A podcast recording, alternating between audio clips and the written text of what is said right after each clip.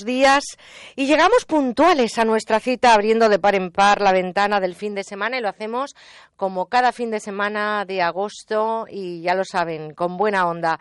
Un fin de semana más estaremos con ustedes desde las 8 hasta las 12 este sábado y si Dios quiere, mañana domingo también. Ojalá que estén disfrutando de sus vacaciones, espero y deseo que estén cumpliendo sus planes y sobre todo que estén guardando muchos momentos mágicos este verano en sus y si ya están trabajando, pues ya saben, enhorabuena porque hoy ese es uno de los mejores síntomas. Para nosotros, compartir con ustedes este tiempo de radio es un placer y no hay pereza al madrugar. Así que hasta las 12 del mediodía les propongo información, entrevistas, curiosidades, tecnología, cultura, inventos y muchas más secciones. Así que les invito a que se queden con nosotros compartiendo las siguientes cuatro horas de radio que en Onda Cero a esta hora y hasta las 12 se llaman Con Buena Onda. ¿Me acompañan?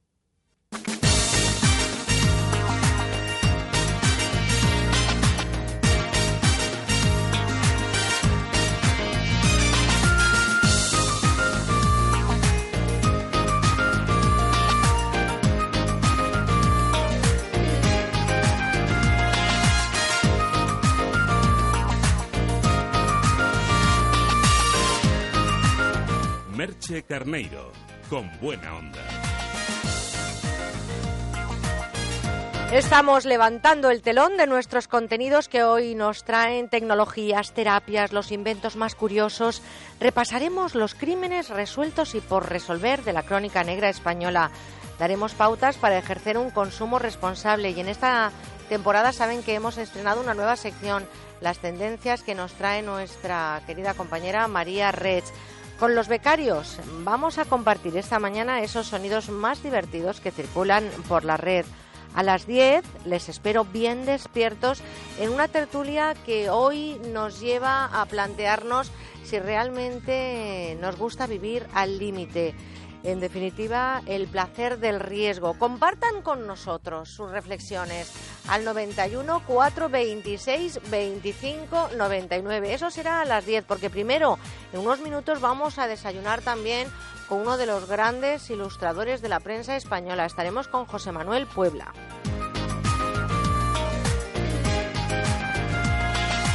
Muchas cosas que compartir, también la información que llega en unos segundos en un proyecto en el que estamos rodeados de compañeros, porque este programa es gracias a la realización técnica en Madrid de Daniel Solís y en Valencia de Juanjo Pavía. ¡Hip, hip, hurra! También varios hurras por la producción de María Rech y por nuestros compis en prácticas Pablo Burgos, Paloma Erce, Elena Antoñanzas, José Alapont y Susana Ferrandis. Y todos los hurras del mundo por ustedes que madrugan con nosotros, aunque eso sí de distinta manera, y comparten esta complicidad de cuatro horas de radio. Son, créanme, nuestro principal activo. Así que gracias por estar ahí con nosotros cada día acompañándonos y ya saben, si quieren participar pueden ir llamando al 91 426 25 99. Sobre todo si quieren participar ya a partir de las 9 con Manuel Ramos celebrando la, vida y haciendo sus consultas. Repito, 91 426 25 99. Hagan su consulta a nuestro psicólogo. ¿Qué quieren entrar eh, por correo electrónico? Pues es muy fácil, con buena onda onda cero punto es que nos quieren dejar un mensajito en el contestador automático, pues nos llaman 963 915347 96 391 53 47. Y también, como no puede ser de otra manera, estamos en el siglo XXI. Les espero en eh, nuestras redes sociales, en Facebook, ya lo saben, con buena onda, y en nuestro perfil de Twitter, arroba con buena guion bajo onda. ¿Cómo ha estado la información esta semana? ¿Cuáles han sido esos puntos más destacados, esos sonidos que ustedes han escuchado en nuestros informativos? Pues nosotros les resumimos con las voces de los protagonistas cómo ha venido esta semana de cargada la información. Así suenan. Este verano queremos escucharte. Déjanos tu mensaje en el 963 91 53 47. Los sonidos de la semana. Para nosotros la gran preocupación es que no se deterioren los precios en el mercado comunitario, porque ese sí nuestro gran nuestro gran mercado, aproximadamente el 75% de nuestras exportaciones se quedan dentro de la Unión Europea y es el mercado que nosotros eh, tenemos que trabajar por sostener. Yo confío en la decencia y en la honestidad tanto de Pepe Griñán como de Manuel Chávez y espero que además este proceso sea rápido. Es legítimo detener al agresor injusto. Subrayo el verbo frenar. No digo bombardear ni hacer la guerra. Y los medios por los cuales puede ser frenada deben ser evaluados.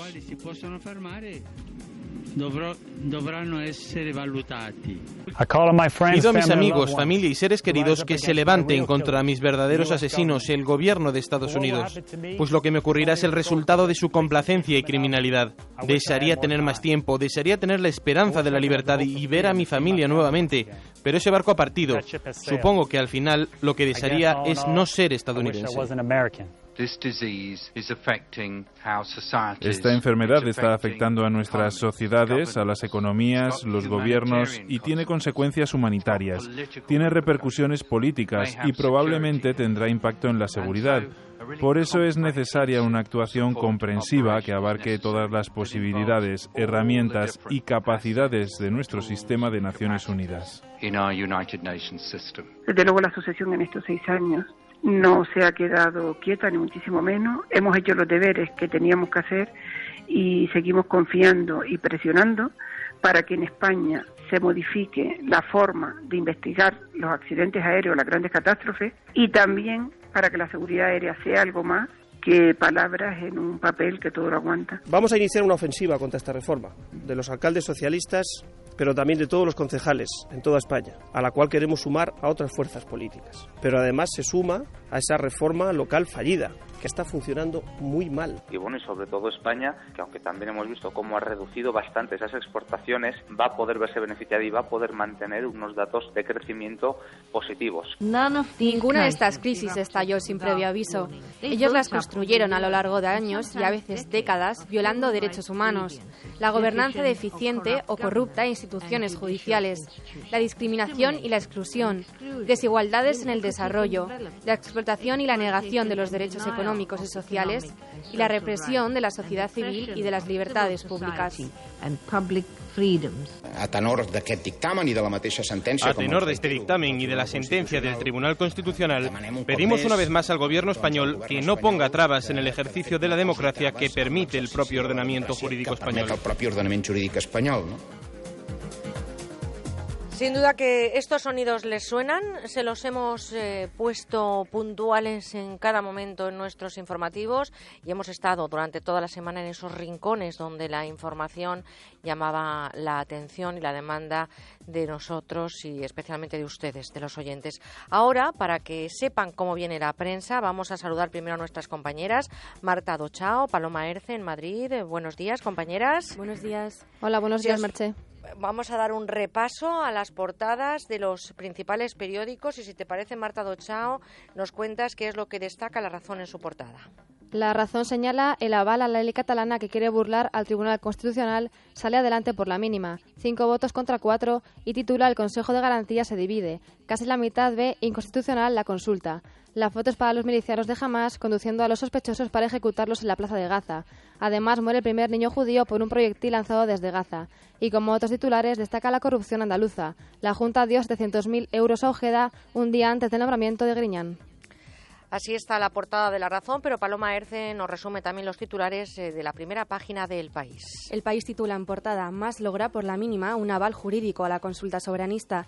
El órgano consultivo de Cataluña vota 5 a 4 a favor de que se tramite la ley ideada para permitir la celebración del referéndum.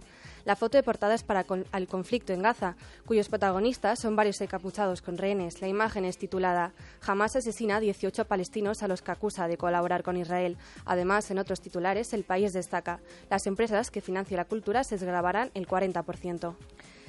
Marta, ¿qué nos eh, trae ABC en su primera página? Sobre una playa de Benidorm, a veces titula Verano récord en turismo. La llegada de turistas se acelera pese al parón de estadounidenses y rusos. Agosto lleva camino de ser el mes con más visitantes de la historia.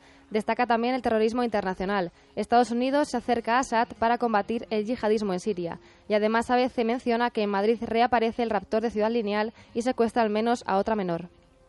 Bueno, y terminamos ya, ponemos el punto final a este repaso de los eh, principales titulares de la prensa española con los destacados del diario El Mundo.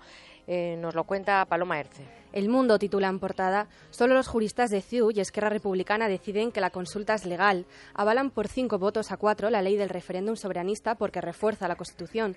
La foto de portada es la misma que la elección del diario El País, aunque con un titular diferente. Jamás ajusta, ajusta cuentas en Gaza. A final de página se destaca Hacienda abordó a Tita Thyssen en su yate para una inspección. Este suceso ha ocurrido durante sus vacaciones en Ibiza.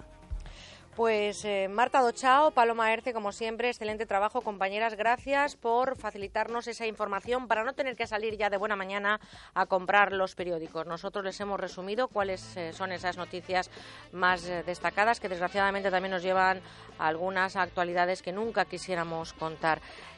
Paloma, Marta, un abrazo y luego seguimos, ¿vale? Vale, hasta ahora. Adiós.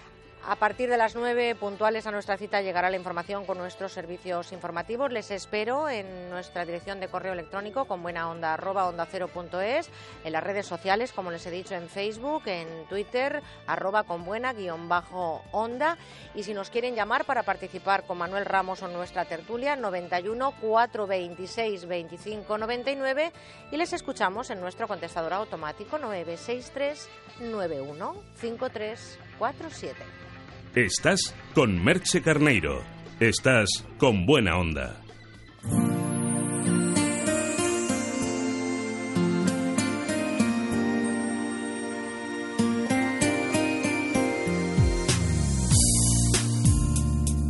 Hoy desayunamos con...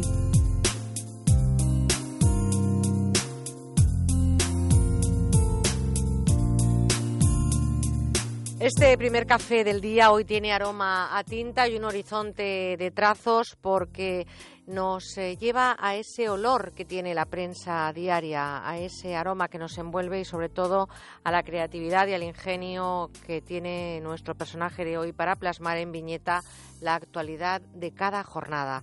Nació hace muy pocos años en Torrepacheco, pero su esencia es cartagenera porque allí creció desde los cinco años. Es y se licenció además también en Sevilla, en la Universidad de Sevilla. Yo creo que al final todos somos ¿no? de, ciudadanos del mundo.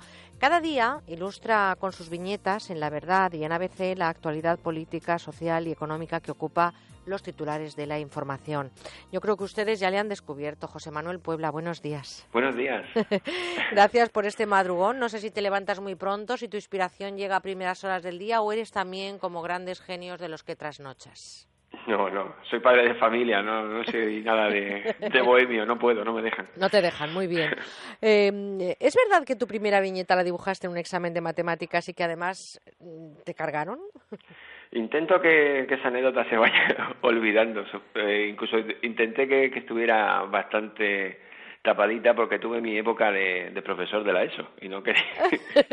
y, solo empecé, digamos, a, confirmarla una vez que, que, dejé las clases. ¿no? Bueno, pero ahora como sí puedes decirlo, ¿es cierto? Sí, sí, sí, es cierto. ¿Y recuerdas cuál era ese dibujo? ¿Qué dibujaste? Mira, era un examen de matemáticas que no, como comprobarás, pues, puedes tomar, tomar en cuenta pues que no, no se me daban bastante bien. Eh, digamos que en un examen pues me pedían un, que calculara una, una parábola, ¿no? y hablaba de, de, la parábola que tenía que, que hacer un, un, pescador para que llegara al otro lado del río y pescara y eso. Y yo pues, me, me, lo tomé al pie de la letra, yo hice todo el dibujo y claro, tenía mucho tiempo, ¿no?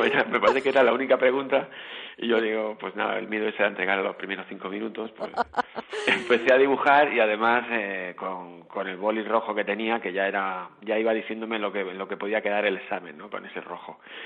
Y, y entonces, pues, pues nada, dibujé todo y luego se me ocurrió, pues, que saliera el pez salía el pez y decía, de tanta preparación y, te has olvidado la carnaza, ¿no?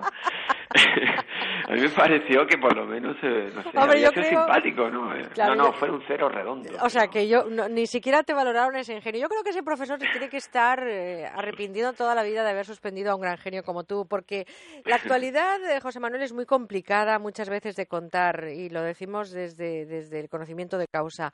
Y tú en las viñetas das ese toque diferente. ¿Cómo consigues provocar emociones? ¿En qué te inspiras? Sobre todo cuando se habla de casos de política o de corrupción.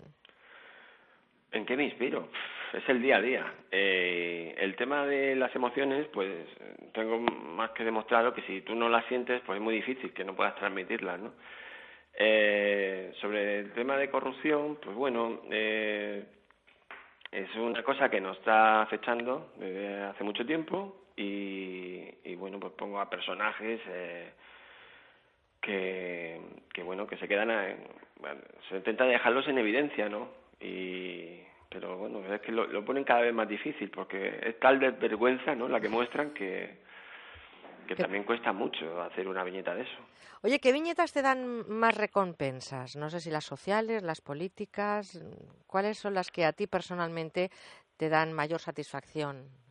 Sí, bueno, la, la, la que la que crea mayor feedback, ¿no? Así de se re- retroalimenta uno mucho son las de las sociales, porque bueno, eh, las reacciones que tiene, pues yo, yo no puedo comparar, por ejemplo, cuando ha habido hecho alguna viñeta de homenaje o tributo a, algún fallecido, eh, como han podido ser accidentes fatales de, de aviación, de nuestro ejército, de, de soldados, de tragedias, pues hay, hay cartas que de las que si he tenido alguna duda, que, las he tenido en algún momento de, para qué sirve lo, lo, que, lo que hago, mi, mi oficio, pues se ve completamente respon- eh, eh, inmediatamente respondido cuando hay gente que te está diciendo que el mismo día del fallecimiento, incluso el funeral, que le- les he logrado arrancar una sonrisa, cosa que me parece, bueno, a mí se me, me estremezco, ¿no? Cuando llegan esos comentarios, porque muchas veces lo dibujas y también sabes, no sé cómo le afectará a los familiares, es lo, prim- lo primero que pienso. Claro, porque el humor tiene que ser de alguna manera un bálsamo, ¿no? Ante estas cuestiones del día a Mm. día. Tu éxito, precisamente, tienes mucha gente que te sigue.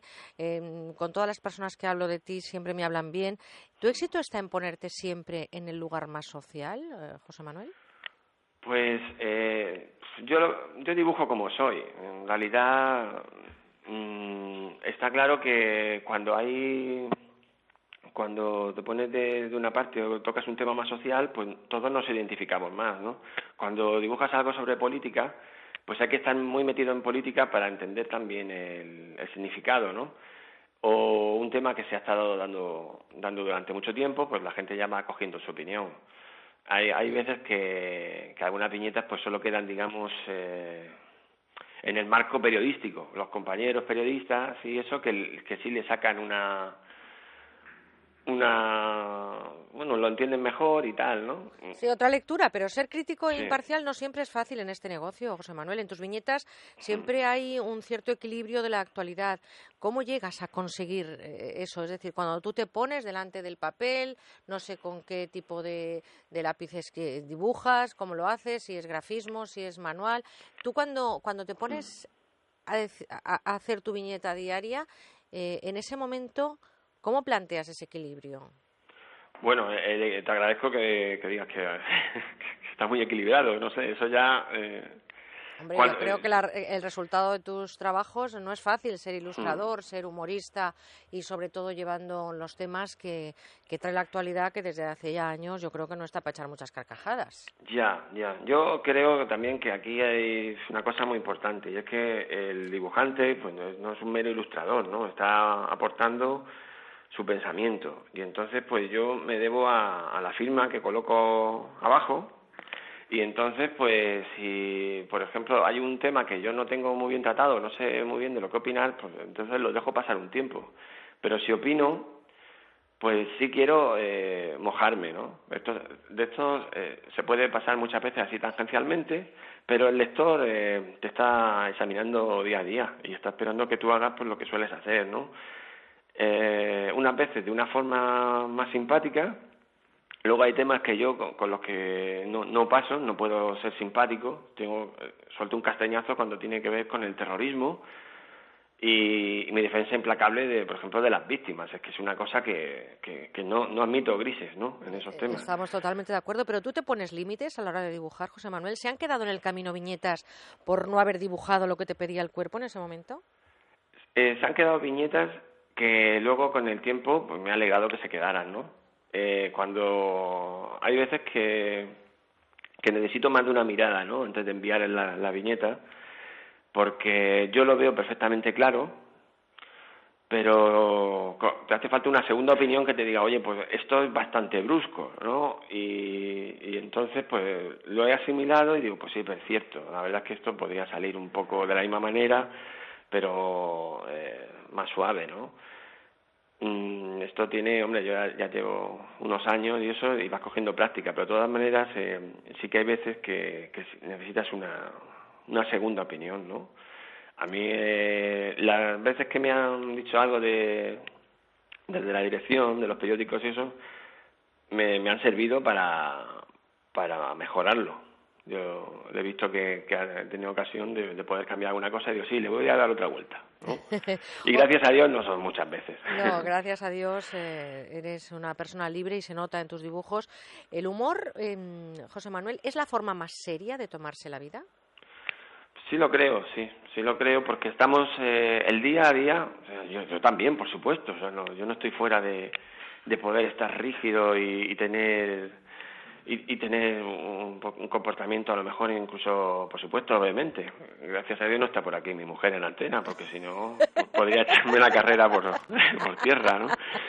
Pero incluso, pues yo pues necesito, eh, necesitamos e-, esa explosión que salirnos del círculo ese de rigideces, que la rigidez es lo que acaban él, pues rompiendo, eh, y, y el bálsamo que estamos comentando es el que el aceite que a veces no hace falta para engrasar y para ver las cosas de otra manera, y dice, bueno, eh, como esto es la manera que te dicen, bueno, todo tiene una solución, y cuando ya ves que no, no se puede continuar, pues llega esa chispa que, que, que, te hace que en vez de que se funda todo en negro, te hace reconsiderarlo y, o sea, la, la sonrisa eh, en realidad eh, es algo visual, pero pero bueno, los beneficios interiores son mucho mayores. ¿no? Oye, además también desconectar es importante. Yo creo que tú desconectas, desconectas tanto que creo que has tenido alguna anécdota. ¿Es verdad que cuando murió Bin Laden te dieron un token porque tú habías mandado una viñeta de Muriño? No, precisamente porque no, porque no suelo desconectar. Porque eh, esto es como decía cuando yo empecé a conocer a Mingote y, le visitaba y eso, me decía que, que, se le quitaba las cadenas y tal para poder hablar conmigo, que él, era solo un esclavo y yo, yo me quedaba me quedaba fascinado por lo que decía este hombre que yo admiraba muchísimo y es que eh, en realidad estamos siempre al pie del tablero con la actualidad, eh, voy a decir a los periodistas, ¿no? y, pero bueno, nosotros también nos sentimos privilegiados y esto es una dulce condena. Eh, yo intenté, intenté desconectar aquel año porque tenía una comunión de, unos familiares y era eh, un lunes. Entonces tuve que adelantar, pues, adelanté las viñetas para quedarme libre el sábado, domingo, el lunes. O sea, mandé pues, cuatro, cuatro dibujos. Y como Mourinho nunca fallaba, siempre saltaba con alguna historia, pues yo, la mandé. Nos salimos por la mañana, estuvimos todo el día de, fiesta con la comunión y cuando llegué por la noche me dijeron que no podía entrar. La viñeta de Mourinho, digo, pero que no y tal. Y, yo que venía también flamenco, digo, ¿cómo que no? Además, esto no son horas, tal, no sé cuánto. Y, y entonces ya pues pasó, me pasó una que me lo explicara el director y me dijo, José Manuel, tenemos todo el periódico aquí puesto delante todo va sobre la muerte de Bin Laden y tú como Mourinho. Y, y yo digo, ¿cómo? ¿Cómo? Digo, digo, que no sabes que ha muerto Bin Laden. No sabía ni que estuviera enfermo, dijiste. digo, pero, claro, claro, lo primero fue así un resfriado y tal. Y, y, entonces, pues nada, pues, cogí directamente, tenía, y además tienes 20 minutos, digo, 20 minutos, acabo de acostar a los niños y tal. Y me puse ahí con unos colores de mi hija porque no me daba tiempo a llegar al estudio. También la gente me felicitó porque decía que qué guay el nuevo cambio de estilo. Digo, ¿qué cambio de estilo? Digo, son con los cariocas estos de mis hijos. Ay, qué gracia, por Dios. Y, y nada, salí con aquello que, no sé, era lo único que se me pasó por mente. Era, no sé si os acordáis que a Gaspar Llamazares... Eh, Le habían confundido, sí. Le habían confundido, estaba en la foto de los más buscados, pues como si fuera también Bin Laden. Y entonces, pues ella, estaba ya Mazares con el periódico, dice Bin Laden la muerte, y él resoplando, pero vamos, salía, salía las nubecitas desde lejos. Oye, qué, qué ingenioso eres. ¿Cuál es esa viñeta que nunca hubieras querido dibujar y qué noticia te gustaría ilustrar? Bueno, eh, pues por ejemplo, mm, a ver, que no me hubiera gustado ilustrar, hay muchas. Uf, La última, quizá porque hemos rememorado hace poco el, el, fatídico aniversario, Del eh, fue la ¿no? de Del tren, ¿no? el accidente de, de Santiago. Claro. Eso fue terrorífico. Aparte que, bueno, yo conocí a alguien que iba ahí, pero bueno, me tocó como a muchísima gente. Nosotros en España, la verdad es que nos estremecemos con bastante facilidad, somos muy solidarios y lo demostramos a menudo. Y, y bueno, la que me hubiera, la que me gustaría dibujar, pues mira, las oficinas del INEM, o sea, pasando brozas de esta del antiguo oeste, allí solo los funcionarios, ¿eh? Ay, yo, yo la y nadie, comparto. ninguna cola y entrando, hay unas corrientes ahí tremendas. Ay, pues mira, a ver ¿Eh? si tenemos suerte y dentro de poco vemos esa viñeta de José Manuel eh, Puebla en alguno de esos periódicos que ilustra tanto en La Verdad como en ABC. Se nos ha pasado el ratito volando.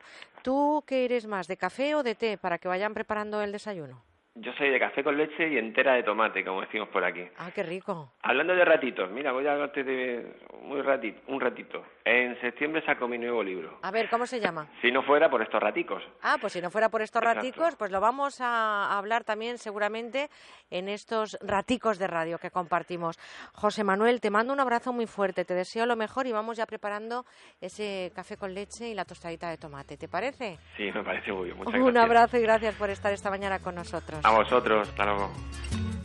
Cuando la tarde languidece, renacen las sombras y en la quietud los cafetales vuelven a sentir esa triste canción de amor de la vieja molienda que en el letargo de la noche parece gemir. Cuando la tarde languidece, renacen las sombras y en la quietud los cafetales vuelven a sentir. Esa triste canción de amor de la vieja molienda que en el letargo de la noche parece gemir.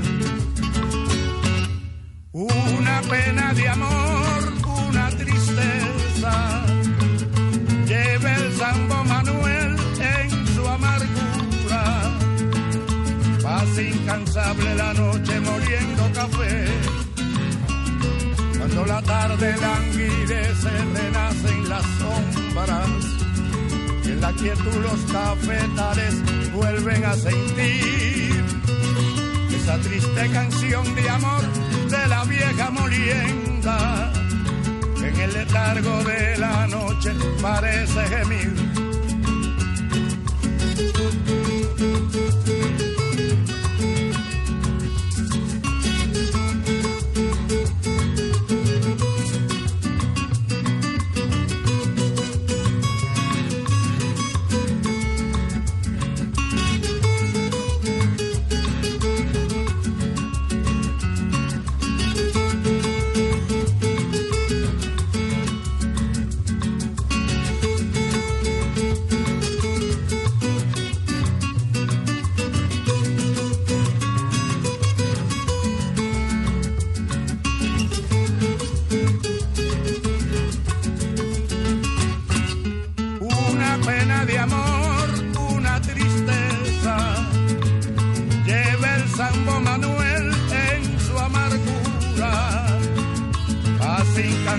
La noche moliendo café. Cuando la tarde languidece. Despierta con buena onda. Aviso a todas las unidades. Estamos persiguiendo a unas ofertas. Deténganlas. Atrapa las ofertas de límite 48 horas en el supermercado del Corte Inglés. Solo este viernes y sábado y el domingo en los centros con apertura, pack de 12 latas de cerveza Mau Clásica o San Miguel de 33 centilitros. Comprando dos, el segundo tiene un 70% de descuento. Límite 48 horas en el supermercado del Corte Inglés. ¿Quieres tener éxito en tus estudios? Claro. Con Pascal puedes. ¿Por qué? Porque tú puedes y en Pascal llevan 35 años enseñando un método de estudio muy eficaz. 300.000 alumnos han pasado por sus cursos con resultados positivos. ¿Y cómo puedo informarme? Entra en su web institutopascal.es o en el teléfono 91 519 49 69. Edificio Espacio Torrijos. Últimas viviendas de lujo de uno y dos dormitorios con plaza de garaje en pleno barrio de Salamanca. Llámenos al 91 209 3280 o entre en gilmar.es. Gilmar, de toda la vida, un lujo. El tratamiento de adelgazamiento más cómodo y eficaz, un gran equipo médico y una clínica de prestigio. Adelgar. En agosto todo eso con un descuento del 50%. Llámanos 91 577 44 77. ¿Quieres ser toro o corredor? Vuelve la San Serrane, la original carrera popular con la que podrás vivir de otra manera los encierros de San Sebastián de los Reyes. Te esperan el 30 de agosto 5 y 10 kilómetros con un tramo muy especial. Inscripciones en running.es, patrocinado por Motor Mecha, tu concesionario oficial Mercedes-Benz en Madrid y San Sebastián de los Reyes. Y de Style Outlets. Saca el toro que llevas dentro. Por prestigio, son los Fernández. Por trato, son muy amables. Por precio, ahora 12% de descuento. Por comodidad, se lo llevan y se lo traen a domicilio. Un año más, campaña de limpieza y restauración. Alfombras, tapices, edredones, cortinas. Los Fernández. General Martínez Campos 29, 91 308 5000. ¿Quieres ser voluntario con tu empresa y descubrir lo bueno que es ayudar a los demás? Pues no te pierdas la octava edición del Día Solidario de las Empresas, que organiza A3 Media y Cooperación Internacional ONG el día 25 de octubre en A Coruña, Bilbao, Madrid, Málaga, Sevilla, Valencia, Valladolid, Vigo y Zaragoza. Entra en diasolidario.com y apúntate. Día Solidario de las Empresas. No puedes faltar. Aprovecha las ventajas que te dan. Confía tu proyecto a Decorman.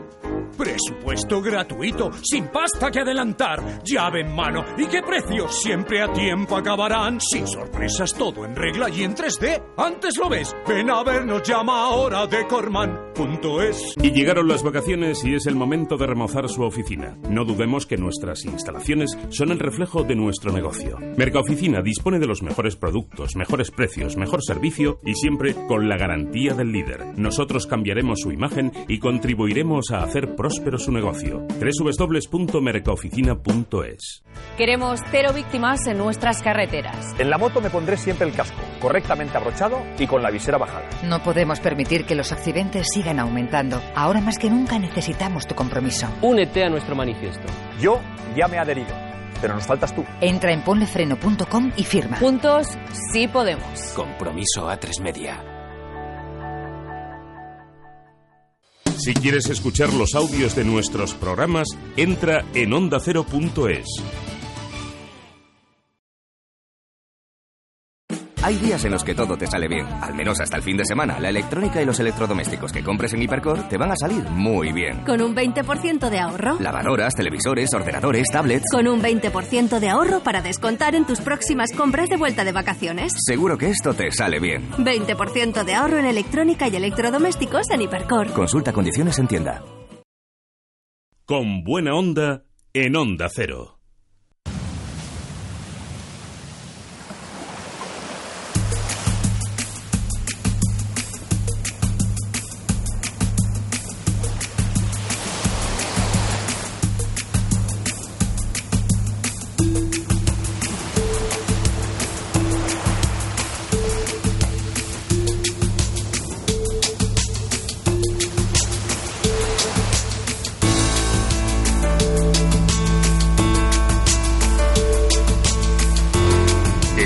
En terapia. Hoy nos marchamos hasta la antigua Grecia y a una terapia de origen milenario y que nace prácticamente al constatar que los trabajadores de las minas de sal no tenían problemas respiratorios y además envejecían más tarde. La aloterapia o la terapia de cuevas de sal. Los tratamientos de sal comenzaron cerca de Cracovia, en el sur de Polonia, cuando uno de los médicos de los mineros escribió y confirmó esos efectos tan positivos que había en las cuevas de sal, ya que esos mineros que trabajaban en las minas no sufrían ni problemas pulmonares, ni respiratorios o tuberculosis como el resto de la población.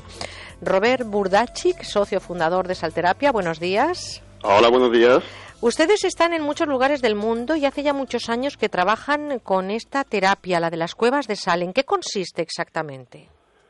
Sí, pues, pues mira, el, el tema de aloterapia, que principalmente está basada en respirar en unos ambientes de, saturados de sal, que estos ambientes eh, se crean artificialmente y pues gracias a, a estos, a estos ambientes, poco tenemos que ir al, al mar y, pues en las ciudades podemos eh, encontrar y, beneficiarnos de, de, respirar el aire saturado con las partículas de, de sal. Estas partículas tienen que ser muy, muy pequeñas, digamos contadas en, en micropartículas, y el ambiente saturado de, sales pues nos aporta muchos beneficios sobre todo para el aparato respiratorio. En los últimos años se han realizado una serie de estudios clínicos que están avalando la eficacia de la aloterapia como tratamiento médico. ¿Tiene efectos beneficiosos en qué pacientes, por ejemplo? ¿A qué afecciones beneficia? ¿Para quién lo recomendarían ustedes? Sí, pues sobre todo, como he mencionado antes, para enfermedades del sistema respiratorio, pues tales como, como asma, bronquitis, eh, constipados y en general gripes, eh, todo lo que todas las enfermedades de, digamos relacionadas con el aparato respiratorio pues es, muy beneficioso. ¿Y cuánto dura una sesión? Es decir, ustedes han creado un ambiente que son como unas cuevas de sal con sus eh, sillones que son además muy relajantes, es decir, como un spa de sal, así lo entiendo yo. ¿Cuánto dura una sesión y hay contraindicaciones? ¿Hay personas que no podrían someterse a este tratamiento? No sé si hipertensos, imagínese usted que se mete una dosis de sal a una persona que tiene la tensión alta. Eh, ¿tienen eh, contraindicaciones o efectos secundarios? Pues mire, una, una sesión, pues eh, respiramos durante 45 minutos y esta sesión nos equivale a una, a una visita, digamos, de, de tres días de estancia en el mar. Entonces, em, pues contraindicaciones, pues la verdad que hay muy poquitas, que por ejemplo puede ser hipertensión, pero realmente al respirar eh, unas dosis muy pequeñas y, en, partículas tan, tan minúsculas, entonces no, no, tiene, no tienen contraindicaciones, pero bueno. He, leído que incluso la aloterapia, estas sesiones de, de aspirar sal, mejoran el rendimiento deportivo. ¿Eso es verdad? Sí, sí, sí, eso es ¿Y en qué se basa esa teoría? Pues al encontrarse en, unos ambientes relajantes, pues creamos que, la persona, digamos, dejamos el estrés y, otro, otro beneficio es que eh, al aportar esos aerosoles para el, pulmón, pues ya sabemos que el, el, rendimiento en deporte, pues sobre todo en muchos deportes se basa en, en el sistema pulmonar. Entonces, al al mejorar la respiración, pues esto se traduce en, mejor rendimiento para deportes como natación, como incluso fútbol, todos los deportes relacionados con, digamos, en correr, ¿no? La terapia de sal dicen que es también efectiva para el estrés. Dice que tiene una propiedad única porque su estructura atómica no es molecular, sino eléctrica. Em, Efectivamente. Esto, eh, traducido al ciudadano de a pie, significa qué exactamente? Pues, por ejemplo, la sal tiene esas propiedades de emitir iones negativos que al encontrarse con, con la persona que digamos que tenemos los, los iones positivos, entonces nos combate todos los campos eh, energéticos, digamos, que son creados, por ejemplo, por, por ondas de teléfonos eh, móviles, de, de la televisión, todo este tipo de, de, malas influencias que, que, estamos recibiendo, ¿no? Recibiendo y en vida cotidiana, pues eh, estamos rodeados, ¿verdad?, de, de últimas tecnologías, entonces eso se traduce en, que es muy beneficioso porque lo combate. Pues eh, bienestar absoluto si usted eh, en 45 minutos toma una sesión de aloterapia, se mete en una cueva de sal y ahí va inhalando unas partículas que son microscópicas y que son el resultado de mucho trabajo eh, durante muchos años y de constatar lo que ya un médico, como decía en Polonia, de, los, de las minas de sal, pues constató ¿no? Que, que, que las personas que estaban trabajando en ese entorno pues tenían menos problemas de salud, eran mucho más jóvenes, envejecían más tarde, pero sobre todo no contraían enfermedades de la época como la tuberculosis y no tenían problemas pulmonares. Nosotros hoy les hemos hablado de una terapia, desde luego, que es milenaria y que parte desde la antigua Grecia. Yo le quiero dar eh, las gracias a Robert eh, Budarchi, que espero haberlo dicho bien. Sí, sí, perfecto. Gracias, socio fundador de Salterapia y no descartamos la posibilidad de sentarnos en uno de esos eh, sillones de relax a respirar, a respirar un poquito de sal. Pues Una- invitados, sí, sí, por supuesto. Un abrazo muy fuerte. Muchas gracias. Gracias Igualmente, hasta luego. adiós. Estás con Merche Carneiro. Estás con buena onda. Vamos a saludar ahora, si os parece, a Antonio Ruiz, porque nos va a indicar cómo podemos evitar los problemas de cal en el agua de nuestra casa, del negocio, de la comunidad de propietarios. Antonio, muy buenos días. Hola Begoña, muy buenos días. A ver qué podemos hacer, incluso de la Pues, piscina, si nos ponemos a ello, ¿no? También. De cualquier lugar donde haya problemas de cal, evidentemente. Y es que en el mercado, Begoña, existen muy buenas soluciones para el tratamiento del agua. Nosotros le proponemos Masical porque va a impedir las incrustaciones de cal y sobre todo va también a eliminar las que se han ido formando con el paso de los años. Lo recomendamos muchísimo porque no solamente se aplica en viviendas, sino también se coloca en comunidades de propietarios, en la hostelería, en piscinas, como tú decías. Sí. Entonces, Antonio, los motivos por los que la gente solicita masical, ¿cuáles son? Algunos lo piden porque les pica el cuerpo cuando salen de la ducha y la verdad es que alguien que padecía el mismo problema se lo ha recomendado. Otros cuando notan que se les estropea la caldera o han visto, por ejemplo, la cantidad de cal que se ha ido acumulando dentro de los termos eléctricos, que es una barbaridad. ¿Los efectos cuándo se notan? Los efectos se notan nada más colocarlo en la tubería central y a partir de eso pues tendremos una mejor agua en toda nuestra vivienda. Un agua que será ideal para para lavar y para el aseo personal. Respecto a las garantías, nosotros entregamos una de funcionamiento ilimitado y otra garantía de un año entero para probarlo y si no te convence lo devuelves y recuperas tu dinero. ¿Y caro cómo es de caro? Se compra directamente llamando al 902 107 109. Su precio es de 99 euros, más unos pequeños gastos de envío. Pero atención, porque si son de los primeros pedidos, en lugar de un masical entregamos otro totalmente gratis, para compartirlo, por ejemplo, y pagarlo a medias. Y también incluimos un aparatito para enchufarlo en casa y ahorrar electricidad de una forma legal. 902 107 109 902 107 109. Gracias, Antonio. Buen día. Buen día, gracias. Estreno en televisión. ¿Por qué sigue viviendo ahí? ¿Qué pasó exactamente? Sus padres fueron asesinados y su hermana desapareció. Con Jennifer Lawrence. La casa al final de la calle. Esta noche a las 10 en el peliculón de Antena 3. ¿No has oído algo? A todas las unidades que estamos persiguiendo a unas ofertas. Visten precios bajos, deténganlas. Atrapa las ofertas de límite 48 horas. Son unidades limitadas. Solo este viernes, sábado y domingo en los centros con apertura tienes un 15% adicional en una selección de artículos de hogar y decoración. Límite 48 horas. Solo en el corte inglés. Todas las noches a las 12 os pongo al día del deporte, de todo el deporte, del nuestro y del resto del mundo. Pero no lo hago solo, hay un gran equipo detrás. Algunos están aquí conmigo, otros en los estadios o en la calle. Somos muchos a este lado haciendo el programa. Si quieres ser un buen profesional de este medio, apúntate al máster de radio Onda Cero de la Universidad Nebrija, con prácticas aseguradas. Apúntate ya, entra en nebrija.com. Plazas limitadas. Nos vemos en Universidad Nebrija.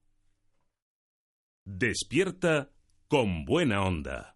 You're always such a fool, and in your eyes of blue I see the light I never had before.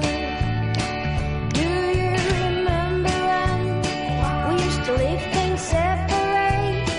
We had a better fun. 8 de la mañana, 43 minutos, 7 y 43 en la comunidad canaria.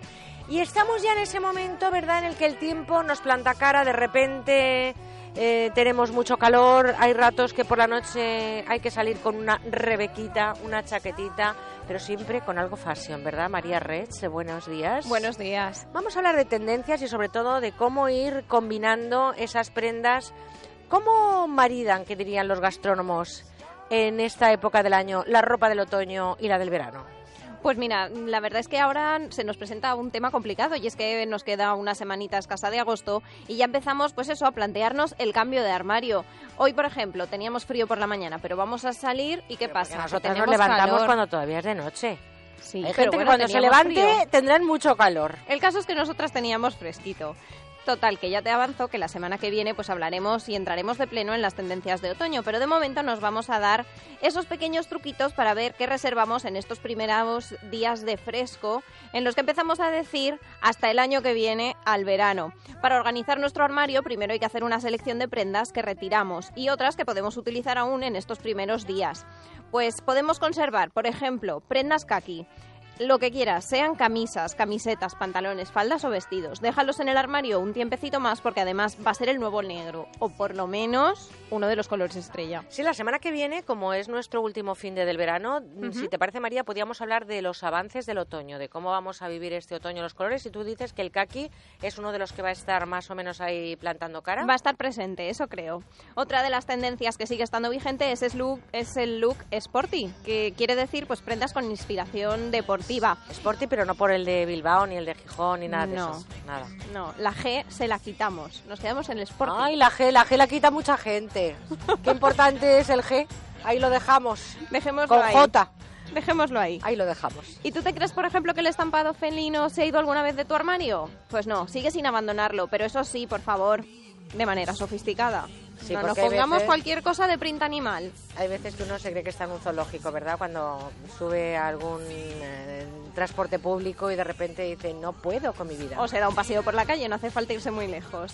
Además, ni se os ocurre guardar esos vestiditos de gasa con estampados que hemos estado llevando los meses de primavera y de verano. Siguen siendo tendencia y con una cazadora vaquera y botines los vas a llevar estupendamente. Y fíjate, el estilo navy, que quiere decir marinerito, siempre deja su huella a lo largo del año, así que conserva esa parca náutica o esas camisetitas de rayas que aún vas a poder ponerte los próximos meses. Y fíjate que el que parece que deja de ser el rey por un tiempo es el vaquero. Así que ojito con lo que dejamos en el armario y también con lo que recuperamos. Eso sí, la camisa vaquera, un básico, que no nos falte nunca. Que el vaquero no sea el protagonista, bien, pero no hagamos el indio. Exacto. Vamos a ver. Lo- el ah, vaquero lo aparcamos, bien, pero no hagamos el indio. Pues fíjate, hablando de hacer el indio, te digo que los flecos no mueren. Van a seguir siendo tendencia, pero también se sofistica. Todo hacia el otoño ya sabemos que coge mucha clase. Nosotros no habíamos nacido ninguno, pero os recomiendo que os metáis en esos vídeos que además nos van a traer dentro de un ratito nuestros queridos compis, nuestros eh, becarios, y pongáis Salomé. Desde que llegaste ya no vivo cantando. ¡Hey! Ese movimiento del hey no os lo perdáis. Vais a ver desde cuándo están vigentes los flecos. Ay, dame un toque beauty, que yo a estas horas necesito un Pues mira, de el toque Super Beauty de hoy va dedicado a estos últimos coletazos del verano y es que queremos hacer del naranja el nuevo rojo. Fíjate que hoy vamos de naranja. Además, bueno, vamos, somos muchos, yo sí, tú no. yo las uñas. Ah, bueno. ¿Ves? vale. Mi toque beauty en las uñas. Queremos naranja, lo que te digo, en las uñas, en los labios, en las mejillas, incluso para las más atrevidas hasta en los ojos, un toquecito. Vamos a disfrutar de estos días en los que todo o casi todo está permitido, que ya tendremos tiempo para ser recatadas y sofisticadas en la próxima temporada. Hablaremos de la próxima temporada la semana que viene, pero ha dicho un toquecito naranja, ¿eh? Un toquecito que la Tampoco gente... nos creamos naranjitos. No, no, claro. Hay veces que la gente se ha perdido esa clase de Barrio Sésamo que era toquecito y te has pasado. Un toquecito. Ay, qué toquecitos más buenos nos trae María Reis cada semana. Qué tendencias más estupendas. Están por aquí ya Susana, José, ¿qué tal? Hola, Merche. Paloma, Merche. Paloma está en Madrid ya, ¿no? Sí, estoy por aquí. Bueno, Tomando nota que- de las tendencias. Pero un toquecito, ¿eh? No, y nada de hacer el indio, porque el vaquero, aunque nunca muere, parece que lo vamos a tener hibernando una temporadita. Vamos a ver qué sonidos nos traen nuestros compis. Estás con Merche Carneiro. Estás con buena onda.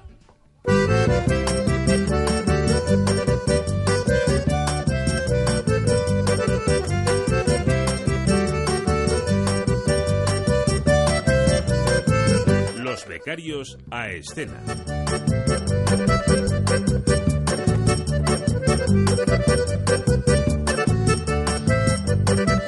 Pues es el momento en el que nuestros becarios nos traen eh, sus sonidos eh, y sus cositas que han encontrado por ahí por la red. José, Susana, Paloma, coman talebú, que diría José sabiendo ese francés correcto. Mo- molto bene. Molto bene, ahora se ha pasado italiano. Soy, soy un chaquetero. me- Paloma, es que de verdad, ¿eh? Es que los hombres, en cuanto tú le dices que te gusta algo, fíjate lo que hacen por agradar.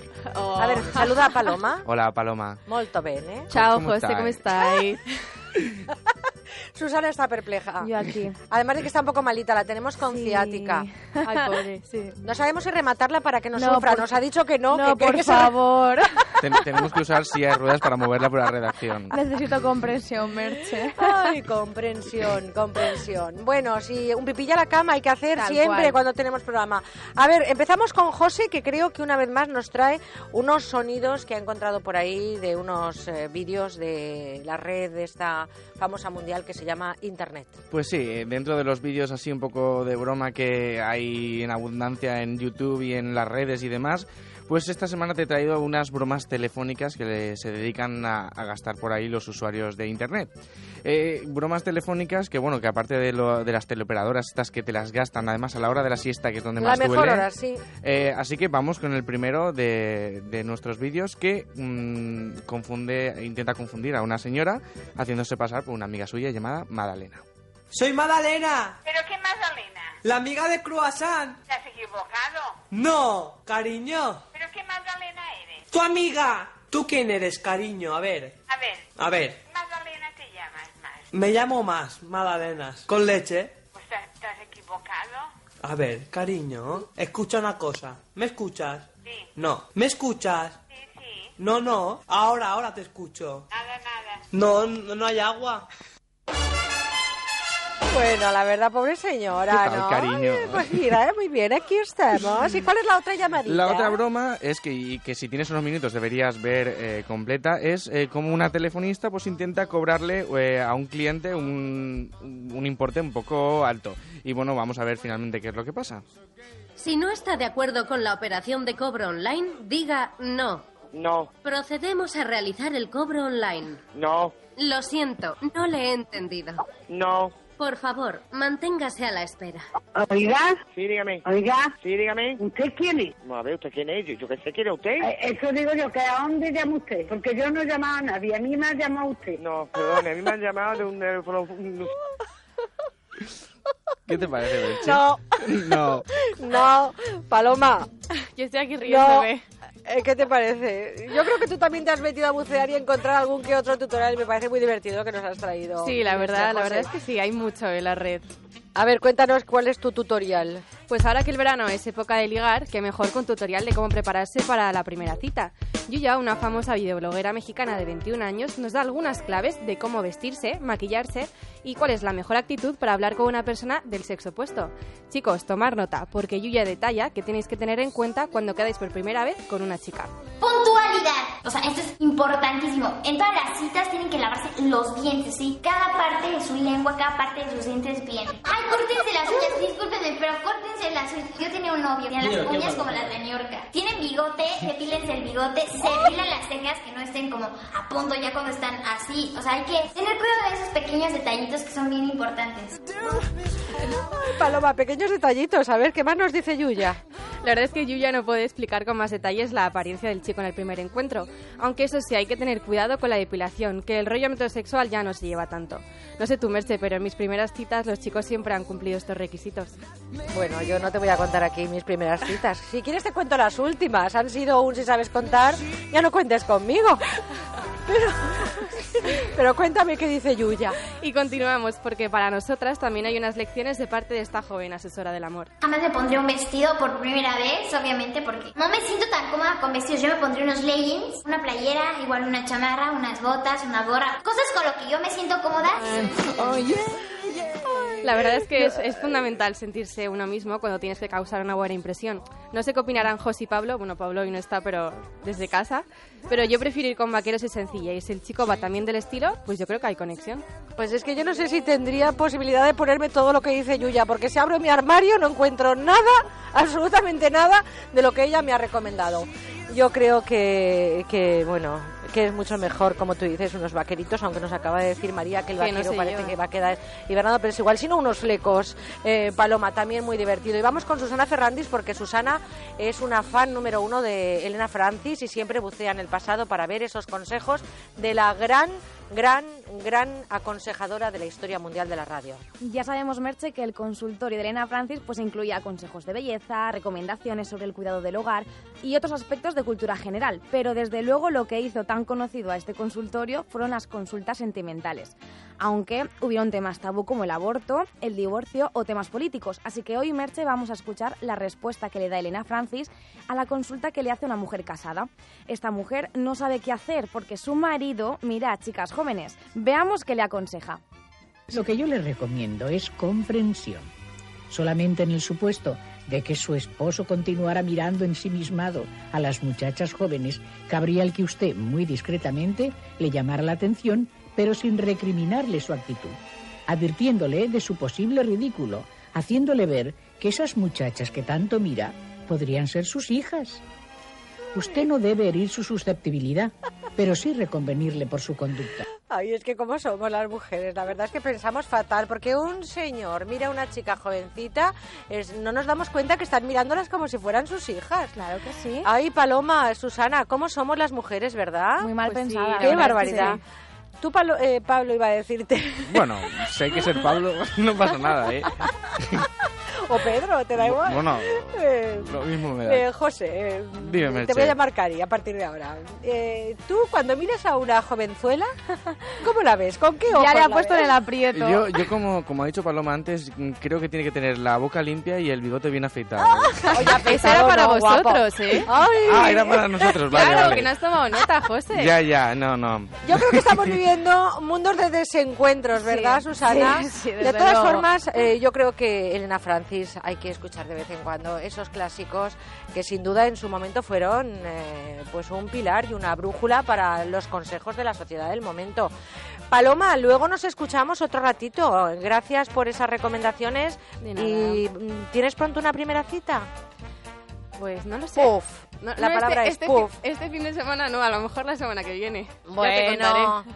Por aquí están ya diciendo que no pregunte eso. Vale, pues no pregunto nada. Nos vamos. Nos vamos, me dice que tenemos preparados los mejores consejos del mundo. Vamos inmediatamente también a tener la información con nuestra compañera. Vamos a escuchar el informativo con Laura Gil y a la vuelta 91 426 25 99. Celebramos la vida con Manuel Ramos. Volvemos. Con buena onda en Onda Cero. El espectáculo del baloncesto llega a Madrid de la mano de Caser Seguros. Te esperamos el 25 de agosto en nuestro autobús situado en el Palacio de los Deportes. Sube, juega y anima a nuestra selección. Podrás conseguir entradas para la gran final del Mundial. Caser Seguros. Juntos hacemos la mejor selección.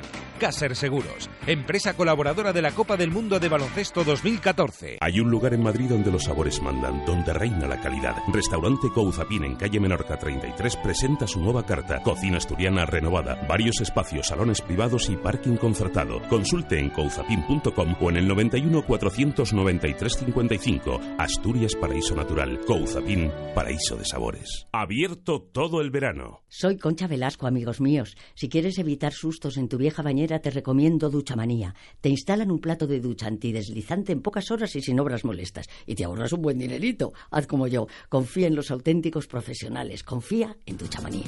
Haz caso a Concha. Duchamanía te lo instala desde solo 990 euros, IVA incluido. Paseo del Molino 6 en Legazpi, 91 468 4907 o duchamanía.es.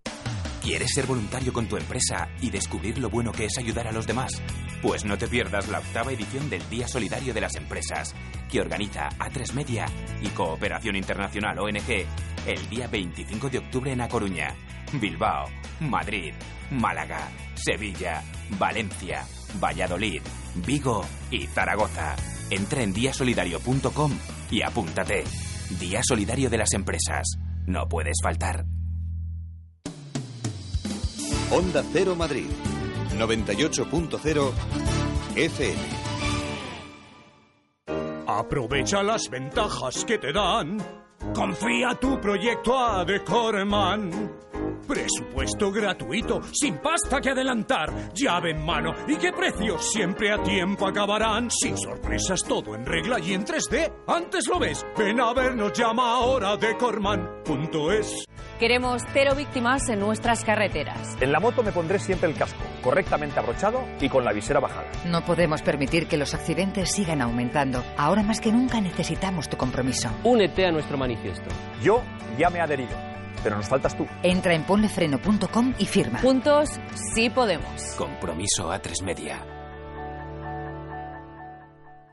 Y llegaron las vacaciones y es el momento de remozar su oficina. No dudemos que nuestras instalaciones son el reflejo de nuestro negocio. Mercaoficina dispone de los mejores productos, mejores precios, mejor servicio y siempre con la garantía del líder. Nosotros cambiaremos su imagen y contribuiremos a hacer próspero su negocio. www.mercaoficina.es Si quieres escuchar los audios de nuestros programas, entra en ondacero.es. Son las 9, las 8 en Canarias.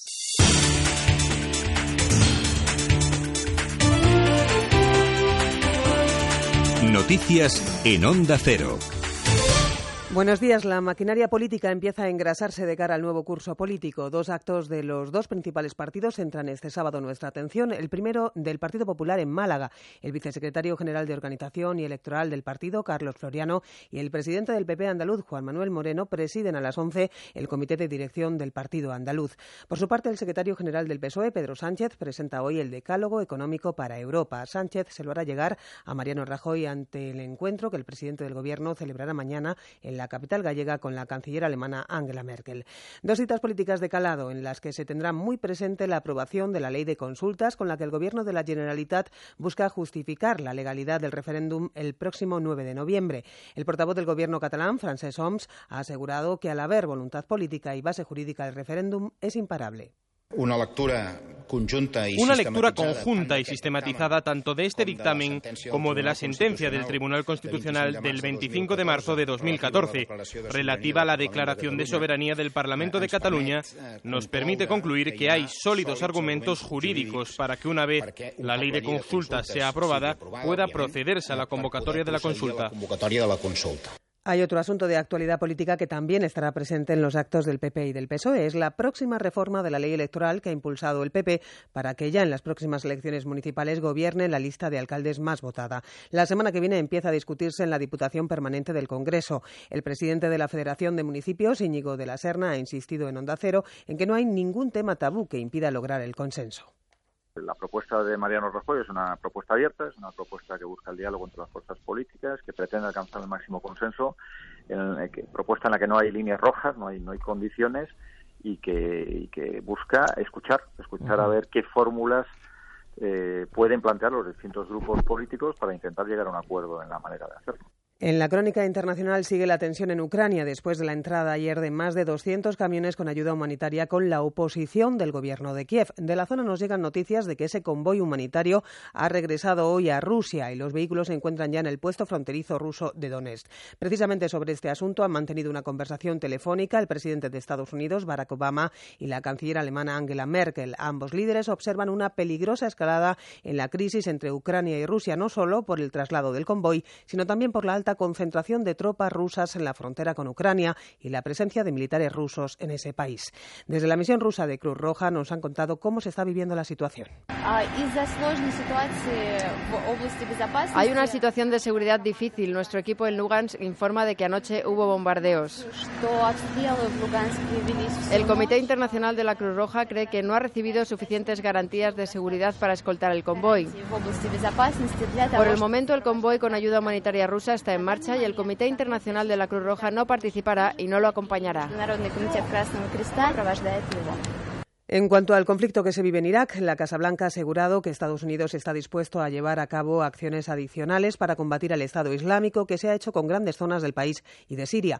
Aunque no ha dado detalles al respecto, es posible que la ofensiva aérea no se quede confinada en las fronteras de Irak, sino que pueda pasar a Siria. Además, dos grupos parlamentarios iraquíes han suspendido su participación en las negociaciones para formar un nuevo gobierno de unidad como protesta por el último ataque sufrido de mano de milicianos chiíes contra una mezquita suní en la que han muerto al menos 70 70 personas.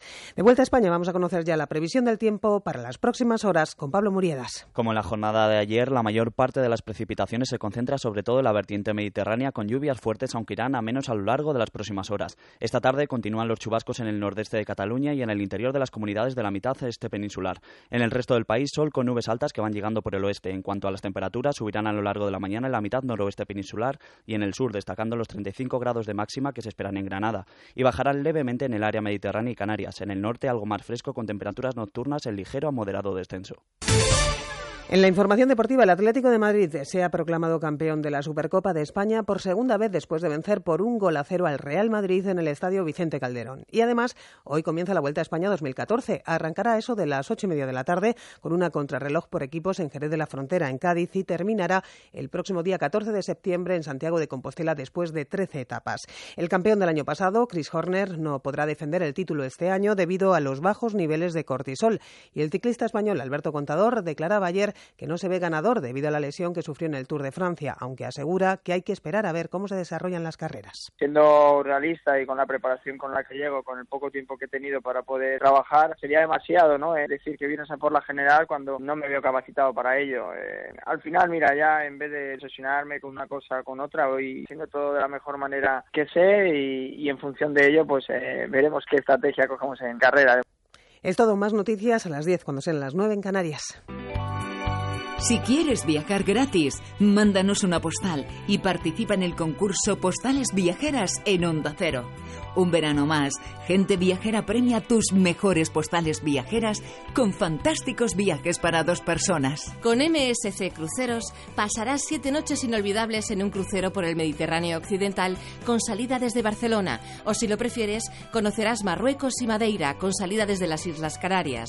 Una experiencia que nunca olvidarás la Agencia Catalana de Turismo te invita a disfrutar de una de las experiencias que encontrarás en cataluña.com. Vuelos en globo, rutas en veleros, brunch entre viñedos y disfrutarás de una estancia de fin de semana en uno de los hoteles con encanto de menos de 15 habitaciones. Politours te lleva a conocer Marrakech.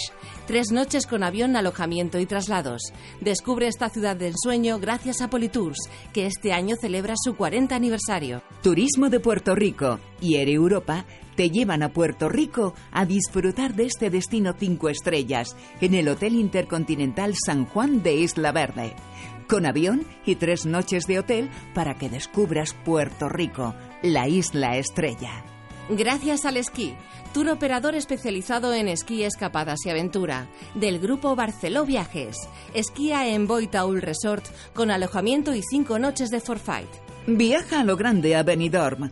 Descubre el lujo de la Costa Blanca con un fin de semana en el Hotel Boutique Gourmet Villa Venecia. Participa. Manda un email con tu postal a postalesviajeras@ondacero.es. Recuerda incluir una fotografía de tu viaje con un comentario y tus datos personales. Suerte a toda la gente viajera. Gente viajera, el programa de viajes de Onda Cero. Atención, aviso a todas las unidades que estamos persiguiendo a unas ofertas. Visten precios bajos, deténganlas. Atrapa las ofertas de límite 48 horas. Son unidades limitadas. Solo este viernes, sábado y domingo en los centros con apertura tienes un 15% adicional en una selección de artículos de hogar y decoración. Límite 48 horas, solo en el corte inglés. Tres premios BAFTA, mejor serie, mejor actriz y mejor actor secundario. Broadchurch. Hemos encontrado el cuerpo de un niño de 11 años en la playa del acantilado Harbour de Broadchurch. Una pequeña ciudad. Creo que alguien ha intentado que parezca un accidente. Un gran secreto. Broadchurch. Muy pronto estreno en Antena 3. Este es el timbre de tu casa la próxima Navidad. Toda la familia viene a celebrar contigo que el sorteo de Navidad de la 11 ha tocado justo en el kiosco de la playa donde te pasaste todo agosto. ¿No abres? ¡Ay! Que no compraste. Ya está a la venta el cupón del sorteo de Navidad de la 11, con más de 44 millones de euros en premios. Este verano, tu cupón ganador puede estar en cualquier parte. Juega el sorteo de Navidad de la 11. Siempre te han dicho... Ahorra para tener un buen colchón el día de mañana. Pero resulta que para ahorrar lo que tienes que hacer es comprarte un colchón ya en Hipercor. Tienen un 40% de descuento más un 21% de descuento adicional. Y además el 20% de ahorro para nuevas compras. Que el precio no te quite el sueño. Pero solo hasta este fin de semana en Hipercor.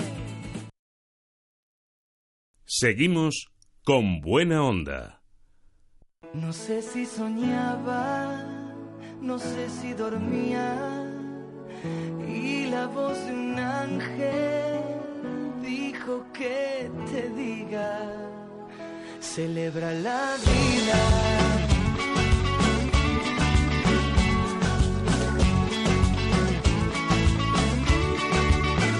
Piensa libremente, ayuda a la gente y por lo que quieras lucha y sé paciente.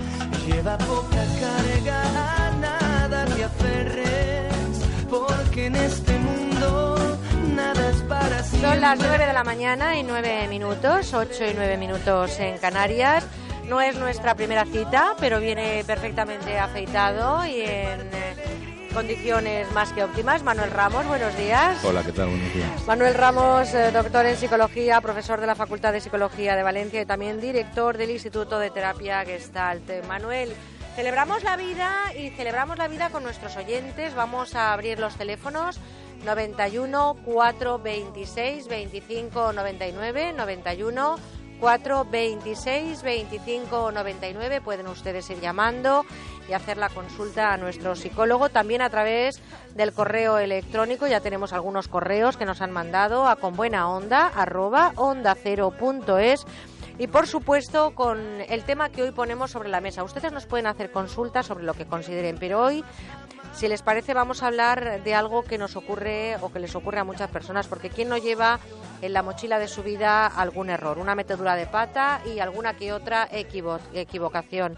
Yo creo que todos, eh, Manuel, absolutamente todos cometemos errores en la vida, pero ¿cómo enfrentarnos a ellos? No siempre los olvidamos y los pasamos al sueño de los justos. En muchas ocasiones ese sentimiento de culpabilidad nos sigue acompañando y también en algunos casos incluso llega a atrapar a la persona que no logra pasar página de ese capítulo. Hoy, si te parece, podemos hablar de los errores del pasado.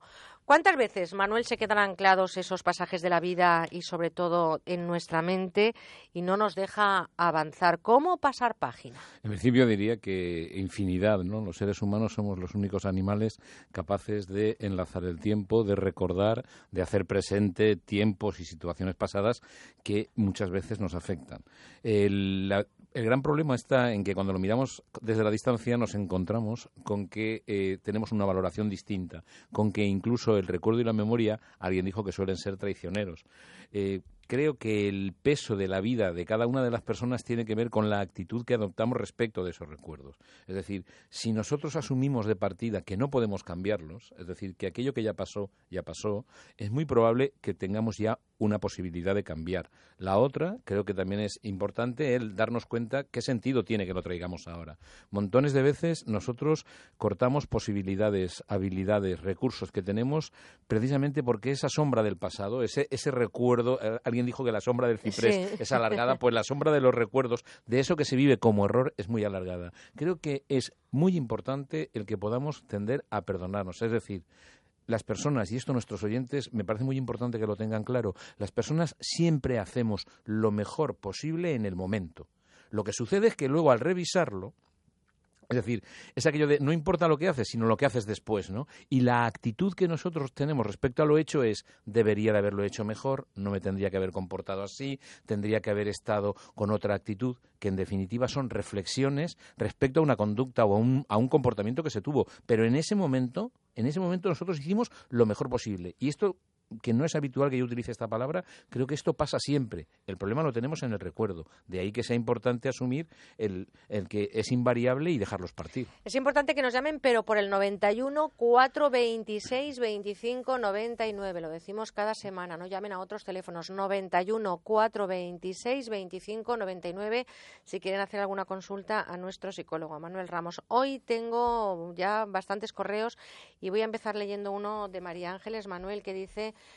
que precisamente hablando, nos acaba de llegar, dice que precisamente hablando de lo que son los errores del pasado, ella tiene un sentimiento de culpabilidad porque su padre estuvo enfermo durante mucho tiempo, ella es una mujer muy activa y muy trabajadora, son varios hermanos y ella dice que es la que menos estuvo con él precisamente porque viaja mucho por su trabajo. Tiene un sentimiento de culpabilidad de no haber estado más con él y de no haberle dicho te quiero. Esto ocurrió hace 12 años y soy incapaz de quitármelo de la cabeza.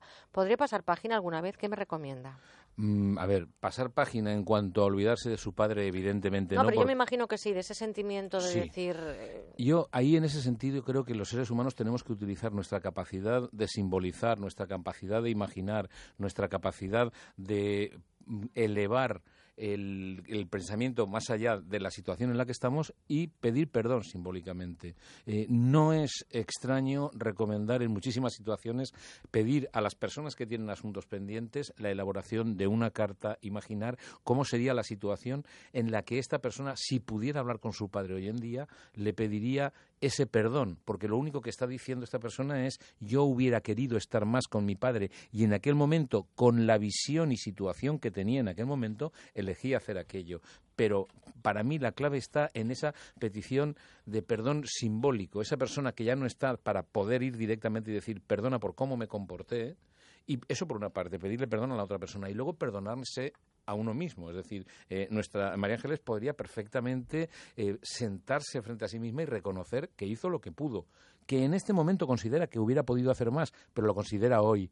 Para mí es importante que se dé cuenta que lo que hizo entonces fue lo máximo que pudo y que ahora lo único que puede sería ese pedir perdón simbólico a su padre y ese, esa necesidad de perdonarse a sí misma. Yo no soy muy de recomendar porque creo que no estoy en condición ni tengo esa, mm, e-, ese poder ¿no? de estar por encima de nadie, pero sí me voy a permitir, si, si me deja María Ángeles, decirle que lea un libro de Mark Levy que se dice Las cosas que no nos dijimos. Es un libro eh, muy interesante y que en un momento determinado le puede acercar a esa conversación entre una hija y un padre ya fallecido.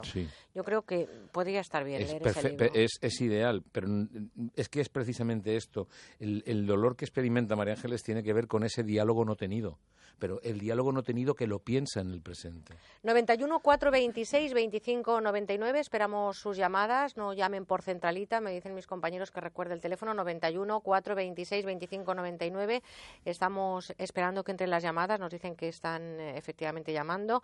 Vamos a leer otro correo, este es de Patricia, dice que tiene 65 años, lleva casada 35 y además ha sido el novio que conoció con 16. Cometió un error en la relación con mi marido que me perdonó, fui infiel, no pasábamos por buenos momentos y a día de hoy sigo eh, con mucho dolor por ese error de mi pasado. Mi marido no me lo recuerda, pero tengo la sensación de que no lo ha olvidado. A ver, eh, una cuestión es que no lo haya olvidado y otra cuestión es que lo haya podido perdonar. Si continúan juntos y no hay una recriminación constante, es que ha habido un perdón. Pero quizá ahí también habría que tener en cuenta que eh, la situación es que quizá no se lo perdona a ella. Y yo creo que una de las cosas que a nuestros oyentes les pueden ayudar mucho es que cometer una equivocación, cometer un error, no significa ser mala persona. Son dos cosas totalmente distintas. Que es lo que los seres humanos tenemos la capacidad de rectificar de aquello que nos hemos dado cuenta. Pero los seres humanos somos capaces de lo mejor y de lo peor. Por tanto, tener una equivocación es humano y perdonarse y saber que tiene la posibilidad, como está haciendo en este momento, de compartir la vida con la persona con la que tuvo un momento de crisis, evidentemente, como todo ser humano, es lo que puede hacer precisamente poder continuar esta relación. Pero el principal problema para mí está, la cuestión principalmente está en si ella se puede perdonar. ¿Somos nosotros los peores jueces? ¿Somos muy duros cuando nos convertimos en las personas que juzgamos nuestros actos? En términos generales yo diría que sí. Yo diría que, salvo en algunas circunstancias de una psicopatología grave de tipo más bien psicopático, el remordimiento la sensación de culpa, incluso una, una especie como de juicio muy severo o sumarísimo al, que uno se somete, creo que esa es precisamente una de las fuentes de muchísimo sufrimiento respecto del pasado, porque una cuestión es asumir la responsabilidad de lo que uno hizo, y creo que es muy importante distinguir entre culpa y responsabilidad, y otra cosa muy distinta en lo que supone el estar martirizándose por algo que no se debió hacer no existe, yo creo, en, el ser humano eh, ninguna situación que sea imperdonable. Creo que todos podemos ser magnánimos con nosotros mismos como lo somos, perdón, con los demás. Y en ese sentido, muchas veces el gran problema está en que, como tú decías, somos unos jueces excesivos, somos unos jueces eh, sumarísimos con nosotros mismos. ¿Somos capaces de darnos cuenta de eso, que no sé si es una frase hecha, manida, o si realmente se convierte en algo que pasa de verdad? ¿De los errores se aprende? Salvo que uno los utilice como una especie de martillo con el que se golpea la cabeza, como una especie de potro de tortura, yo creo que de los errores se aprende. Se aprende cuando se puede reflexionar. Aristóteles decía que un día sobre el que no se reflexiona no vale la pena haberlo vivido. Yo creo que respecto de la vida, si uno la mira con respeto y la mira sobre todo con esa especie, yo diría, de, ternura, esa especie de conmiseración que uno tiene que tener consigo mismo, se puede perfectamente. 91 426 25 99. Mamen, desde Barcelona, buenos días. Hola, buenos días. Encantada de saludarle. Cuente, de saludarle. Cuéntenos, Mamen. Buenos días, Mamen. Bueno, pues yo hace un par de años, cuando mi hija tenía 20 años, tuve una, una discusión bastante fuerte con ella y en un momento así de acalorado, pues le dije pues que se marchase de casa. Y, bueno, y entonces ella me hizo caso. Así que cuando volví por la tarde no estaba y bueno, luego me enteré de que estaba en casa de unos compañeros de universidad y, bueno, y al cabo de, pues no sé, de un mes o así, pues bueno, retomamos la relación al principio un poco tensa, pero bueno, ahora estamos, pues estamos bien, que decir, ella viene a casa, viene a comer, pasa el día. Eh, Desde entonces no volvió ya a convivir con usted en casa. No, es que eso se niega en redondo. A mí es lo que me gustaría, que volviera.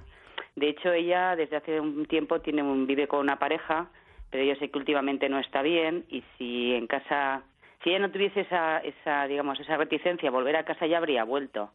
Pero continúa con la pareja, pues en parte porque quiere solucionarlo y en parte porque aquí no quiere volver. O sea, es como si se hubiese hecho una promesa a sí misma de no volver aquí por nada del mundo. Y ya digo que ahora estamos bien y lo hemos hablado. ¿Usted tiene la sensación de que no la ha perdonado? ¿Perdón? ¿Tiene la sensación de que su hija no la ha perdonado, Mamen? Hombre, ella dice que sí, porque hemos hablado del tema, pero este detalle a mí me da la impresión de que no.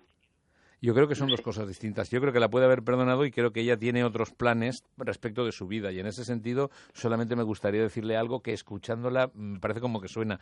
Eh, la posibilidad de que su hija vuelva no es responsabilidad únicamente de usted, es algo suyo, de usted y de su hija, ¿no? Y en ese sentido yo le diría que, bueno, desencuentros hay si usted ha tenido la oportunidad de continuar o de reabrir la relación, aunque sean otras circunstancias, permítame que le diga que me parece un buen paso. Está claro que no pasa lo que usted quisiera, pero su hija también está creciendo, ¿no? Bueno, Mami, pues gracias por llamarnos. Un abrazo muy fuerte también a Barcelona. Y terminamos, Manuel. Se quedan llamadas pendientes. Hay que llamar al 91 426 25 99. Mañana, a partir de las 9, estará de nuevo Manuel Ramos. Así que si les apetece, esas personas que nos han llamado podrán entrar mañana pero por favor al 91 426 25 99. Una última reflexión en voz alta. No sé si la infancia es determinante, cómo educamos y cómo nos educamos para gestionar nuestros errores. Sí, eh, muchas veces y muchos profesionales hablan de ello, de ese, ese niño interior, no esa especie de estructura de la personalidad que nosotros creamos en nuestra infancia. Ahora yo también tengo que reconocer que si bien es cierto que en la infancia las posibilidades, la plasticidad es mucho mayor, a lo largo de la vida las personas siempre podemos cambiar, siempre podemos crecer y siempre siempre tenemos una alternativa de hacer algo diferente. Pues esperemos crecer y cambiar para mejor. Manuel Ramos, muchas gracias. Dentro de un ratito le oímos en la tertulia porque estará con nosotros y con Cristóbal Molina, doctor en psicología, profesor de la Facultad de Psicología de Valencia y director del Instituto de Terapia Gestal.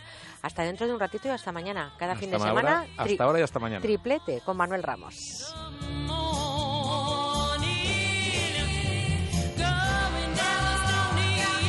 963915347. Ese sí, pero ese es nuestro contestador automático. También con buena onda arroba onda cero punto es y en las redes sociales. Con buena onda es nuestra página de Facebook y nuestro perfil de Twitter arroba con buena guion bajo onda.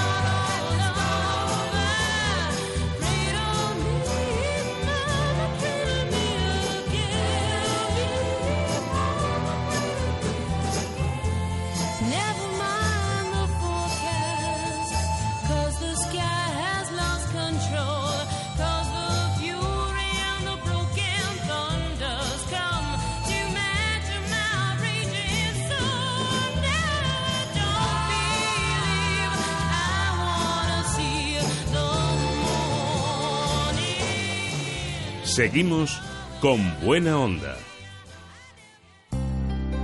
¿A quién no le duele la espalda a veces? Pues según la Organización Mundial de la Salud, el 80% de la población padece dolor de espalda en un momento de su vida. Por eso, los médicos recomiendan, nos recomiendan que tengamos cuidado con el tipo de asiento que utilizamos, especialmente si pasamos mucho tiempo sentados trabajando, estudiando o conduciendo.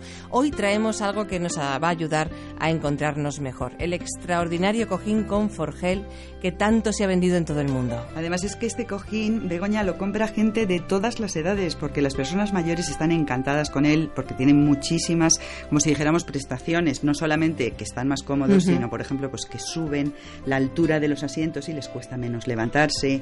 Para los coches, incluso hay gente Se la vio un taxista el otro día. Iba estupendo, ¿eh? Estupendo, el- los claro, taxistas eh, nos claro. la piden una barbaridad, también estudiantes, también Ajá. locutoras de radio, nos la piden los vigilantes, en general todas las personas que pasan muchas horas sentadas. Ujú. Y entonces es que este es un cojín pues de última generación, lo han pensado, lo han ideado expertos en fisioterapias posturales y es muy fácil conseguirlo porque basta con llamar a nuestro teléfono que es el 902 29 1029 o entrar en nuestra web que es universotao.com.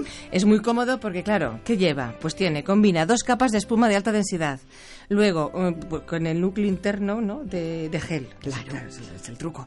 Así se distribuye uniformemente el peso de la parte superior del cuerpo, eliminando puntos de presión en músculos, en los huesos y en las articulaciones. Claro, ¿y esto qué hace? Pues que alivia el dolor de espalda. La verdad es que es comodísimo. Yo aconsejo a todos nuestros oyentes que lo prueben llamando al 902 29 10 29 y van a comprobar que funciona. Bueno, pues es el que se ha anunciado tanto en la tele. Es ese mismo. Pero en Onda Cero tiene un precio muy especial. Bueno, tiene un precio súper económico. Se han vendido miles y miles y miles. Cada vez que traemos un contenedor se agota enseguida.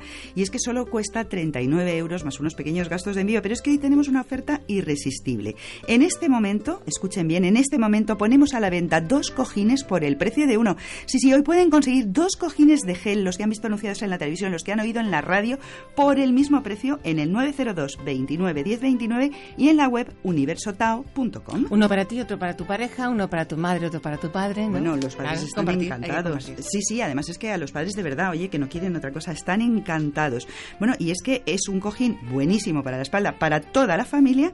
Y además viene con un regalo. ¿Qué regalo? Pues mire, vamos a regalar unas medias de compresión relax antivarices que parece mentira, pero lo bien que funcionan. Porque lo que hacen es que facilitan que no se retengan líquidos y más ahora en verano con el calor.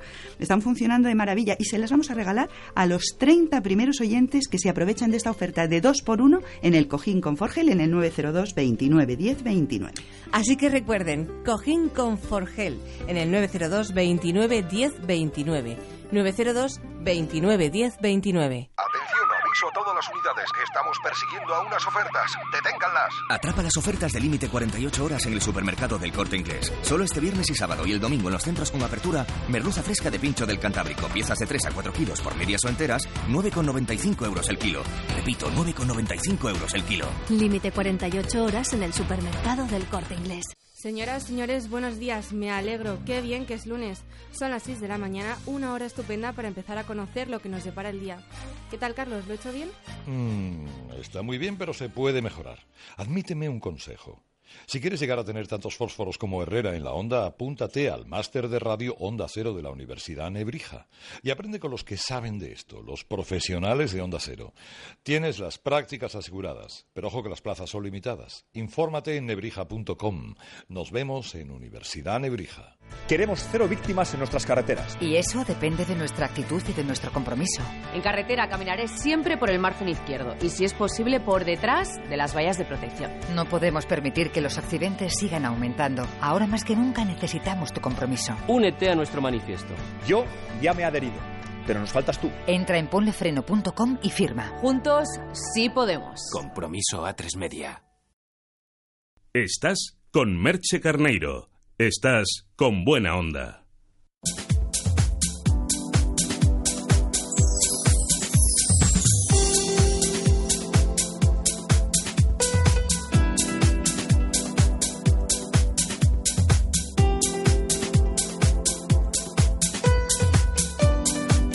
Enredados en la red.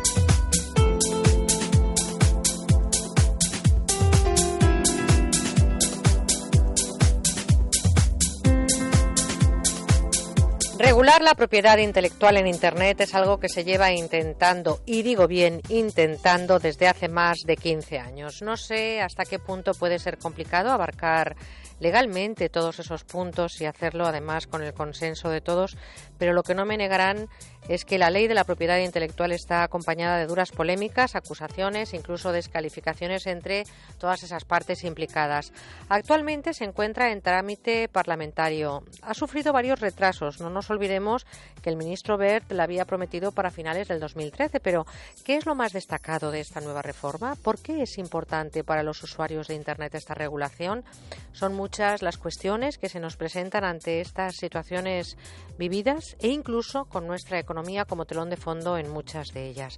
Pablo Fernández es abogado especializado en propiedad intelectual en Avanlex. Buenos días, Pablo Fernández.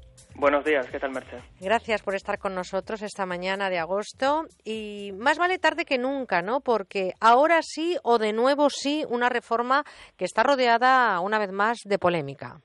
Claro, esta es una de las muchas reformas que van a venir, porque como te puedes imaginar, el tema de los derechos de autor cada vez se va complicando más. Por ejemplo, a mí me gusta la serie esta de Juego de Tronos y me gustaría verla en inglés.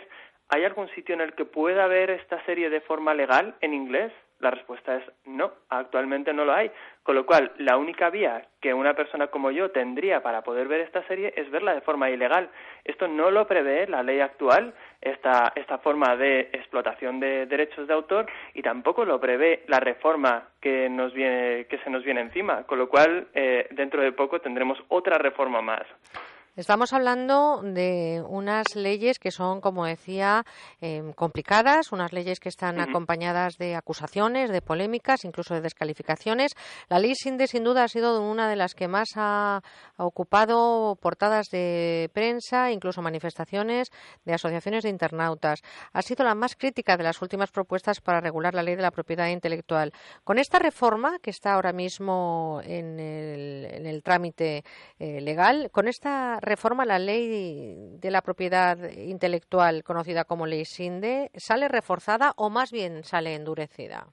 Ah, yo creo que ambas, ambas cosas. Sale reforzada para los autores porque se les va, a, bueno, para determinados autores porque se les, se les va a permitir cobrar por una serie de, de explotaciones o de cosas que, no, que por las que antes no cobraban. Y luego va a salir bastante reforzada eh, desde un punto de vista incluso de sanciones porque se va a poder imponer una sanción de hasta 300.000 euros a los titulares de páginas web que se dediquen a poner enlaces a sitios donde se pueden descargar o ver películas o eh, descargar o ver o, escuchar eh, música.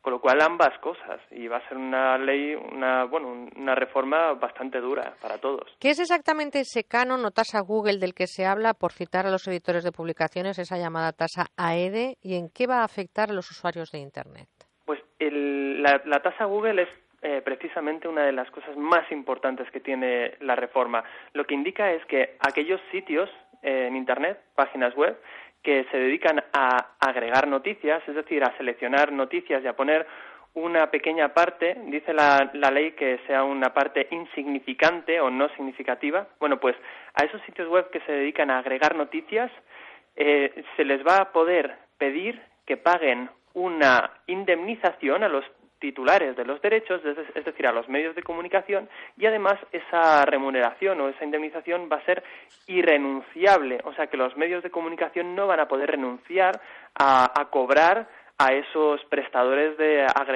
servicios de agregación. Por ejemplo, prestadores de este tipo son eh, Yahoo Noticias, Google News o Google Noticias, Meneame u otro tipo de páginas que se dedican a facilitarnos el acceso a los contenidos informativos.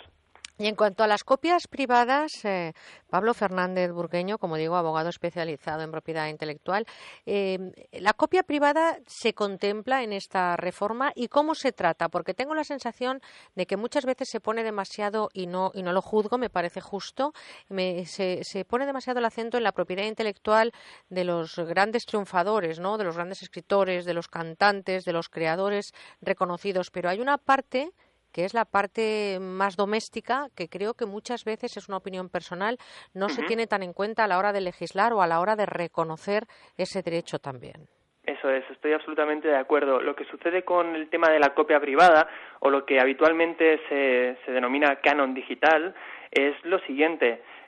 actualmente los autores, aquel que escribe un, un, artículo o que hace una foto o que, bueno, pues los autores tienen derecho a poder decidir quién hace copias y además a poder cobrar por todas esas copias que se hagan. Claro, aquí hay un problema. Si yo hago copias de una obra en mi casa, nadie va a poder eh, saber si he hecho la copia o no.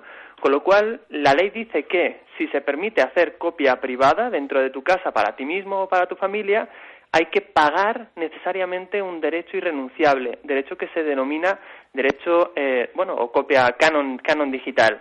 Bueno, pues lo que nos viene a decir la reforma es que este canon digital sigue en vigor, se va a tener que seguir pagando, eh, se va a tener que pagar además con cargo a los presupuestos generales del Estado y que, por supuesto, no incluye lo que nos podamos descargar de Internet a través de redes pues eh, eh, tipo Emule o Caza o temas de estos.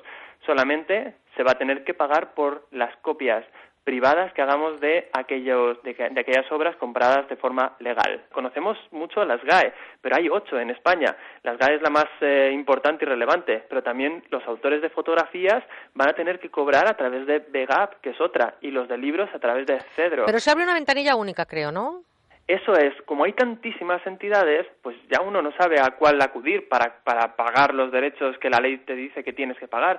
Eh, ni para mm, poder pedir autorizaciones. Entonces, lo que hace la reforma es abrir una ventanilla única, es decir, un único lugar, que por ahora va a ser las GAE en, un, primer, en un primer paso, en un primer acercamiento, pero después va a poder ser cualquiera de las demás sociedades de gestión de derechos de autor.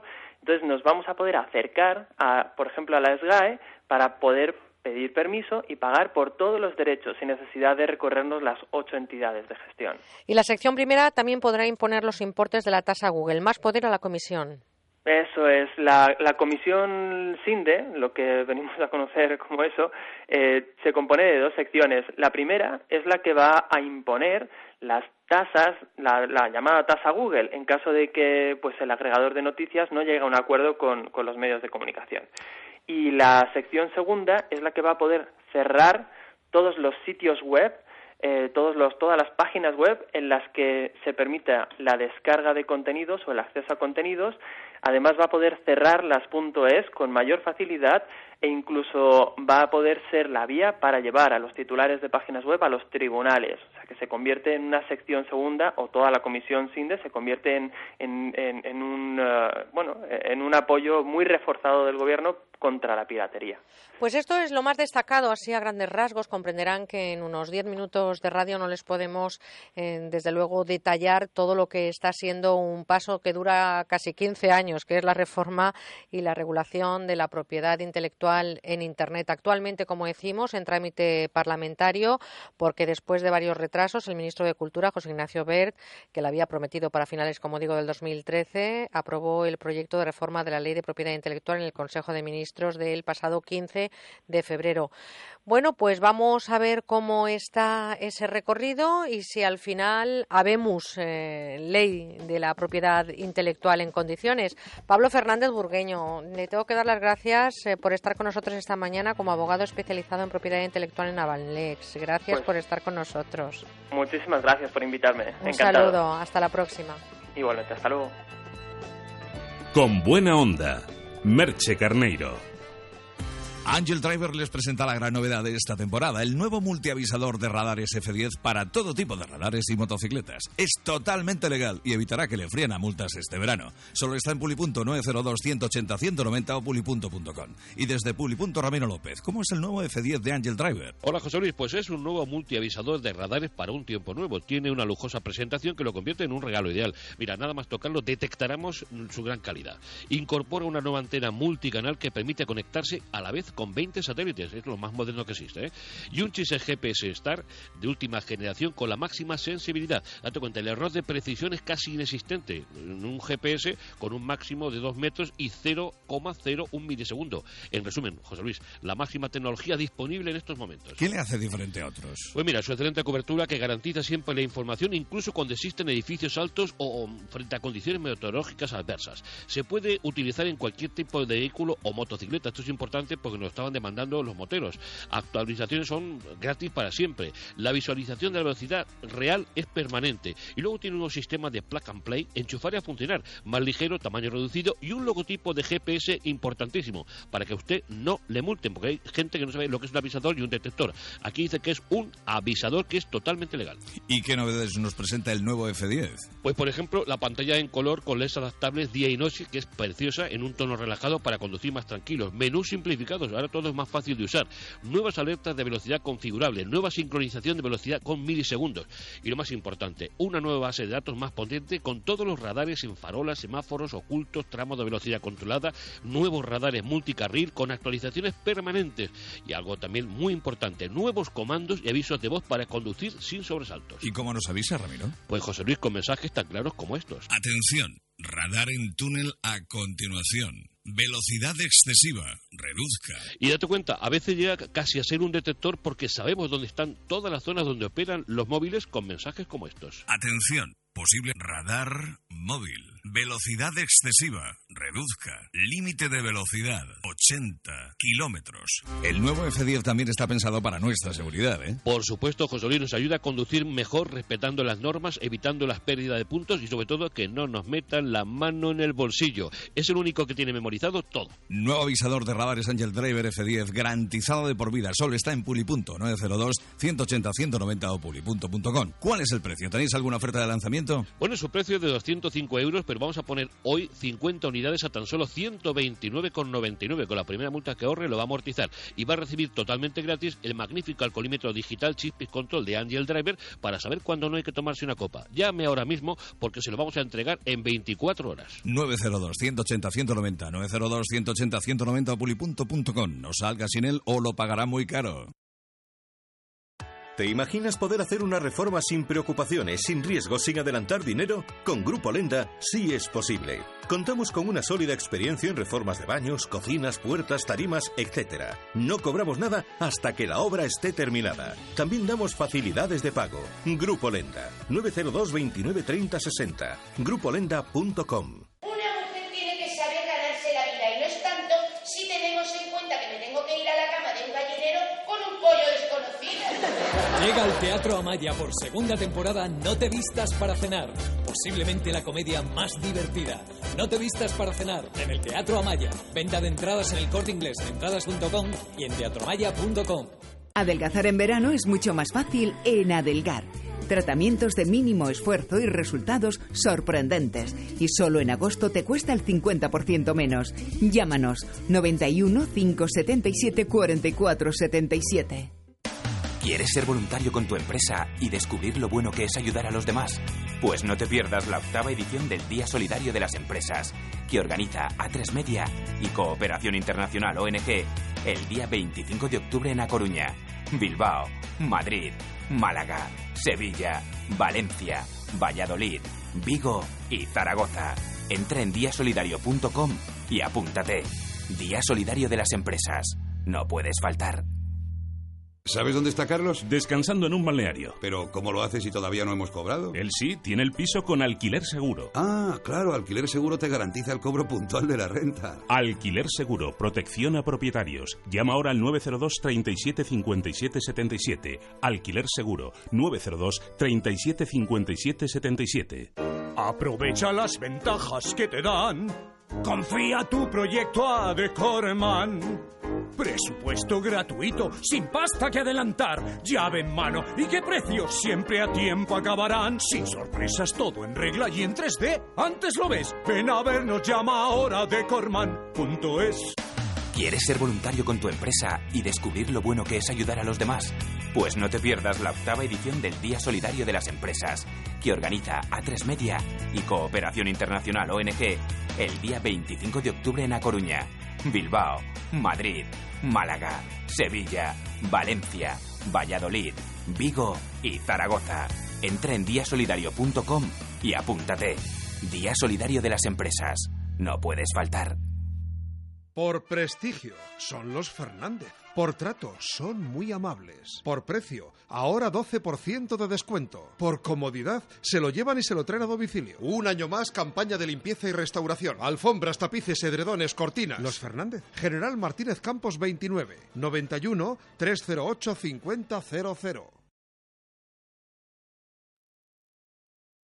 Este verano queremos escucharte. Déjanos tu mensaje en el 963 91 53 47.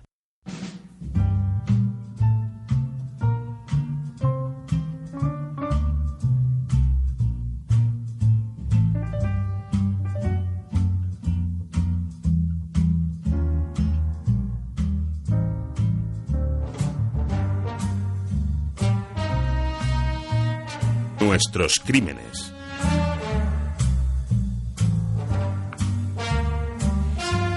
Es la otra cara de la vida, la cara B, la de la información de los hechos que ocurren en una parcela de la sociedad española y que nunca, créanme que es cierto, quisiéramos contarles. Es la crónica negra, las noticias de las tragedias, los asesinatos, los asaltos, las desapariciones, son nuestros crímenes, los que han ocurrido en nuestro país y que hoy les contamos con el análisis y la sutileza de la información de Jesús Duba, que es corresponsal de Asuntos eh, de Interior en el diario El País. Jesús, buenos días. Buenos días, Merche. Emboscada en Fago, El Solitario y Vidas Robadas y proyectos que pronto conoceremos. Así, así se lo contaremos aquí también. Bueno, yo también aprovecho para recomendar tu libro a los oyentes, tu libro de timadores. Muchas gracias. Eh, Jesús, cuando se produce una desaparición, todos los mecanismos se activan y en el caso que hoy nos ocupa, el final fue desolador para los familiares de Javier Avil. El pasado 5 de mayo, la víctima terminaba su jornada laboral en un restaurante del Grao de Gandía y se marcha de copas con unos amigos. Hasta ahí todo normal. Pero a partir de ese momento se pierde su pista hasta que aparece cosido a puñaladas con un ensañamiento brutal, tremendo. Y he leído que creo que 20 Jesús puñaladas. Sí, sí. Y no solo eso, sino descuartizado, que es lo más terrible aún si cabe, sí. Tremendo, ¿no? Efectivamente, este hombre Javier Avil de 45 años que trabajaba en un restaurante de Gandía. Se fue un día, salió de fiesta con unos amigos, parece que entre ellos había varios de origen lituano. Desapareció en mayo y tardó tiempo la policía en descubrir, eh, después de pues más de un mes eh, largo de zozobra por parte de la familia que consideraban inexplicable la desaparición, ¿no? Porque era un hombre que, que en fin, que no tenía ningún aspecto negro de su vida, ¿no? Eh, finalmente fue encontrado eh, en, en, junio eh, totalmente descuartizado, ¿no?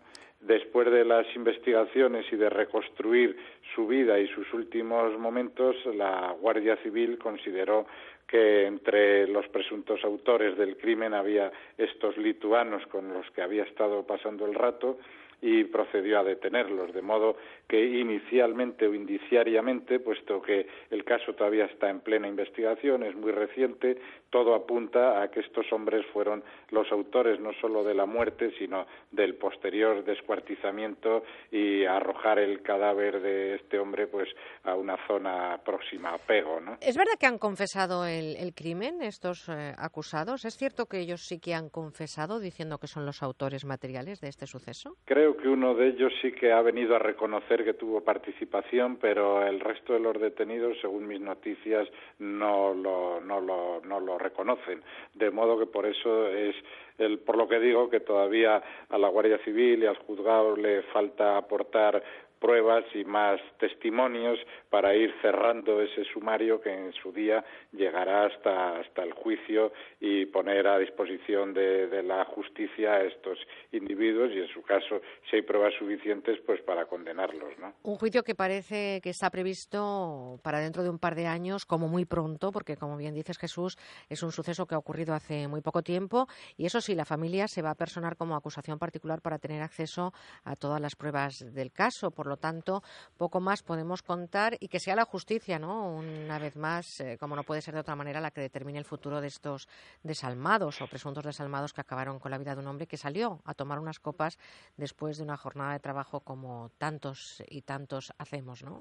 Sí, pero como hemos hablado otras veces, afortunadamente las técnicas policiales han mejorado mucho porque ten en cuenta que a este hombre, a Javier Avil, le mataron en una casa, eh, los presuntos autores se dedicaron a limpiar muy bien todos los restos de sangre para, borrar la huella del crimen, pero las técnicas policiales, sobre todo el empleo de un producto que se llama luminol, que permite, eh, eh, genera una reacción este producto al entrar en contacto con la sangre, que, que, aunque haya muy poquita sangre, pues este producto hace que ese resto de sangre aflore y se pueda ver mediante luz ultravioleta, ¿no? Bueno, pues bienvenidas esas nuevas técnicas para poder desenmascarar a estos, eh, me vas a permitir, no lo suelo decir nunca, pero mm, lo voy a decir sin vergüenzas, o sea, no me cabe otra palabra ahora mismo. Pero no siempre Jesús se resuelve los casos, o al menos con la celeridad que exigen los sentimientos del entorno de las víctimas.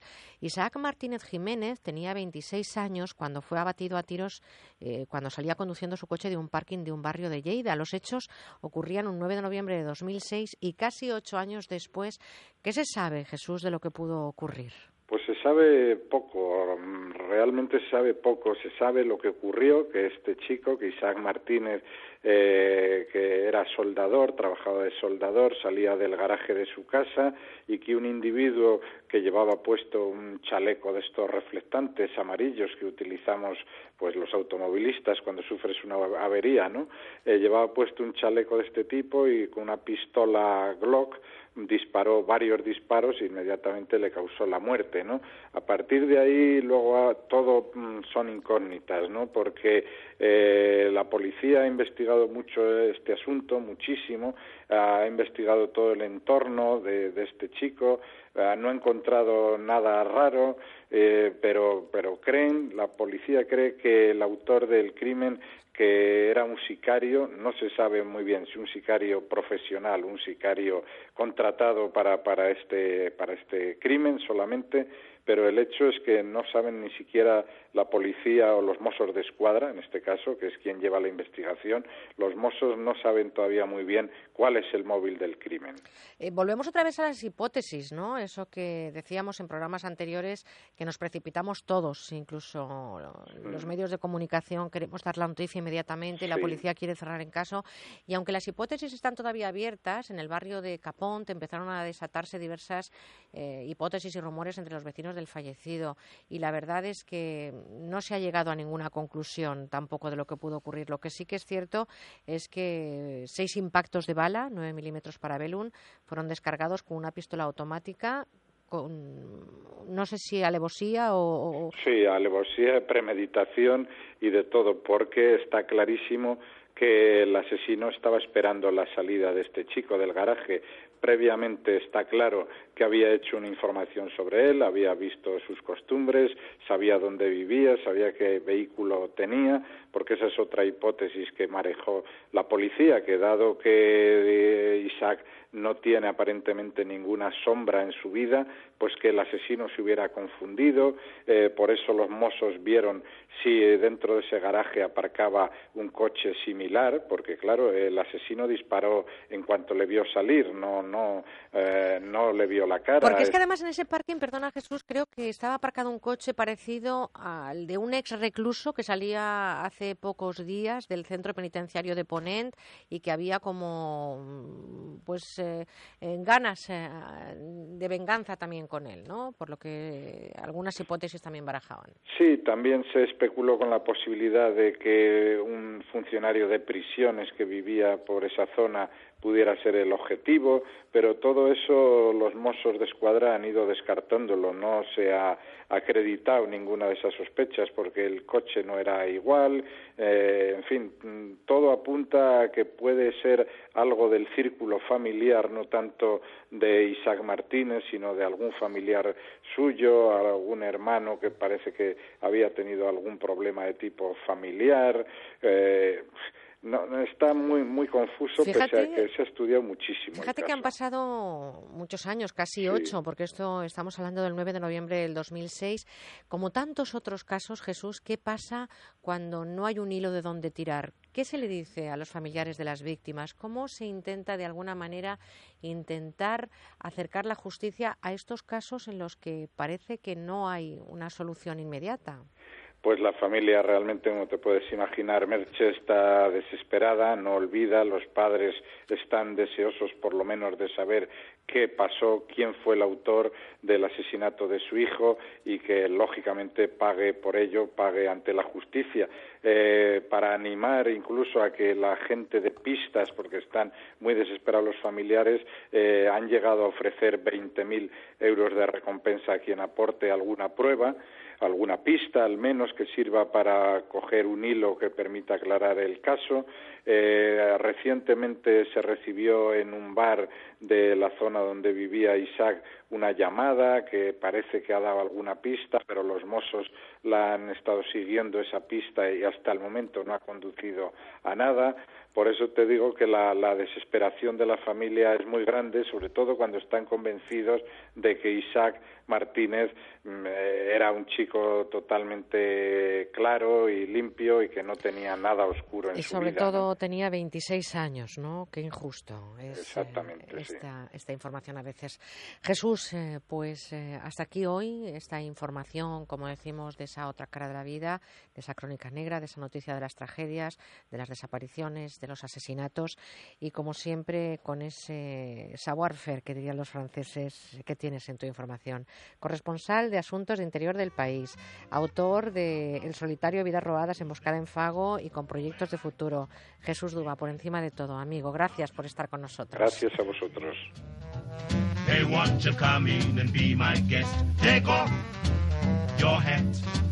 Farewell, comment. He's out Estamos acercándonos a las 10 de la mañana, a las 9 en Canarias. Llegará la información con Laura Gil. Antes los mejores anuncios eh, absolutamente seleccionados por nuestros eh, queridos Juanjo Pavía y Daniel Solís. Pero después a las 10 y 5 aproximadamente nuestra tertulia. Hoy el tema no se lo pueden perder. El placer del riesgo. ¿Nos gusta vivir al límite? Llámenos 91 426 25 99. Cuéntenos cuál es esa situación que ha vivido con mayor riesgo. 91 426 25 99 con Manuel Ramos y Cristóbal Molina y espero que con todos vosotros 91 426 25 99. Ahora unos consejos, la información con Laura Gil y enseguida volvemos. Knock, knock. Who's there? Well, Hitler. How do? It's you. Hey, won't you come in and be my guest? Take off your hat. Farewell, comment. He's out for you. Hey, won't you come in and be my guest? My house is open house for you. Con buena onda en Onda Cero. Tous les garçons et les filles de mon âge se promènent dans la rue de. ¿Se acuerdan de la encantadora Françoise Hardy? O de la bellísima Marie Laforet. Nous les referons ensemble, nous les referons ensemble. Demain, les vendanges de l'amour. Bueno, ¿y qué me dicen de Sylvie Vartan? Si après la pluie se montre le soleil et qu'il va réchauffer son cœur. O de la inolvidable Edith Ilias.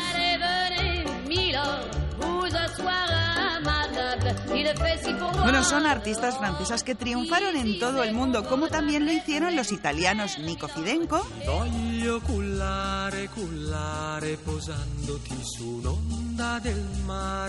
El gran. Tony Dallara.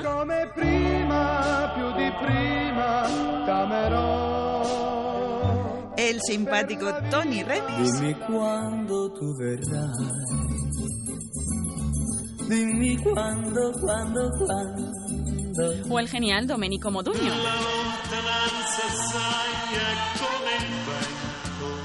Pues todos ellos están en la colección Grandes Éxitos Franceses e Italianos. Tres discos con canciones muy difíciles de encontrar y que hoy pueden conseguir solo los oyentes de la radio en nuestro teléfono, el 902 29 10 29. Sapore di sale, sapore di mare. Canciones alegres que nos traen los mejores recuerdos, baladas románticas que nos harán revivir momentos mágicos. Un total de 60 temas inolvidables en exclusiva aquí en la radio.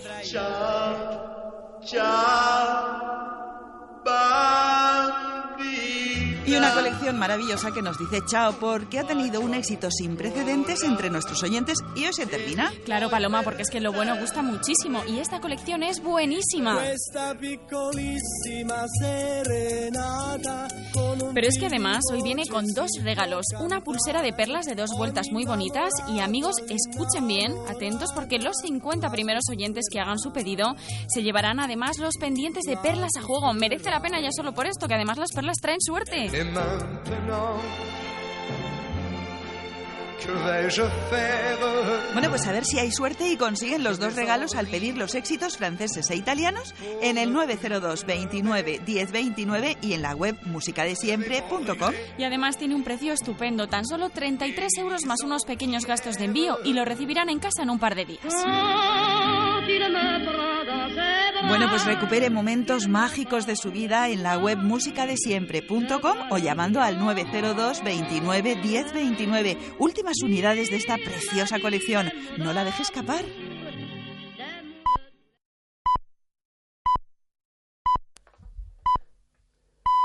Son las 10, las 9 en Canarias.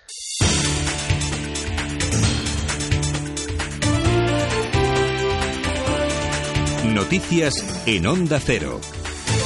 Buenos días. Hoy conoceremos novedades sobre el posible caso de ébola detectado en Zaragoza, mientras que se reducen las posibilidades de la presencia del virus en otro paciente que había sido ingresado en Barcelona con síntomas sospechosos. Se trata de un hombre que reside en la ciudad condal y que estuvo en Guinea Conakry entre el 17 y el 19 de agosto. El resultado definitivo se conocerá a lo largo del día de hoy. Y en Zaragoza anoche se activó el protocolo sanitario ante otro posible caso de contagio detectado en el Hospital Miguel Servet en un hombre de origen africano.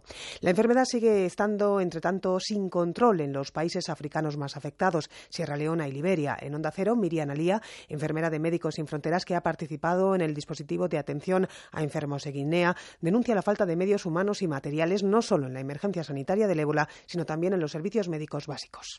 todos los servicios de salud básicos se ven alterados al tener una epidemia de ébola. Estamos hablando de maternidad, estamos hablando de vacunación, de los hospitales normales, de los centros de salud normales, que o bien el personal no recibe material de protección básico o tiene miedo y, se ha ido. Y esto está afectando a la asistencia de salud de, de otro tipo de patologías como malaria, como un parto, como un aborto o cualquier tipo de patología básica que tampoco se están tratando.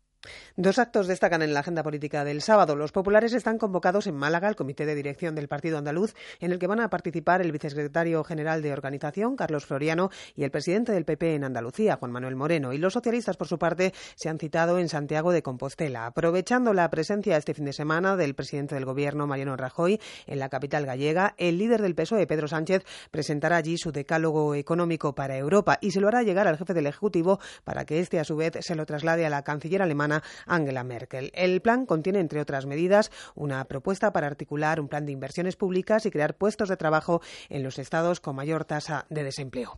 En clave económica se han conocido también los últimos datos relativos al turismo en nuestro país y son positivos. España ha recibido la cifra récord de 36,3 millones de turistas hasta el mes de julio, lo que supone un 7% más respecto al mismo periodo de 2013 y el mejor registro histórico de enero a julio.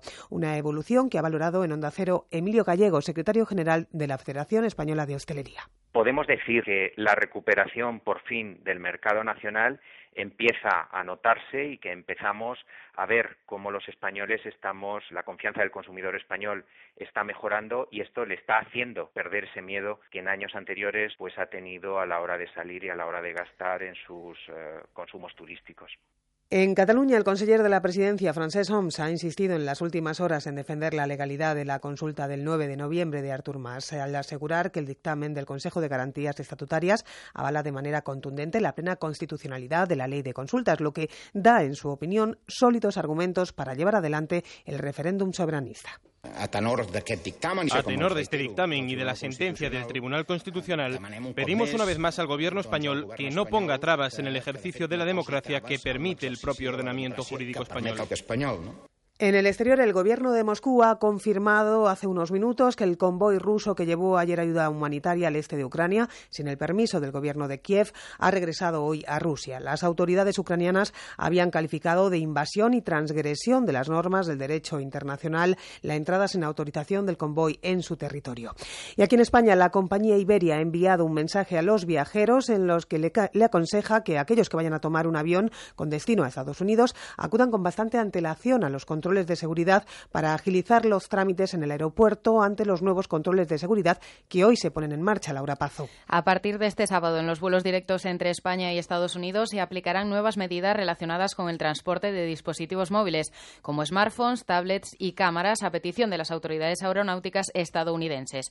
Todos los dispositivos deberán pasar por la inspección de rayos X por separado del resto de objetos y cada uno de forma independiente. AENA ya recomendó acudir con bastante tiempo al aeropuerto y llevarlos a aparatos con batería suficiente, puesto que se podría denegar el embarque si no se comprueba que funcionan correctamente.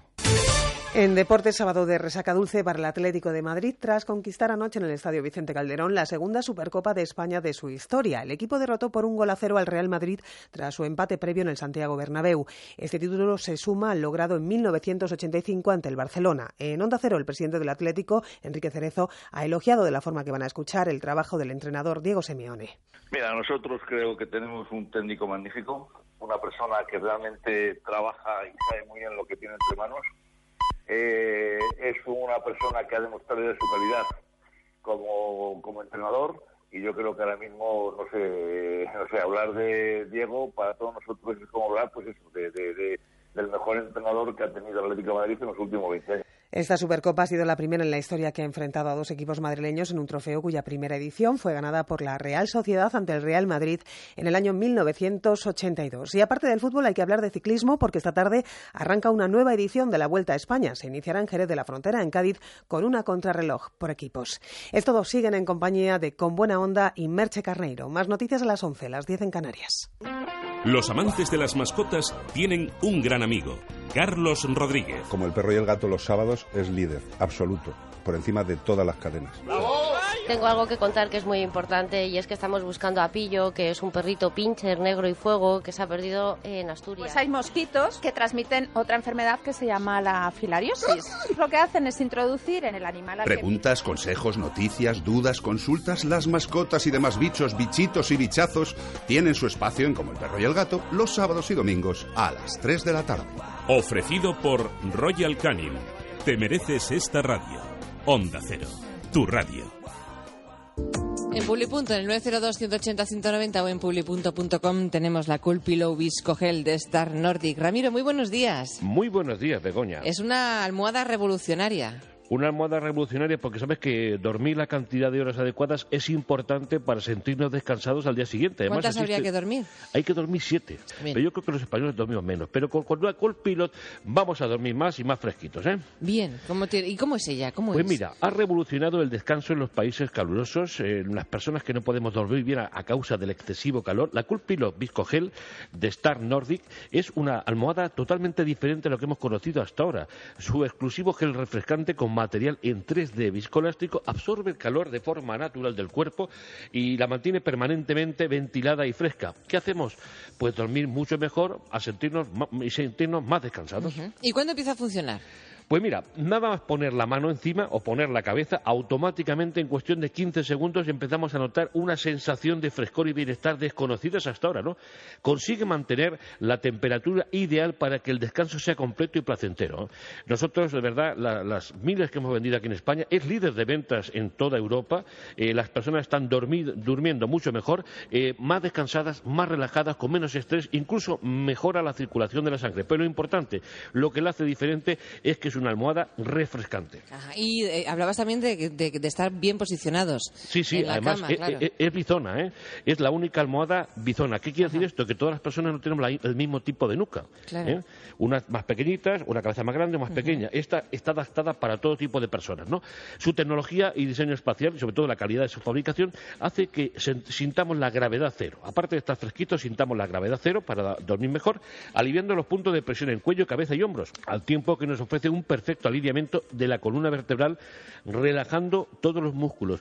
Si usted padece calor por la noche, si usted duerme mal, se levanta con mal humor, eh, con el cuello retorcido, con dolor de espalda, es que necesita una Star Nordic Cool Pilot y más con los días que tenemos de calor y el verano que tenemos por delante, te puedo asegurar que es imprescindible en cualquier tipo de, vivienda que, esté en, zonas cálidas. 902-180-190, pulli.com, ahí tenemos la oferta. Tenemos una oferta. recordar que la funda eh, eh, que damos de regalo es lavable. ¿eh? Ah, claro. Importante. Y es 100% transpirable. Exacto, Está preparada para obtener la máxima frescura y eliminar la humedad. Se seca rápidamente. El precio, mira, el precio en el mercado es de 60 euros, de por sí ya más económica que, la, mayoría de este tipo de, de almohadas, pero estamos hablando de una gran novedad a nivel mundial.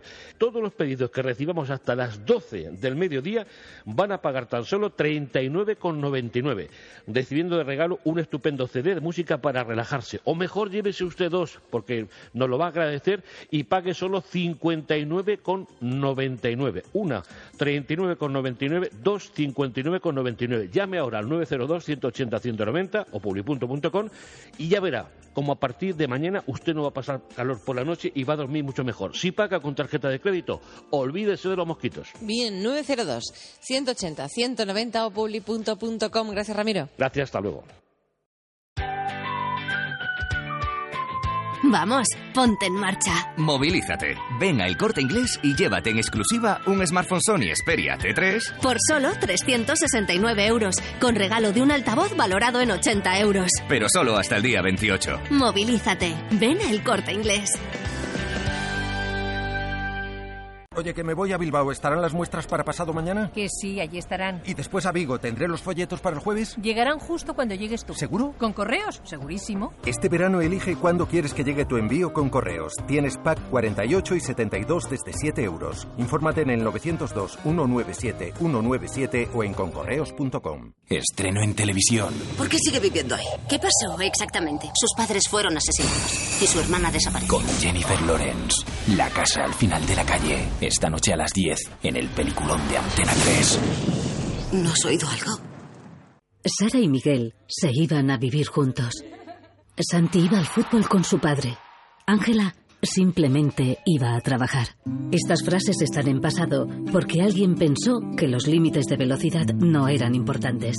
A 80 kilómetros por hora, un atropello siempre es mortal. No lo olvides. Si corres con el coche, puedes destrozar la vida de gente que ni siquiera conoces. A tu lado vamos todos. Dirección General de Tráfico, Ministerio del Interior, Gobierno de España. Con buena onda, en Onda Cero.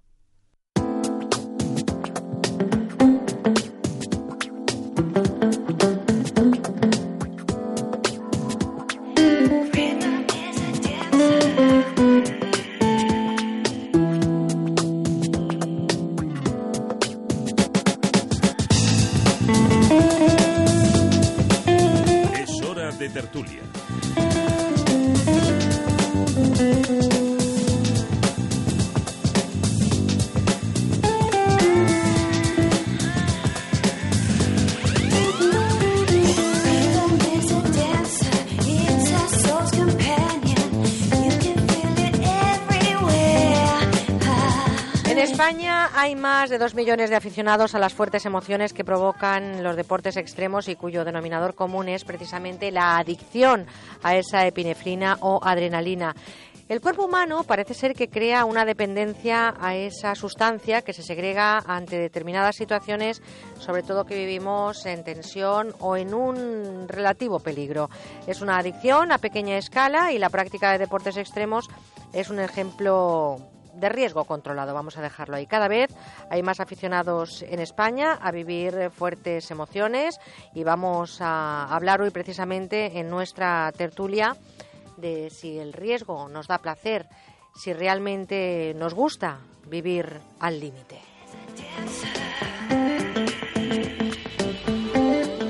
Ese es el tema de nuestra tertulia 91 426 25 99. Por lo tanto, esperamos precisamente compartir con ustedes, con vosotros, si nos gusta vivir al límite y qué es esa, eh, ese momento o cuál es esa situación que han vivido precisamente en el límite, en el riesgo.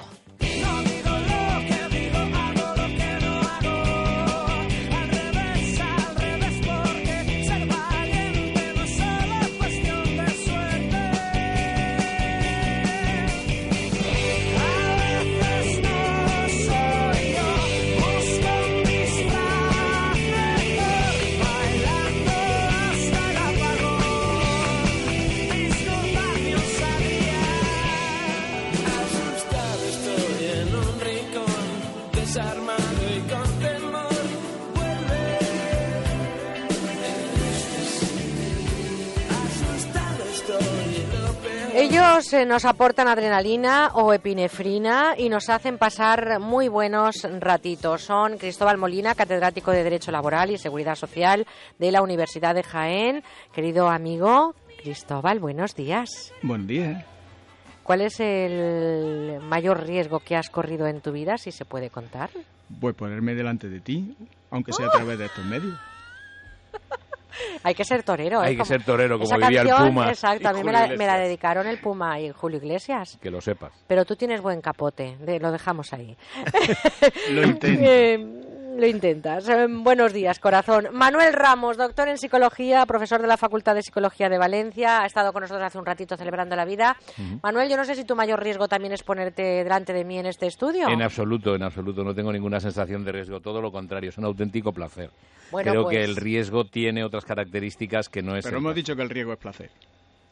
No, no, sí, pero no todos. No todos. hay algunos riesgos que el placer lo proporcionan cuando se terminan. Oye, estáis eh, hablando demasiado de placer y el placer sobre el riesgo. Sí, ¿eh? sí, sí, No nos vayamos. caminar por el agudo filo de la navaja. Exacto, no nos vayamos a cualquier otro, otro sitio. Vamos a darle también desde aquí un abrazo muy fuerte a José Cortés, es nuestro realizador técnico que está en Jaén y sin él esto no sería posible. Sin él y sin ustedes, sin vosotros, porque nos tienen que llamar al 91 426 25 99 para contarnos eh, cuál es esa, situación que han vivido, eh, límites, y el riesgo realmente va unido al placer. Así que ya lo saben, 91 4, 26, 25, 99. Deportes de riesgo, escapadas para vivir aventuras extremas. Yo no sé si la adrenalina está de moda. ¿Qué pensáis? Yo lo que pienso es que la gente eh, trata de encontrar o vivimos, estamos inmersos en una dinámica de encontrar siempre un estímulo diferente, algo que trate de mitigar la rutina o lo que muchas veces las personas viven como rutina. Y si por una parte tenemos la sensación o la necesidad del ser humano por la novedad y por otra parte una sociedad que nos demanda que siempre hay algo que hacer más allá, está servido el casi yo diría una adicción, una compulsión a estar experimentando situaciones extremas. Cristóbal, por ejemplo, mm, deportes de riesgo. Cada vez son más em, agencias las que están precisamente vendiendo esa posibilidad de aventura. Fíjate que hablando, por ejemplo, de deportes, me viene a la cabeza eh, Álvaro Bultó, ¿no? ese aventurero y presentador de televisión que en los Alpes suizos, cuando tenía solamente 51 años, fallecía hace unos meses practicando Winfly, creo que se llama, Winfly, una cosa en así. En Jaén también hemos tenido, en fin, una situación con otro cocinero muy famoso. En sí, sí, efectivamente. ¿no? En fin, que esta provincia, aunque es chiquitita, está un poquito alejada, pero sí que, bueno, pues que vive esas situaciones Mm, bueno, ayer lo decía, bueno, la semana pasada, ¿no? Es decir, depende de los usos, ¿no? Es como todo. Eh, yo creo que el riesgo es necesario, ¿no? Es inherente a todo, inherente mm, a las personas, inherente a la sociedad, no solo por lo que dice algún sociólogo muy conocido, ¿no? Como vivimos en una sociedad del riesgo. El problema es cuando se industrializa o cuando ese riesgo pues está descontrolado, ¿no? Por ejemplo, ese tipo de situaciones. Pero, no sé, la sociedad ha evolucionado porque nos hemos puesto siempre al límite, ¿no? Aquellos que decidieron abandonar los lugares donde estaban para buscar otras opciones, ¿no? Yo creo que es inherente a nosotros mismos, a la propia vida social. ¿Tú crees que hemos evolucionado realmente por eh, ponernos en situaciones al límite? Pero ¿dónde estaría, mm, valga la redundancia, el límite de ese límite que necesita la humanidad para seguir eh, creciendo? Hombre, yo creo que a nivel evolutivo hay una cosa que está clara. Los que se pasaron del límite no volvieron. Es decir, esos no estuvieron para contarlo. ¿no? Pero Manolo, ¿dónde está el límite si no te pones al límite? Claro, no, no estoy de acuerdo. son nuestras limitaciones? No se puede saber si no fuerza. El problema está en vivir para contarlo. Si yo, mira, eh, me estaba viniendo a la cabeza lo del el poema de Mario Benedetti de No te salves, ¿no? No te quedes inmóvil al borde del camino. No, no te llenes de calma, no reserves del mundo un rincón tranquilo. Es decir, la, la, evolución viene por quien se arriesga y yo comparto ese riesgo. Sin embargo, y has dicho, me está preocupando porque algunas veces estamos de acuerdo, Cristóbal. No, la que está preocupada soy yo, porque a mí lo que me gustaba de vosotros era precisamente ese límite. y no, nos estamos al abismo y veo que últimamente vais de la manita y parecéis las hermanas Garce. y ahí lo dejo. Yo no, yo no, no voy a hacer nada más que una cierta crítica a esta especie de mitificación o casi necesidad o compulsión a tener que arriesgar con lo cual hace que la persona deje de encontrar pequeños detalles que son encantadores. Yo creo que estar vivo es un riesgo. Creo que eh, cada paso que uno da, eh, salvo que tenga la ilusión de control, es hacia lo desconocido y tiene que ir ajustándose de una forma creativa pero, pero ese riesgo colocado en agencias, por decirlo así, en, en la idea de automáticamente hay que vivirlo, eh, es lo que yo no comparto. Fíjate que, por ejemplo, bueno, tenemos 91 426 25 99, vamos a dar paso enseguida a llamadas, nos están esperando ya, pero también las redes sociales, el correo electrónico. Un abrazo muy fuerte, Juan Carlos, desde Palma de Mallorca. Deportes de riesgo pone en Twitter trabajar un fin de semana en la segunda quincena de agosto. Eso sí que es riesgo. Pues, querido Juan Carlos, más deporte de riesgo todavía es trabajar desde la primera quincena de, agosto. Eva, desde Valencia, buenos días, paisana. Hola, buenos días, enhorabuena por el programa. ¿eh? Muchas gracias, un beso muy fuerte, cuéntenos. Pues nada, en realidad mi deporte en teoría no es de riesgo porque se trata de windsurf. El problema son las condiciones en las que los lo practicas, digamos, ¿no? Entonces a mí se me ocurrió la genial idea porque si lo practicas para enseñar a los niños, pues cuando hay mucho viento, 15 nudos, poniente, pues como que te apetece entrar al agua sola. Entonces, regla número uno, no se puede navegar sola. Siempre tienes que avisar a alguien de que vas a entrar al agua. Y regla número dos, componente no. Componente no. ¿Ha vivido alguna situación? Porque acabas en Baleares como te descuidas. Claro, pero bueno, pues, pues está fenomenal, ¿eh? Por ahí, va, por ahí va el tema. El tema ¿Qué es, lo que te ha pasado, Eva? Pues me pasó que una mañanita con poniente 15 nudos, digo, guau, esta es la mía, esta es la mía, me meto. ¿Qué me pasó? Que se rompió el tope del mástil, con lo cual la vela se descolgó. Ese sonido quiere decir que se fue al traste. Sí, la no Lo traducimos como que mm, pasó a mejor vida. Sí, con lo cual, consejo, agárrate a la tabla. O sea, no se te ocurra intentar recuperar la vela ni el máster, ni nada, ni la botavara, ni nada. Déjalo correr, déjalo correr y agárrate la tabla. Problema, poniente. Pues a la, te va impulsando hacia adentro. No sé si llegué, no sé si llega a Formentera, pero casi. Y menos mal que pasó un velerito muy simpático y me rescató. Pero yo me las vi, pero, pero, pero, y soy experta en windsurf, pero aún así hay ciertas reglas que sí, está muy bien me dicen mis compañeros que además de esta situación, Eva, también has vivido otra también complicada, en la nieve, En la nieve. Es que también soy monitora de snow. Ah, y entonces en Batería de Beret eh, yo daba clases a un grupo de escolares, cogimos el telesilla, había ventisca, pero brutal. No sé por qué permitieron abrir la estación, supongo como una cuestión económica. Así que ya me voy con todos los peques, se para el telesilla y venga para arriba, venga para abajo, venga para arriba. Y yo, no temía por mí, temía por los peques. Total, hasta que conseguimos llegar arriba y había que decidir, ¿bajamos con telesilla o bajamos con la tabla? Había gente que no controlaba demasiado y no se veía un carajo. Si yo tenía problemas, imagínate, con un grupo de 15 peques detrás. Madre o sea, la bajadita, la bajadita, porque yo no me arriesgué con, con el telesilla, lo veía, lo veía muy, muy, muy peligroso la bajadita, que, que normalmente son, no sé, siete minutos, nos costó como 20 minutos y yo no paraba de sudar, ¿eh? Una tensión, porque ya no por mí, yo, la hubiera bajado, pero es que lleva un grupo de peques.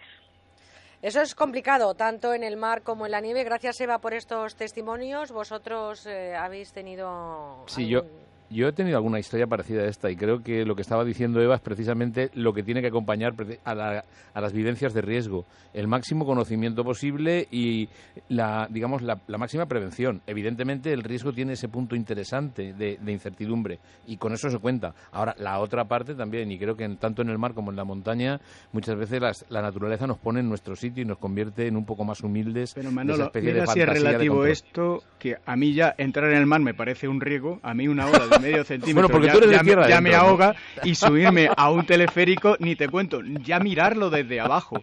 Con lo cual, yo creo que esto del sentido del, del riesgo y del límite es muy, muy, muy relativo, ¿eh? Sí, muy subjetivo también. Oye, acabamos de recibir un tuit, eh, Cristóbal, que va para ti especialmente. ¿Te lo leo? Bueno, a ver, ¿Quieres correr el ¿no? Vamos a arriesgarnos, ¿Te pongo al límite? Vale, pues te voy a poner al límite. ¿Te suena Julia de algo? Adiós. Mm, bueno, no sé. Dime solamente si te suena para seguir leyendo. Bueno, conozco alguna Julia, pero así dicho Pero como para que pueda leer el Twitter en antena, el Twitter en antena, iba a decir el Twitter, claro, me tengo que leer las conversaciones de los millones de, followers, que se llama todo eso. Oye, mm, ¿puedo leer un tuit de Julia? ¿Tú me autorizas? ¿Te atreves? vamos al LIM, no has dicho que hay que arriesgar. Imagínate, en, cualquier programa hay que hacerlo, pero en este aún más, ¿no? José Cortés, que es nuestro técnico, le pido que vaya preparando una tila y tú no te pongas muy nervioso. Yo ya me he derretido. Bueno, eh, dice, bueno, dice, como siempre tu programa es un chute de optimismo y positividad. Yo creo que eso lo hace solamente para enmascarar lo que viene luego y dice, Adiós. a Chuchón a repartir y uno especial a mi paisano Cristóbal. Hola. Publicidad, volvemos enseguida. Con la vuelta al cole en el corte inglés, el curso que viene es más fácil porque tienes chaquetones acolchados desde 19,95 euros y una multifunción HP por 59 euros para que vayan abrigados y bien preparados. Vuelta al cole en el corte inglés. A la hora de pagar, aprovecha todas las ventajas de la nueva cuenta abierta Vuelta al cole. Financiación a plazos, consultar condiciones. El espectáculo del baloncesto llega a Madrid de la mano de Caser Seguros. Te esperamos el 25 de agosto en nuestro autobús situado en el Palacio de los Deportes. Sube, juega y anima a nuestra selección. Podrás conseguir entradas para la gran final del Mundial. Caser Seguros. Juntos hacemos la mejor selección. Caser Seguros, empresa colaboradora de la Copa del Mundo de Baloncesto 2014. ¿Qué tal si vendemos la casa? Una buena idea. Gilmar, dígame. Una buena llamada. ¿Que ya la han vendido? Una buena noticia. Porque si piensa y llama a Gilmar, siempre tendrá una buena noticia. 902-121-900. Gilmar, garantía de líder. Adelgar, la clínica que ha revolucionado los tratamientos de adelgazamiento. Solo en agosto tiene para ti un descuento especial del 50% en su exclusivo tratamiento para adelgazar. Llámanos 91 577 44 77. ¿Sabes qué es reformadísimo? Es disfrutar la reforma integral de tu vivienda o local. Conéctate a reformadísimo.es. Onda Cero. Queremos cero víctimas en nuestras carreteras. En la moto me pondré siempre el casco, correctamente abrochado y con la visera bajada. No podemos permitir que los accidentes sigan aumentando. Ahora más que nunca necesitamos tu compromiso. Únete a nuestro manifiesto. Yo ya me he adherido pero nos faltas tú. Entra en ponlefreno.com y firma. Juntos sí podemos. Compromiso a tres media. Y llegaron las vacaciones y es el momento de remozar su oficina. No dudemos que nuestras instalaciones son el reflejo de nuestro negocio. Mercaoficina dispone de los mejores productos, mejores precios, mejor servicio y siempre con la garantía del líder. Nosotros cambiaremos su imagen y contribuiremos a hacer próspero su negocio. www.mercaoficina.es Por prestigio, son los Fernández. Por trato, son muy amables. Por precio, ahora 12% de descuento. Por comodidad, se lo llevan y se lo traen a domicilio. Un año más, campaña de limpieza y restauración. Alfombras, tapices, edredones, cortinas. Los Fernández. General Martínez Campos 29. 91 308 5000. ¿Quieres ser voluntario con tu empresa y descubrir lo bueno que es ayudar a los demás? Pues no te pierdas la octava edición del Día Solidario de las Empresas, que organiza A3 Media y Cooperación Internacional ONG el día 25 de octubre en A Coruña, Bilbao, Madrid, Málaga, Sevilla, Valencia, Valladolid, Vigo y Zaragoza. Entra en diasolidario.com y apúntate. Día Solidario de las Empresas. No puedes faltar. En onda0.es puedes escuchar en directo tu emisora local. OndaCero.es te acerca las noticias de tu ciudad y de tu comunidad autónoma donde quieras. Solo en nuestra web ondacero.es.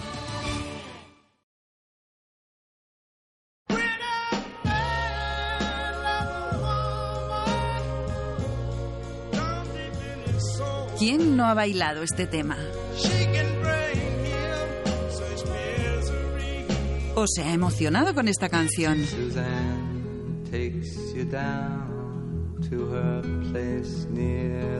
Y seguro que más de uno se enamoró con esta. Hoy les traemos 50 grandes éxitos que han vendido millones de copias. 50 temas que siguen vivos y que han congregado a su alrededor millones de seguidores. Tres discos exclusivos para la radio, como siempre, en un número de teléfono, el 902 29 10 29. Mrs. Jones, Mrs. Jones, Mrs. Jones, Mrs. Jones.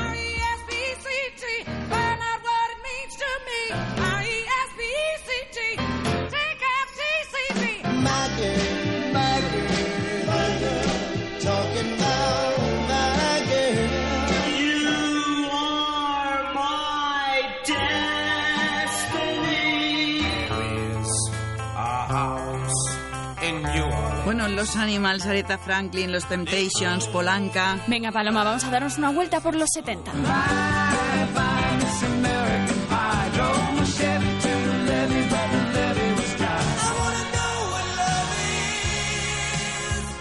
Todas estas canciones y muchas más les esperan hoy en la colección Sensación de Vivir. Canciones que son capaces de emocionarnos cada vez que las escuchamos, capaces de elevarnos el espíritu, de hacernos más felices por unos minutos. Hoy en el 902 29 10 29 y en la web musicadesiempre.com.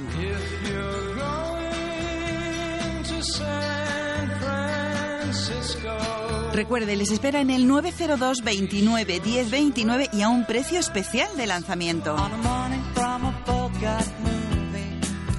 Pues sí, porque esta colección cuesta 40 euros, pero hoy van a poder conseguirla por tan solo 33.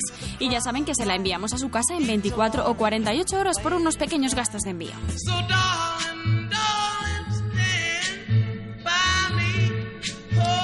No solo eso, es que de regalo hoy tenemos un precioso reloj de pulsera con un diseño muy actual para los 50 primeros oyentes que pidan la colección Sensación de Vivir en la web musicadesiempre.com o en el 902 29 10 29. Dense presa. ¿Se imaginan un viaje con todas estas canciones en el coche? Pídanlas en el 902 29 10 29.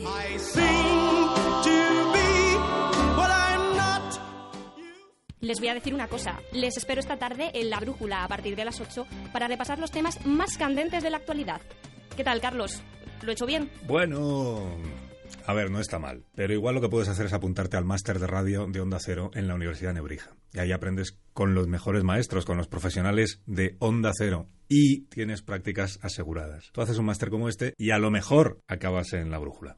Te informas en nebrija.com. Apúntate ya. Apúntate ya, o sea, ahora, porque las plazas son limitadas. Te esperamos en Universidad Nebrija.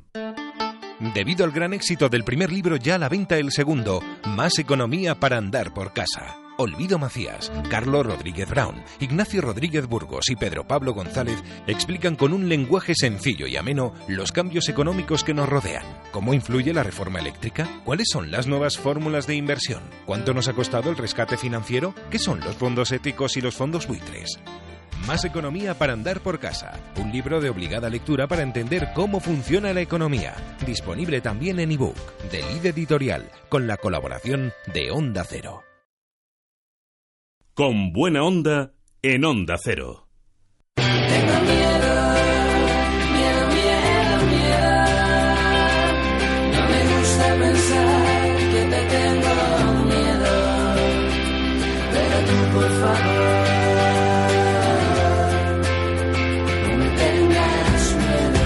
91 426 25 99. Repito, 91 426 25 99.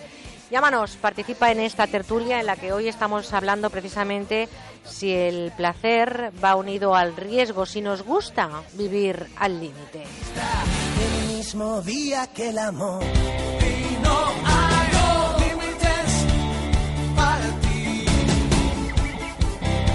También en con buena onda arroba onda cero punto es nuestra dirección de correo electrónico. Sin límites, todo tú lo puedes hacer. Pues vamos eh, con Cristóbal Molina y con Manuel Ramos. No eh, sé cómo se habrá quedado Cristóbal. yo ¿no? creo que ya se ha recuperado. ¿Estás bien, Cristóbal? todavía. Sí, sí, ¿Eh? bueno, aquí el, el bueno de José aquí me tiene con una cubeta de hielo para que me mantenga, porque ya estoy la mitad de lo que era cuando entré Ay, aquí. no estás tú acostumbrado a que te den a chuchones Ese, las ahí está, oyentes. ahí está. ay, ay, Eh, que estoy qué gran pérdida para el deporte base. Hombre, yo creo que hay una cosa también, que en las relaciones personales también hay mucho riesgo. Aquello de que en las distancias cortas te la juegas, ¿no? Eso es un anuncio de un desodorante, yo no me lo creo. Sí, no, no lo sé, eso a que veces lo yo diga creo que te lo Cristóbal... juegas ca- más en las distancias largas, fíjate. No lo No, sé. pero mira, Por eh, ejemplo, dime. dime, dime, Cristóbal. No, no, es que estaba pensando eso, si eso de- del riesgo no tiene que ver con los lenguajes, ¿no? Quien apuesta más por el, la- el lenguaje de la razón o quien se deja llevar más por el lenguaje del corazón, ¿no? De las emociones. Y yo creo que la Hombre, yo creo te que el riesgo... El riesgo siempre está en el corazón. La razón sería esa especie de cálculo casi matemático y ahí inclu- e incluso hay fórmulas respecto de la expectativa de éxito, la expectativa de pérdida a la hora de calcular conductas de riesgo. En psicología hay fórmulas matemáticas respecto de para medir esos comportamientos desde lo racional. Luego está el corazón que, como decía Ay, el corazón. Tamaro, Lo voy a ¿de dónde el poner, voy a todo el corazón, ¿vale? Y no sé si me arriesgo. Carlos, desde Madrid, buenos días. Carlos, ¿ves? El miedo, este es el límite del directo, de empezar un Se lo has programa. contado de esa manera que lo has asustado. Claro, se asusta. Si es que me pasa siempre, Cristóbal. A veces lo como las dicho con distancias... otra palabra, pero Claro, lo claro. dejamos El riesgo no está en las distancias cortas, está en las distancias largas. Aunque el AVE nos ha cortado mucho Madrid-Valencia, tú imagínate decirle con ese tono a Carlos, buenos días, la criatura ha dicho, yo me Eh, voy, pues nada, nada, ¿qué hago aquí? Yo me largo. Eso sí que es un corte. Carlos desde Madrid, vamos a ver si recuperamos esa llamada 91 426 25 99. Vamos a estar muy pendientes y de verdad no somos radioactivos. No. eh, no, no. Bueno, somos no. activos en la somos radio. hiperactivos, no radioactivos. Pero bueno, Carlos ha asustado, ¿eh? me suele pasar con una cierta frecuencia. No sé vosotros cómo aguantáis tantos años. ¿Os acordáis desde el 2001? ¿Os acordáis de aquella jaula, aquella tertulia que Sí, sí, hacíamos? tanto que- tanto que Le me mandamos un acuerdo. abrazo a Juanjo Cardenal. ¿Os acordáis Vaya que, sí estaba que con me acuerdo, nosotros? Sí que es verdad que hicimos un programa aquí en Valencia en el, en el Museo Príncipe Felipe o algo de esto, así, en la Ciudad de las Ciencias. En la ciudad de las artes y de las ciencias. Qué artistas y qué científicos nos sentimos por unas horas. Vamos, voy a decírselo un poco más seria. Carlos, desde Madrid, buenos días. Hola, buenos días. ¿Qué tal? Estoy escuchando el programa por las situaciones de riesgo. Bueno, para Mm. ¿Y, y te has asustado? también- Sí, muy asustado. Yo es que me he quedado con miedo desde hace ya casi dos años. A ver. Entonces, mm, ¿te explico? Bueno, Claro. yo fui atracado violentamente en la puerta del metro, no voy a decir dónde para no dar pistas. Pero bueno, No, fue en. Madrid. A las seis de la mañana por dos individuos que yo nunca los vi porque fue por detrás. Este típico que dicen que se llama abrazo del león, por detrás, te abrazan, me juntaron mi pecho fuertemente con el pecho del de atrás, otro me tapó la boca, me retorció el pescuezo, así durante un minuto que me pareció un mundo. Yo quería morirme ya. Digo, estaba viendo cuchillos por todas partes y yo pensaba, ahora van a empezar a sacar navajas y aquí a- me van a apuñalar vivo. Y bueno, para un triste teléfono, digo triste teléfono porque fue lo que se llevaba un teléfono, nada más.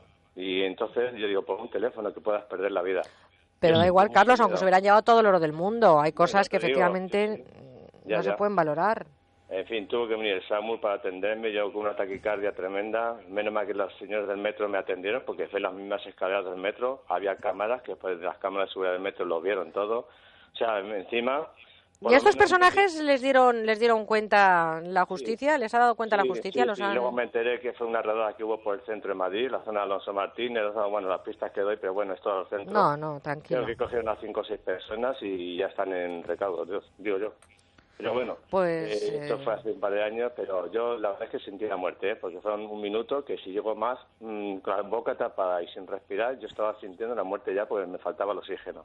Digo, Qué barbaridad. es perder la vida por, por, por nada.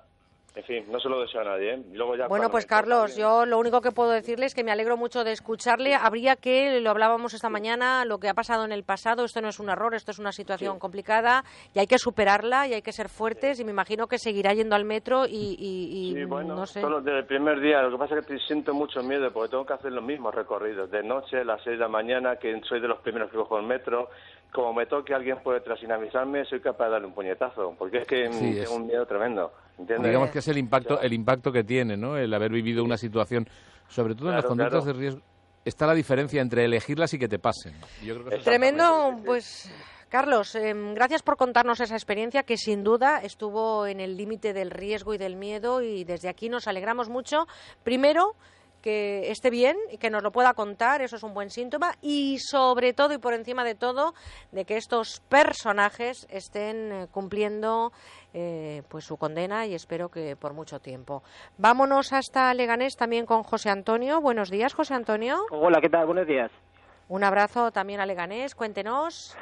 Pues nada, yo quería contar una, una experiencia y, y vamos, para también que la gente tenga un poco de, de conciencia, que yo en mi caso no la tuve. Pues resulta que en Gredos, en el puerto del Pico, el, el Pico del Torozo... Qué bonito eh, sitio, yo- además, ¿eh? Sí, muy bonito, muy bonito, la verdad que precioso. Pues de, de chaval, pues con 16, bueno, ya no tan chaval, pero bueno, 16, 17 años, pues empecé a subir, un poco a lo tonto. Y llegó un momento que ya no podía tirar, ni para abajo no podía tirar. Y para arriba tenía que tirar, pero la cosa se iba complicando. Iba sin arnés, sin cuerdas, sin nada. Entonces, pues, pues claro, no había más remedio que, que echarle, echarle... eh, Lo que ya sabemos y- que le he hecho, y ya. tirar para arriba, sí, tirar para arriba. Entonces, pues claro, pues la verdad que cuando llegué arriba y superé el tema este, pues fue un subidón de, de adrenalina impresionante. Empecé a chillar, ah, ah, pues diciendo, estoy vivo, estoy vivo, ¿no? Que, ¿Y, que claro, y un luego bajó rápido o...? Bueno, tardé un poquito, tardé a lo mejor un cuarto de hora en subir arriba. Entonces, claro, eh, hay un rebalón, pues baja para abajo y, y se acabó la película. Sí, la montaña, la montaña tiene eso, tiene bastante, bastante mm, riesgo la, como tú has dicho, ¿no? La, la inconsciencia o la, el, no, el no ser consciente del peligro en el que te metes. ¿Tú has hecho Bueno, escalada alguna una vez, Cristóbal? diferencia, ¿no? Las condiciones de uso, ¿no? Hay más que Sí. riesgo, un poco de temeridad, ¿no le parece? Sí. Yo creo que hizo montaña con tema libre, es decir, no se cogió todos los aparatitos que hay que coger, No, todos los pero aperos. precisamente estamos viendo que muchas veces el, el- para el ejercicio de esto y los profesionales lo hemos vivido con algunas desgracias tanto a nivel de Hombre, submarinismo hombre. o como o como en escalada o en esto recomiendan la preparación y sobre todo mucha preparación y yo creo que el precisamente el riesgo aparece eh, el peligro del riesgo aparece cuando hay un exceso de confianza. Y sobre todo, fíjate, dicen que no hay que salir a hacer determinados deportes, lo decía también Eva cuando Mm. nos ha llamado al Ah, principio, claro, solos, hay que salir claro. siempre con alguien. Siempre en compañía. Y con, ah, ah, como, con lo mínimo, ¿no? Para hacer según qué deportes. Eh, hay que ver qué activa está la capital, Madrid. Buenos días, Arturo. Hola, buenos días. ¿Qué tal está? Muy bien, ¿y ustedes? Encantada. Le oigo un poco mal, pero Ah, es no sé la si es el... tecnología móvil. ¿Me oye, me oye mejor ahora? Ahora le oigo mucho mejor, sí. Ah, de acuerdo. Cuéntenos. Pues yo creo que el riesgo es inherente a la vida. La vida está llena de peligros que a veces evitamos y a veces buscamos. Pero que el riesgo... Ahora estaba oyendo la diferencia entre riesgo y temeridad. Los, los conceptos a veces son difusos, ¿no? Y se pasa muy rápidamente de uno a otro. Y, y yo creo que también una vida sin un poco de riesgo es una vida triste, una vida encerrado uno en casa sin con la llave tirada, ¿no? Eh, entonces hay que hay que intentar arriesgarse, pero siempre siendo uno consciente de lo que arriesga. Pero yo creo que esa es la diferencia, ¿no? La temeridad implica que no hay conciencia del riesgo, mientras que cuando se tiene conciencia, pues se adoptan medidas, ¿no? Se valora la vida de verdad. Cuando se es temerario no se valora la vida, se toman decisiones. Sí, yo, yo además añadiría, añadiría que precisamente eh, comparto lo de que una vida monótona sin ningún tipo de eh, altibajo sería, ya digo, pues, triste, rutinaria y yo diría que anodina. Ahora bien, el- a la hora de arriesgarse, montones de veces lo que sucede es que la intensidad eh, del riesgo hace que la persona se, se habitúe y entonces se va elevando de forma irresponsable o se va elevando de forma automática, que yo creo que es donde está el problema. Bueno, entre riesgo o temeridad, hoy hablamos precisamente si sentimos placer. Me imagino que con las historias que nos han contado en ese momento hay subida de adrenalina, por ejemplo, cuando llegas al pico que dices, uff, de la que me he librado, eh, cuando recuperas eh, el horizonte con un barquito que aparece en ese mar donde te has perdido. Y nos vamos hasta Madrid de nuevo para hablar con Elvira. Buenos días, Elvira. Hola, buenos días. Encantada de saludarle, díganos. Pues yo también, porque eres un encanto y ojalá te Ay. quedaras todo el año. Bueno, yo estoy todo el año en la radio, ¿eh? También puede usted escucharme a través de internet, Onda Cero Valencia, y durante el año muchos raticos de estos en la radio, o sea que eh, no se preocupe que ya luego hablamos y le digo cómo tiene usted que conectarse a internet a las doce y media todos los días. Vale, pues muchísimas gracias. Gracias, Pues mira, díganos. Dos sustos. El primero, en el 23F, que me fui con compañeras a todo lo que se hacía en Madrid, que íbamos cantidad de gente protestando contra lo- el golpe. Iba abrazadita porque iba mm, muerta miedo. Pero donde pasé realmente miedo fue en un viaje que hice con una amiga india, nepalí, cachemira. Y queríamos haber pasado al templo de Anresar, pero ahí no se pudo, bajó el avión, pero subió el práctico de la torre esta de control y subieron tres con metralletas. En esto a mi Caramba. amiga le entran las ganas de vomitar. Empezaron a pasear a- buscando gente y tú allí, menos mal que teníamos cara de occidentales, rubita y con ojos claros, compréndeme. Claro, Pero claro, mi que amiga le se ponía a querer vomitar y yo me, me levanto y entre medio inglés, medio francés, medio hasta allá con señas, uno de ellos se me acercó y me colocó la mm, metralleta en la tripa. Casi me desmayo. Me dieron una me bolsa para mi amiga, pero la que casi se desmaya soy yo. Bueno, pero todo acabó bien, ¿no? Y, Estoy y- aquí. Ya, ya, pero digo en aquel momento que Sí, pudieron no, hacer su viaje.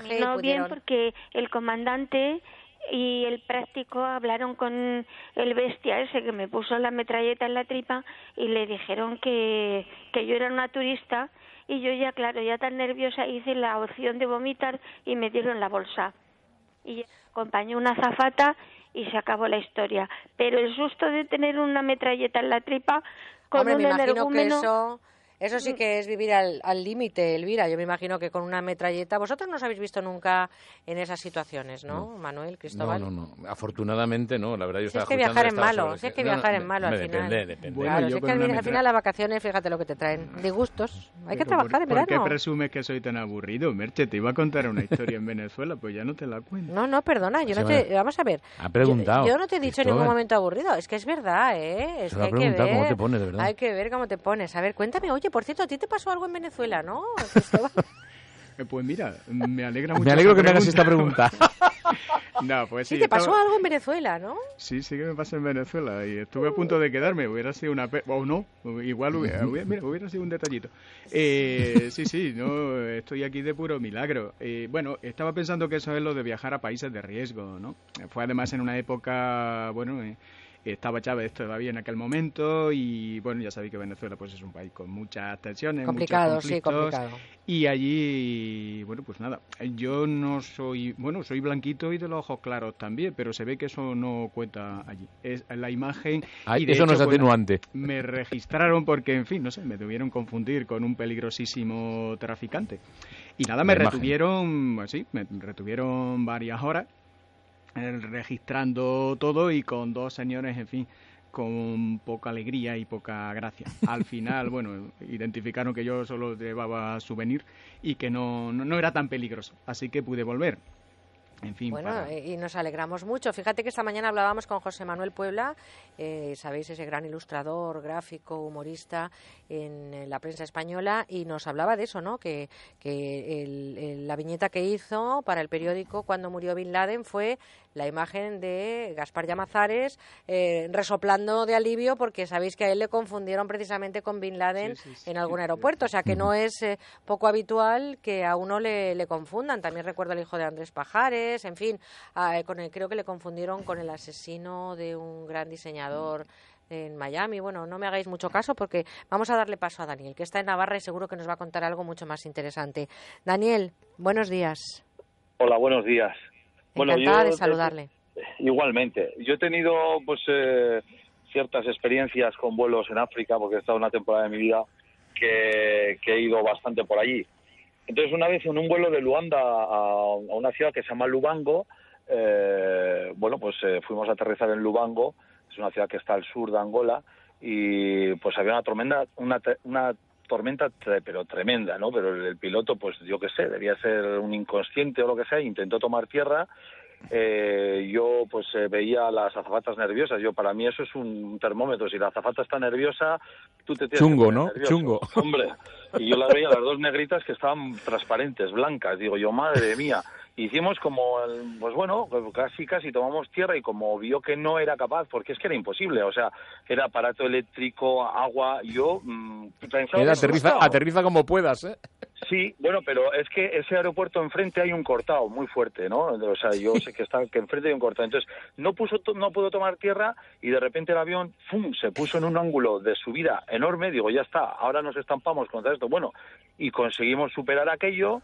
En vez de aterrizar en Lubango, aterrizamos en una ciudad del sur que se llama Ongiva y ah, se par- eh, bajó parte del pasaje y ahí esperando. abra- esperando. abrazándose, ¿no? Abrazándose. Y Mm, congratulándose sí, de bueno, haber yo llegado. Era el único blanco que estaba en ese avión. Y, pero y parecíamos todos blancos. en blanca, ¿no? Eso es, pero sin querer hacer ninguna con menosprecio nada, sino simplemente no, no. estábamos todos asustadísimos. Bueno, Hombre, a ver. como no salíamos, cuando salí fuera, o sea, me cogí, me asomé a la escalería y digo, ¿qué pasa? Y, y le veo al piloto temblándole las manos fumando, a la azafata lo mismo. Digo, bueno, que nos, yo pensaba, nos quedaremos aquí. Y dice, no, no, nos volvemos para Luanda. Digo, ahí va bien. Claro. Y tú Yo diciendo, ya si, llevaba- si eso voy otro día, ¿no? no, pero que yo llevaba 10.000 dólares americanos en el bolsillo, en un país que 10.000 dólares es una fortuna. Entonces nos llevaron otra vez de vuelta más de mil kilómetros para arriba. Nos dejaron en el aeropuerto de vuelos internos de- interiores de, de Luanda y claro, una compañía como esa nos proporcionó una- un, un hotel que fue el suelo de la, de, la- de- de- de la terminal, bueno, la terminal por llamarlo de Yo alguna me, manera. yo- me estoy quedando con un dato, eh, Daniel. Usted llevaba 10.000 dólares americanos, pero eran de curso legal, me imagino, ¿no? Porque Sí, ahora mismo escuchar a alguien que va en un avión de esto con 10.000 dólares nos da un titular usted estupendo para las noticias de las, vuelo- de las 11. Era un vuelo interno. Yo llevaba 10.000 dólares porque yo me dedicaba a comprar chatarra allí en, en Angola y estaba en Luanda y iba a Namibe, a la ciudad de Namibe, a, comprar y pagar ahí una cantidad de... de ahí hay que hacerlo con, con billetes de curso legal. Y yo Nada, nada, ni se preocupe, ya sabiendo que era una cuestión interna ahí del país, ya nos quedamos más hombre. tranquilos, Daniel. Ay, vida cuántas historias riesgo, ¿eh? hay, Ese tipo de cuántas historias hay en los aviones. A ver, Cristóbal. No, que yo creo que esa misma actividad ya de, de riesgo, ¿no? Llevar, bueno, eh, en euros suena menos, son 7.000 euros más o menos. eh, hoy en día... es- ¿Pero tú no eres de letras? Sí, pero cuando le nombras la palabra matemática. euros pasa a ciencias. A ver, a ver. Cristóbal tiene eso. No, de pequeñito. No, ya sabes que yo siempre me he arriesgado a hacer un montón de cosas y nunca he sabido qué quería. Entonces, eh, una vez mezclaba letras mixtas, otras eh, ciencias mixtas y por tanto hubo un tiempo, solo un tiempo, una gotita en mi vida en que estudié matemáticas y se Ah. me quedaron. Ah, fíjate. Fíjate, fíjate la capacidad intelectual que tiene Cristóbal. Es Hasta verdad un 7.000, riesgo. 8.000, ¿eh? Ya si pasamos, no. Vamos a recibir la última llamada. Juan nos llama desde Cádiz. Eh, buenos días, hacia el sur nos vamos. ¿Qué tal está, Hola. Juan? ¿Qué tal? Buenos días, ¿cómo estáis? Encantada. ¿Qué tal por el sur? ¿Qué tiempo tienen? Cuéntenos ese Cádiz Bueno, precioso. Bueno, Cádiz, eh, en fin, bueno, eh, yo voy con un amigo ahora camino de la playa, al puerto de Santa María. Nosotros no somos de Cádiz, estamos disfrutando de unos días de vacaciones. Pues ya me Eh, contará porque es una preciosidad ese sitio, ¿eh? Es una auténtica pasada. Yo soy una persona enamorada de esta zona. Casi siempre suelo venir de vacaciones por aquí y es algo increíble. Es decir, estáis tratando un tema que a mí me fascina, que es el tema de las emotividades y demás.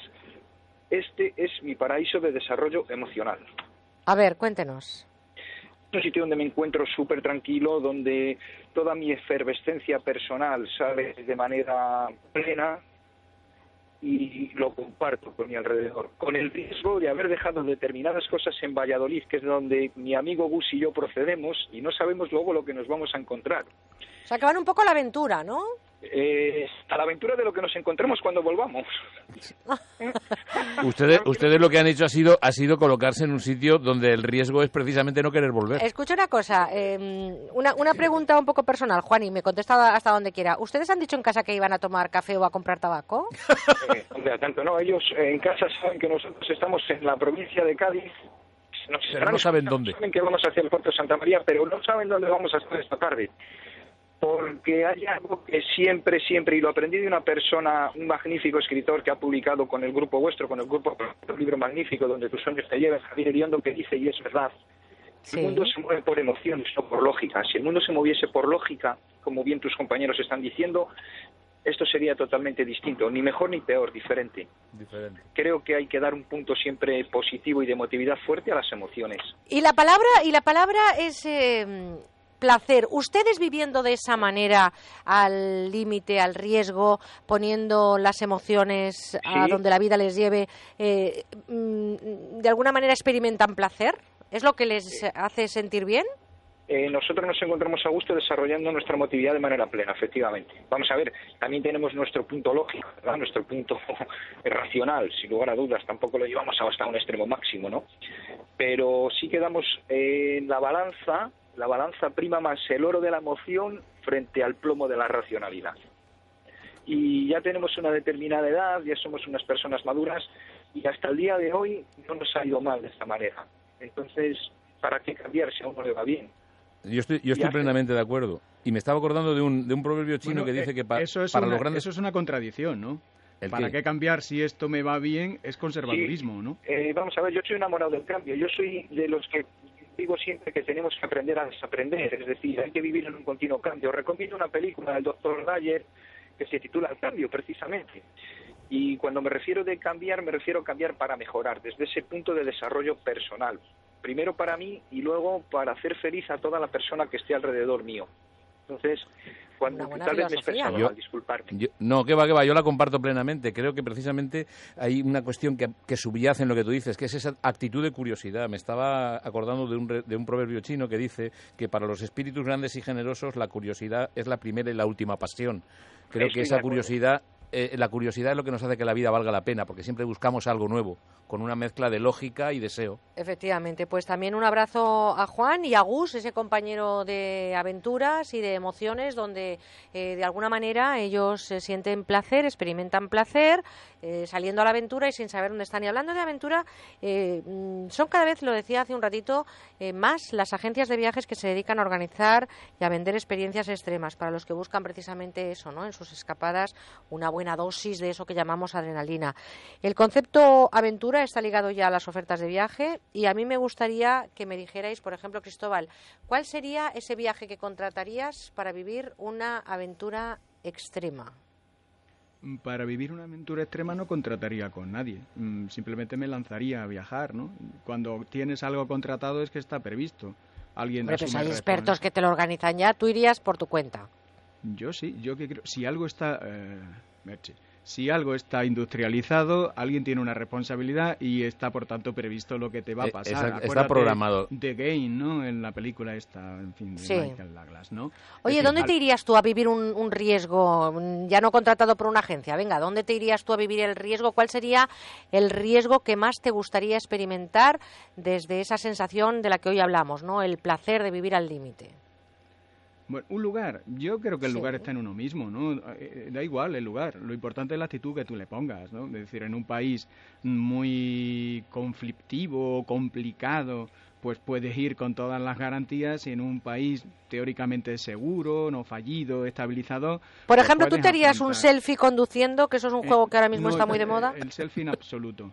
En Eh, absoluto, yo soy un con- enemigo, enemigo público número uno. Odio Estoy contigo. Cristóbal. Manuel, ¿os lanzaríais desde un balcón a una piscina, ese balcón que están haciendo, No, no, no, Que sobre que todo los jóvenes? Que queremos seguir disfrutando de la vida, Claro si que es sí. el mayor Yo si riesgo que tuviera, hay, seguir tuviera que buscar un riesgo sería estar en algún sitio a solas conmigo mismo, ya sea navegando en solitario, Bueno, caminando pero por el siempre monte. solo no, Manolo. No, he dicho en momento de riesgo. Oye, y ya no sé si para finalizar, aunque todos eh, vivimos y ganamos mucho vestidos, eh, ¿os desnudaríais en lugares públicos para ir un paso por delante de la legalidad? Que parece que también excita mucho a la gente. Yo no. Más al que lo hace que, que al que lo ve, creo, ¿no? Yo no, porque nadie me ha hecho nada malo para someterlo a semejante tortura.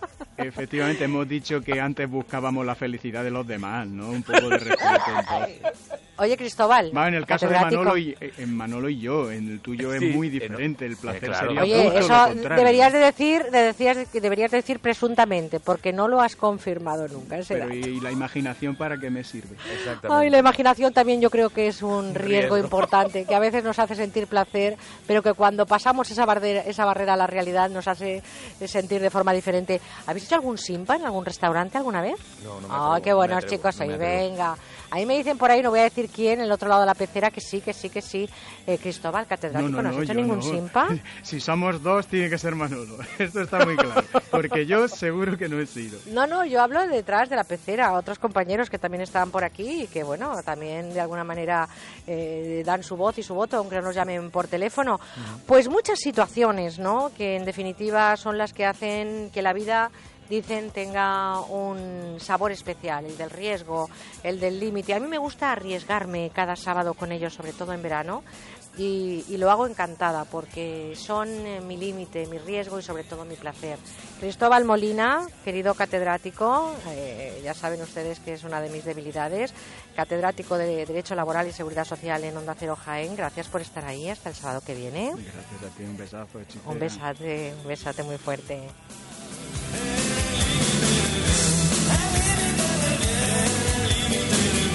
Y él siempre en el límite del bien. Manuel Ramos, doctor en psicología, que mañana volverá porque hace triplete estos fines de semana. Celebrar la vida con nosotros. Así que mañana te esperamos, Manuel. Estaré que nos aquí. vaya llamando ya la gente. Nos están mandando ya correos electrónicos para hablar contigo mañana temas. Perfecto. Así que ya lo saben, vayan cogiendo turno en el teléfono 91 426 25 99 para hablar mañana a las 9 aproximadamente con Manuel Ramos. Y también gracias por los correos electrónicos que nos estáis mandando. Gracias por las llamadas, por haber participado en esta tertulia. Nos acercamos a las 11 de la mañana, las 10 en Canarias. José Cortés ha estado realizando técnicamente esta tertulia en Jaén y nosotros ahora vamos a escuchar las noticias de España y del mundo. Vamos a conocer cuál es la actualidad nacional e internacional, puntuales a la cita como siempre con nuestros servicios informativos.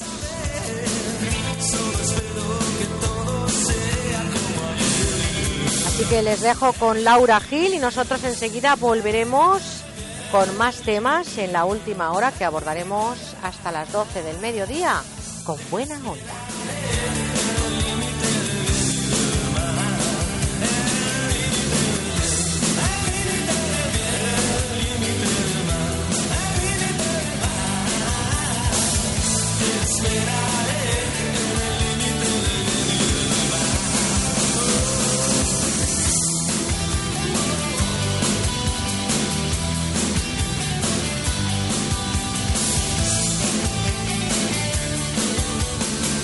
Con buena onda en Onda Cero.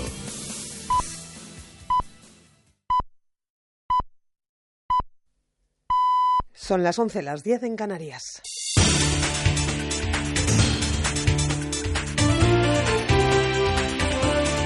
Noticias en Onda Cero. Buenos días. En Ucrania se espera hoy la visita de la canciller alemana Angela Merkel tras su conversación con el presidente de Estados Unidos Barack Obama en la que ambos reconocían una peligrosa escalada en la crisis entre Ucrania y Rusia. Merkel pedirá un alto el fuego y un acuerdo político para pacificar la zona. Su visita es interpretada por Moscú como un gesto de apoyo al presidente ucraniano Petro Poroshenko y se produce después del regreso a Rusia del convoy ruso que llevó ayer ayuda humanitaria al este de Ucrania sin el permiso del gobierno de Kiev. Informa la enviada especial a Ucrania Leticia Álvarez. Kiev recibe hoy a la canciller alemana Angela Merkel. El día escogido no es casualidad porque hoy eh, los desfiles militares eh, inundan la capital ucraniana, se conmemora el Día de la Independencia. Esta visita se traduce como un intento de volver a las negociaciones entre Rusia y Ucrania. Es la primera vez que Merkel visita el país desde que se desató el conflicto y recordemos que Alemania siempre ha tenido un papel de mediador entre ambos bandos. Merkel y Putin han hablado en bastantes ocasiones, también con Poroshenko, pero hasta el momento no han podido hacer nada por rebajar la tensión en el este del país.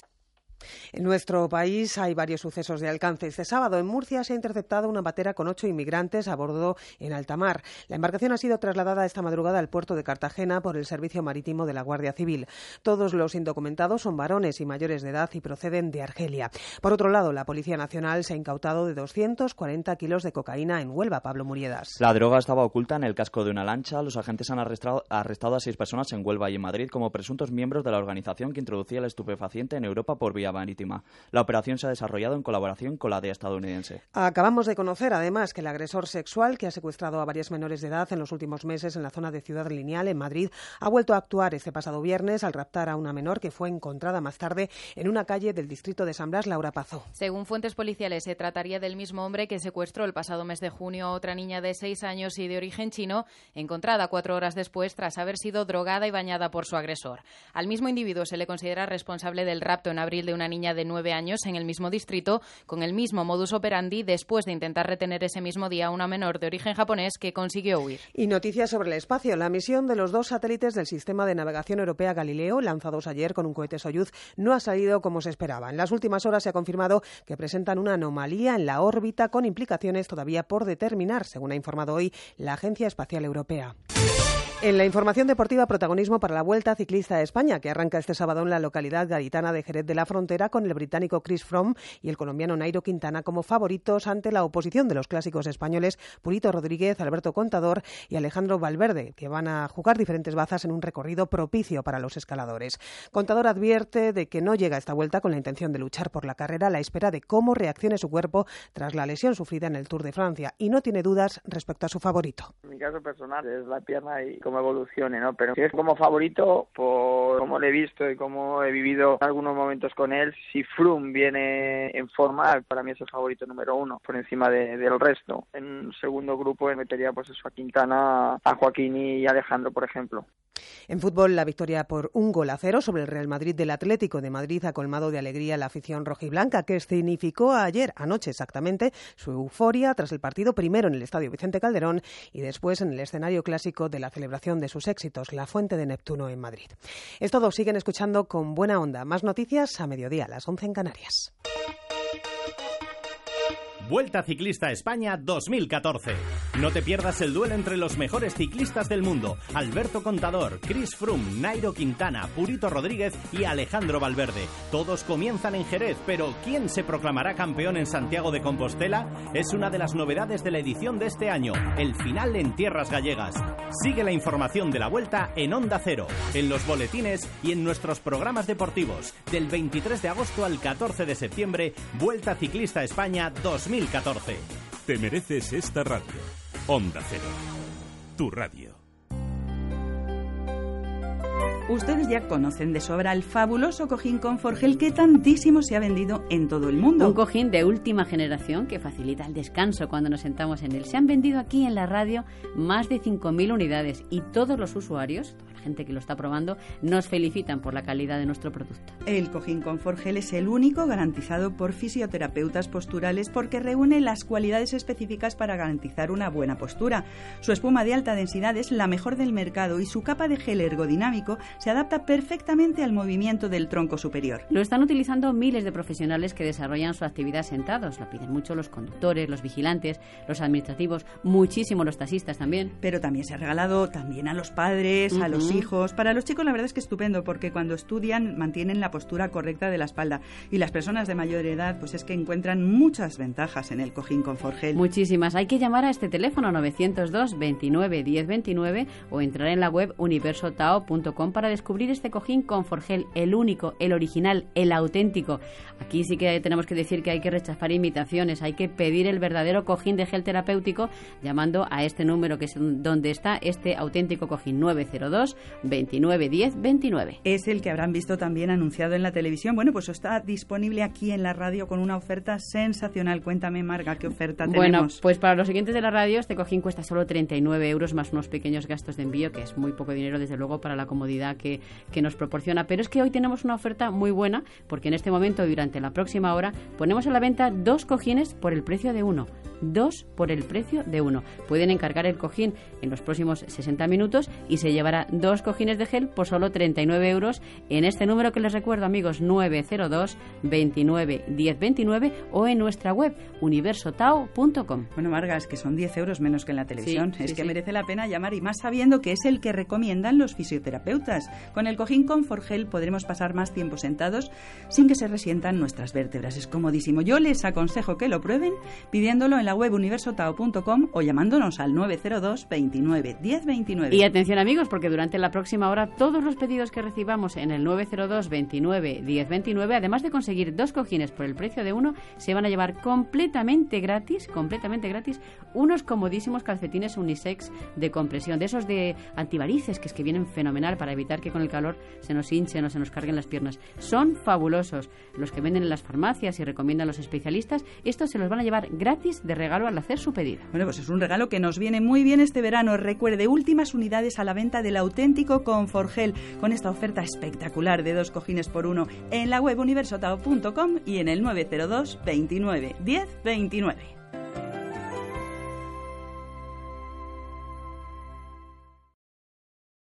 Hay un lugar en Madrid donde los sabores mandan, donde reina la calidad. Restaurante Couzapin en calle Menorca 33 presenta su nueva carta. Cocina asturiana renovada, varios espacios, salones privados y parking concertado. Consulte en couzapin.com o en el 91 493 55. Asturias Paraíso Natural. Couzapin, paraíso de sabores. Abierto todo el verano. ¿Quieres ser toro o corredor? Vuelve la Sanse Running, la original carrera popular con la que podrás vivir de otra manera los encierros de San Sebastián de los Reyes. Te esperan el 30 de agosto 5 y 10 kilómetros con un tramo muy especial. Inscripciones en running.es, patrocinado por Motor Mecha, tu concesionario oficial Mercedes-Benz en Madrid y San Sebastián de los Reyes. Y de Style Outlets. Saca el toro que llevas dentro. Si necesitas adelgazar, este verano es tu ocasión. Aprovecha el exclusivo tratamiento de adelgar más seguido y eficaz con el 50% de descuento, solo en agosto. Llámanos 91 577 44 77. ¿Quieres ser voluntario con tu empresa y descubrir lo bueno que es ayudar a los demás? Pues no te pierdas la octava edición del Día Solidario de las Empresas, que organiza A3 Media y Cooperación Internacional ONG el día 25 de octubre en A Coruña, Bilbao, Madrid, Málaga, Sevilla, Valencia, Valladolid, Vigo y Zaragoza. Entra en diasolidario.com y apúntate. Día Solidario de las Empresas. No puedes faltar.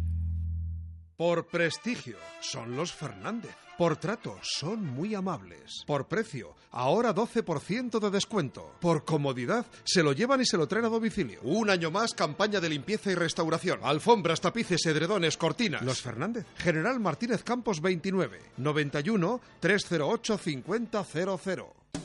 Onda Cero Madrid 98.0. Y llegaron las vacaciones y es el momento de remozar su oficina. No dudemos que nuestras instalaciones son el reflejo de nuestro negocio. Mercaoficina dispone de los mejores productos, mejores precios, mejor servicio y siempre con la garantía del líder. Nosotros cambiaremos su imagen y contribuiremos a hacer próspero su negocio. www.mercaoficina.es Queremos cero víctimas en nuestras carreteras. Y eso depende de nuestra actitud y de nuestro compromiso. En carretera caminaré siempre por el margen izquierdo y si es posible por detrás de las vallas de protección. No podemos permitir que los accidentes sigan aumentando. Ahora más que nunca necesitamos tu compromiso. Únete a nuestro manifiesto. Yo ya me he adherido, pero nos faltas tú. Entra en ponlefreno.com y firma. Juntos sí podemos. Compromiso A3 Media. ¿Sabes dónde está Carlos? Descansando en un balneario. Pero ¿cómo lo hace si todavía no hemos cobrado? Él sí, tiene el piso con alquiler seguro. Ah, claro, alquiler seguro te garantiza el cobro puntual de la renta. Alquiler seguro, protección a propietarios. Llama ahora al 902 37 57 77. Alquiler seguro, 902 37 57 77. Estás con Merche Carneiro. Estás con buena onda.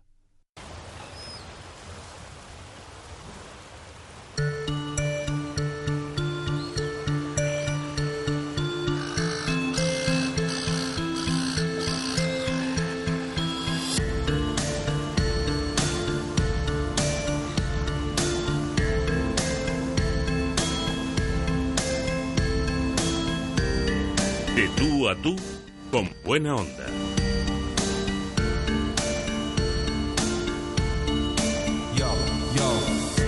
En las últimas semanas hemos vivido la consternación de los estragos que causa un virus que mata y que ha ocupado muchos titulares de prensa.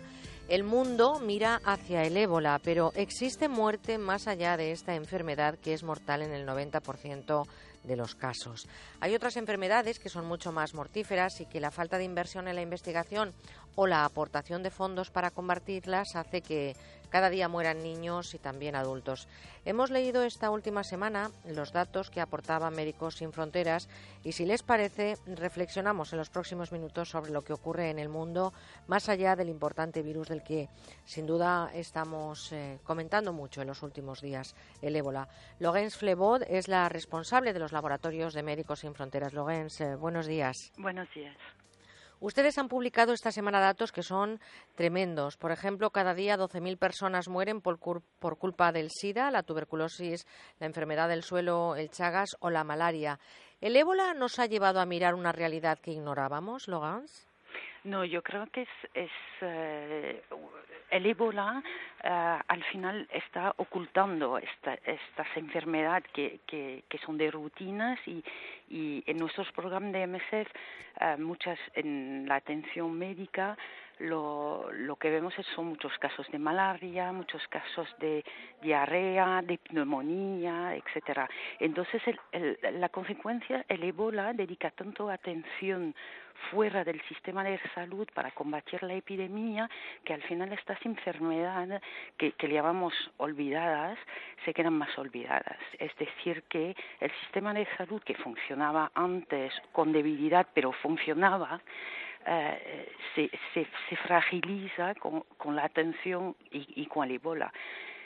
O las personas, por ejemplo, uh, en, en, algunos países uh, donde hay casos de ébola, nos encontramos con hospitales cerrados o hospitales que no funcionan y la consecuencia directa es que una persona con malaria o con el, tendrá miedo de ir hasta la estructura para no infectarse del ébola o al revés llegará a la estructura y no encontrará absolutamente nadie eh, para atenderles. Entonces, la enfermedad de ébola, cosa muerto directo, pero también nosotros queremos llamar la atención que... Que, que hay otras enfermedades. Por ejemplo, sí. si le parece, vamos a ir datos que nos sí.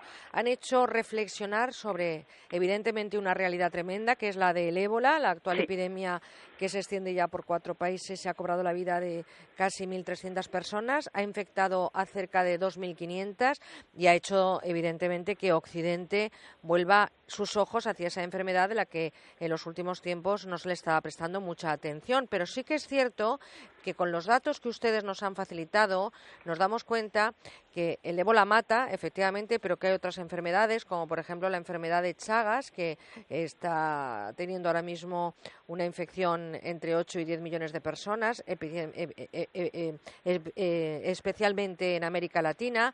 Eh, la malaria, como decíamos, que es una de las enfermedades, desde luego, tremendas. En 2010, por ejemplo, por dar uno de los datos que ustedes nos han facilitado, 600, 660.000 defunciones, el 91% de las cuales se registraron en África y además, otro dato estremecedor, que el 85% de esas defunciones ocurrieron entre menores de 5 años.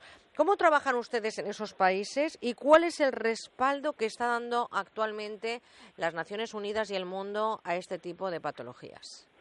Yo creo que la, visión global es que es una falta de investigación eh, o de fondos para combatir eh, estas enfermedades. Nosotros trabajamos en Hospital Centro de Salud eh, aportando a, a, los pacientes la, la, la atención médica, ese es el diagnóstico y el tratamiento hay varias iniciativas. Eh, sobre todo en Naciones Unidas hay programas de como UNICEF o, otros que apoyan, por ejemplo, en distribución de mosquitera, pero pero apoyan mm, no con, con, un nivel suficiente, vamos a decir, es, decir que no no no cobre toda la necesidad y, yo creo que, que son enfermedades que, que como solo se, se concentra en una parte del mundo, de vez en cuando la gente no presta atención sobre la importancia y el número de muertos que llevan estas enfermedades en estos sitios. Ustedes están apoyando a los enfermos, pero hemos visto, por ejemplo, las medidas tremendas que hay que adoptar cuando alguien tiene que entrar en contacto con un paciente, que es lo que hemos vivido casi en directo, que está infectado con el virus del ébola. ¿Ustedes en qué condiciones trabajan en estos países? ¿Están eh, los médicos que están atendiendo a pacientes con el Chagas o que están atendiendo a pacientes con la enfermedad del sueño, con la malaria o con el ébola, protegiéndose igual que vemos en esas imágenes que han recorrido el mundo, por ejemplo, en el traslado del padre Pajares, que desgraciadamente falleció, o ustedes no tienen esa infraestructura para poderse proteger adecuadamente? Yo creo que hay que, hay que dividir en, en dos partes. Lo que es la atención para ébola, que eh, un, un paciente sospechoso llega a una estructura, un centro específico de ébola, donde le atiende un médico y, enfermeros para, para evaluar la severidad del caso, los, los uh, síntomas y hacer pruebas de laboratorio. Y, y en este contexto la gente son protegidos. O sea, un, un paciente ébola confirmado eh, se queda en isolamiento en un centro específico y todo el personal, que sea el médico o enfermera, pero también la gente de logística que, que, que trabajan por toda la desinfección o el control uh, de, de las infecciones, eh, son protegidos a, a, al máximo, o sea que hay un protocolo específico, pero cuando se descarta el ébola, la protección es una protección más leve, con, con, máscara, con guantes y seguimos con la, la, la atención normal, vamos a decir. O sea que, que hay una protección de la gente, pero el nivel máximo de protección se encontrará dentro del centro con, uh, cuando estamos con los pacientes de, de, ébola. Ustedes como médicos sin fronteras que están efectivamente en esos lugares donde hay que ayudar a las personas infectadas, eh, ¿qué es lo que no cuentan y qué está pasando en esos países, especialmente en África? Bueno, yo creo que lo primero en los países donde hoy en día hay casos de ébola, lo que vemos es un, que el sistema de salud uh, normal está muy, vamos a decir, uh, en, en, en mm, está, está muy afectado porque muy, o sea, hay muchos centros cerrados y, y no funciona muy bien debido a la presencia de ébola. Y, y fuera fuera de los países donde, donde ocurre ébola hoy en día, eh, la problemática, por ejemplo, eh, mencionando Chagas, es la falta de eh, atención al paciente. Existen muy pocos centros de diagnóstico y tratamiento hoy día, por ejemplo, en Latinoamérica. Entonces, el acceso que puede tener un paciente afectado de Chagas a un centro es, es muy bajo y, y en otros países, en, en países africanos donde no hay ébola, la mayoría tiene un sistema de salud un poco fragilizado uh, y no hay toda la atención. La mayoría de, de los pacientes de estas enfermedades paralelas, vamos a decir, eh, es la falta de acceso eh, a, al diagnóstico y tratamiento y, y, la falta de acceso se resume o no hay personas específicas como por el Chagas o otras enfermedades olvidadas, tripanoafricana o calazar o también la falta de eh, recursos financieras que puede llegar que, a que la gente compra herramientas de diagnóstico y tratamiento. sí, porque, por ejemplo, usted que está hablando del Chagas, creo que solamente hay dos medicamentos para esta enfermedad. Son eficaces en recién nacidos y lactantes, pero las tasas de curación están solo en torno al 60 o 70% en niños mayores, adolescentes y adultos. ¿Por qué no se tiene en cuenta este dato, por ejemplo? ¿Qué es lo que usted pediría ahora mismo a esas autoridades que nos están escuchando y que además en muchos casos han firmado convenios de colaboración y, sobre todo, eh, han firmado manifiestos y compromisos para que la salud de los niños en el mundo sea prioritaria y para que estos países, especialmente del llamando, llamado y realmente es así el tercer mundo, tengan unas condiciones de vida mucho mejores. ¿Qué les pediría usted ahora mismo a esos, eh, bueno, a esas autoridades, a esos políticos, a esos responsables que en algún momento determinado pudieran destinar fondos a la ayuda, a la investigación, no sé, al tratamiento de estas enfermedades? Bueno, sin duda eh, pediremos que se siga investigando, o sea, que la, investigación es fundamental y que no se para porque tenemos uno o dos medicamentos, que no se para la investigación diciendo que ya eh, el problema ya, ya no lo tenemos más porque tenemos un medicamento, seguir con la investigación y también seguir y que existe mecanismo de fondos que permite de, de combatir la o sea, de, que, permite combatir más y, ampliar más la cobertura.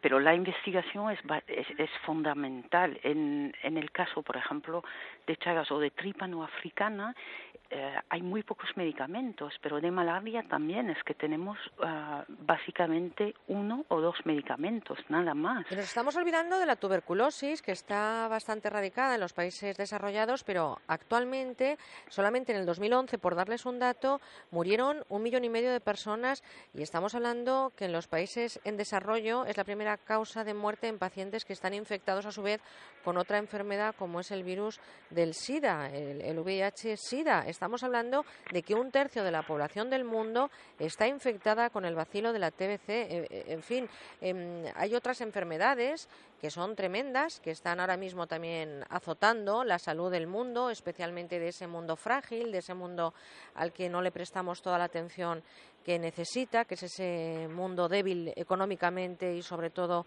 eh, casi olvidado por las, eh, por las eh, responsabilidades sanitarias. Y nosotros hoy desde Médicos Sin Fronteras queremos conocer un poquito más cuál es la situación. ¿Cuántos médicos, no sé si usted tiene este dato ahora mismo, están destacados en el mundo? ¿Cuántos médicos tienen ustedes distribuidos su organización en estos países o por el mundo? No tengo el número claro, no, no tengo. Tenemos una, por año tenemos una, un una número, una, una mediana de, de 1.200 personas, de los cuales los 10, 15, 20% son, son médicos y el resto enfermero, técnico de laboratorio, logística, administrador. Pero yo creo que hablando de tuberculosis, es verdad que, que, que es una enfermedad que, que había casi eh, desaparecida o, que la gente decía que había desaparecido y, y lo más complejo es, es la que ahora mismo aparece más resistencia. Entonces es, es donde realmente a nivel de drogas, a nivel, eh, a nivel medicamentos, a nivel cuidado del paciente, eh, es, es mucho, muy complicado.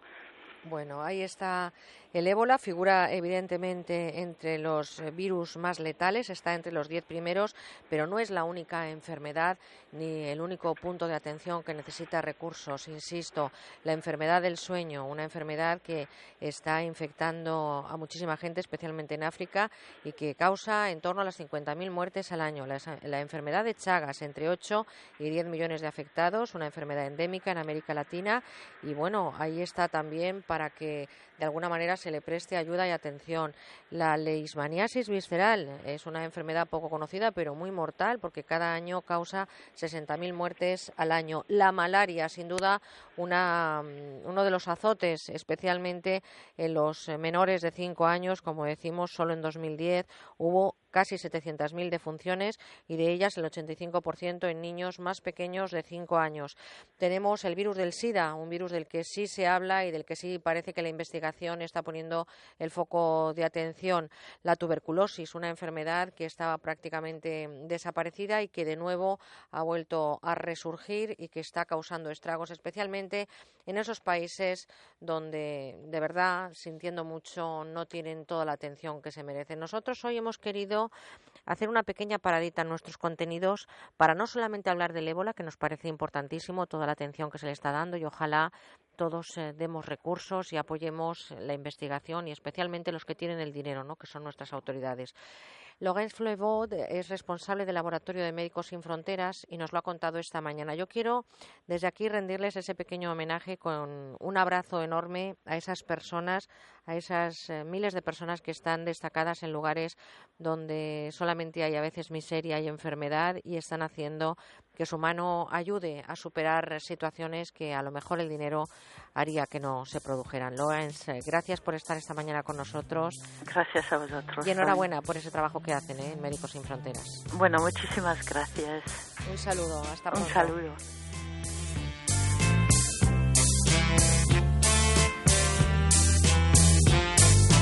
Once upon a time, you dressed so fine, threw the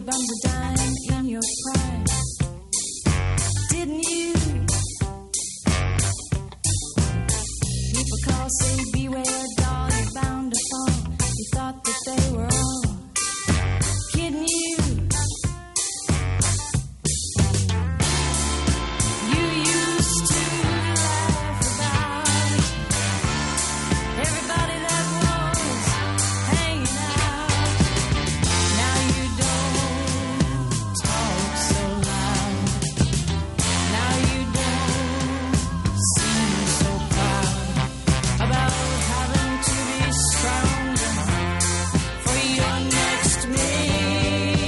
11 y 27, 10 y 27 en Canarias.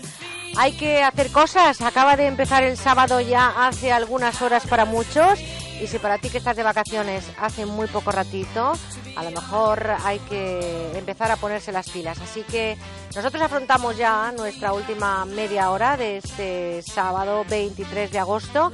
Y en unos minutos, a lo mejor resulta que también vais a empezar vosotros a mirar todos los uniformes, libros, etcétera. Nosotros vamos a adelantarnos y enseguida vamos a hablaros de la vuelta al cole.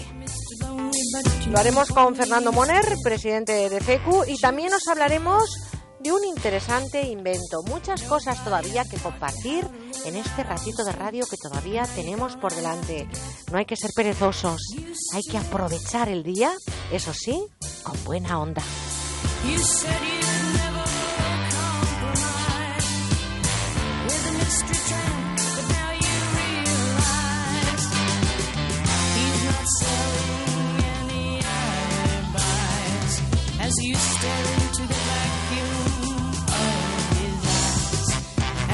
And ask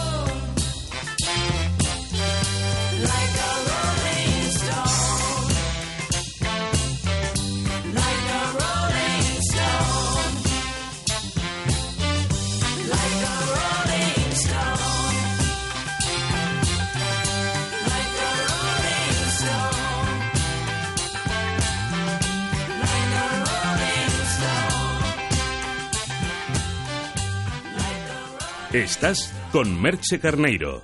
Estás con buena onda. Las unidades. Estamos persiguiendo a unas ofertas. Deténganlas. Atrapa las ofertas de límite 48 horas en el supermercado del Corte Inglés. Solo este viernes y sábado y el domingo en los centros con apertura, merluza fresca de pincho del Cantábrico, piezas de 3 a 4 kilos por medias o enteras, 9,95 euros el kilo. Repito, 9,95 euros el kilo. Límite 48 horas en el supermercado del Corte Inglés. Tres premios BAFTA. Mejor serie, mejor actriz y mejor actor secundario. Broadchurch. Hemos encontrado el cuerpo de un niño de 11 años en la playa del acantilado Harbour de Broadchurch. Una pequeña ciudad. Creo que alguien ha intentado que parezca un accidente. Un gran secreto. Broadchurch. Muy pronto estreno en Antena 3.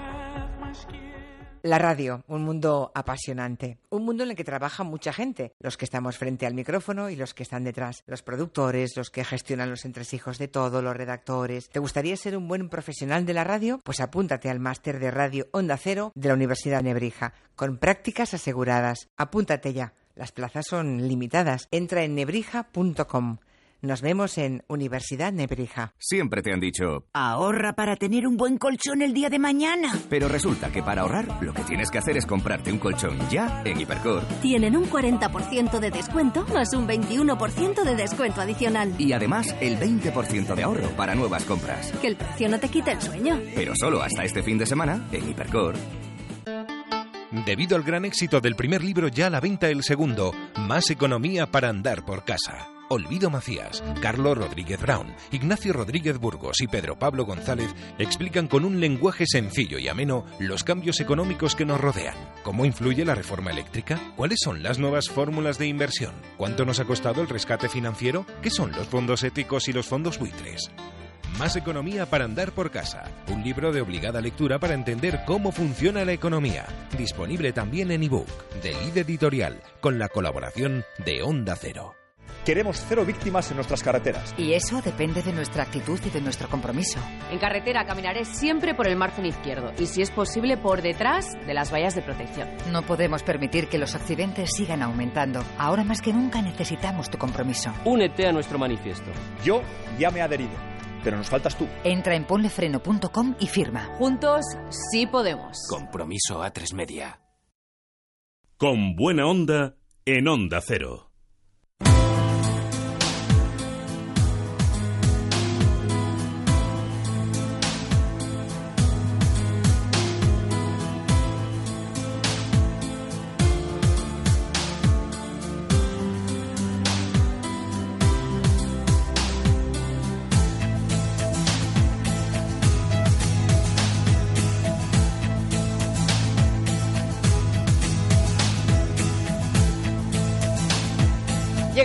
De los consumidores. Es el eh, tiempo en el que reflexionamos sobre los temas que nos afectan y sobre todo en lo que hay que poner el acento de la responsabilidad como consumidores y también exigirla a nuestros proveedores. Agradecemos, como no puede ser de otra manera, la compañía una mañana más, una temporada más, y ya van seis, con Fernando Moner, presidente de CECU y miembro del Consejo de Consumidores y Usuarios de España. Fernando, buenos días. Hola, muy buenos días. Gracias por estos ratitos que nos regalas. Un placer, ya lo sabes. Déjame que recuerde, Fernando, un año más que tenemos abierto una dirección de correo electrónico con buena onda arroba onda cero punto es. Sus consultas las estamos mandando precisamente vía mail, así que si quieren preguntar cualquier tema relacionado en materia de consumo, este verano una vez más les estamos dando respuesta por correo electrónico con buena onda arroba onda cero punto es. Todavía quedan unos días de relax. Estamos en verano y muchas familias están eh, terminando esos últimos coletazos de las vacaciones. Pero también hay muchas familias que ya se empiezan a poner las pilas, Fernando, sobre todo con la vuelta al cole. Fernando, la vida son ciclos. Nos damos cuenta de ello cuando nos comemos las uvas, cuando celebramos nuestras fiestas locales, cuando nos vamos de vacas, pero también cuando de nuevo tenemos eh, la vuelta al cole. Bueno, vuelven nuestros peques, pero con una inversión que tenemos que hacer nosotros, la familia.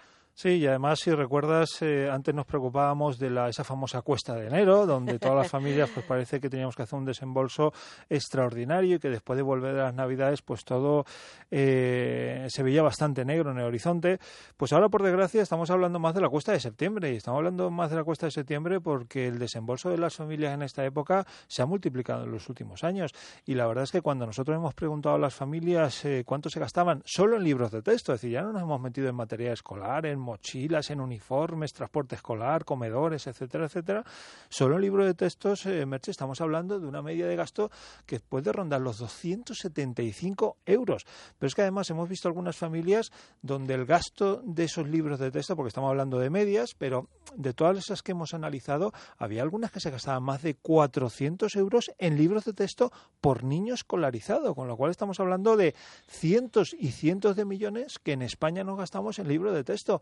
Y- Este, este sigue siendo el punto en el que eh, se, desembolta, se desembolsa el mayor importe con la vuelta al cole en los libros, Fernando. Pues para un 80% de las familias sí, el libro de texto en la vuelta al cole es el mayor de los eh, de los desembolsos.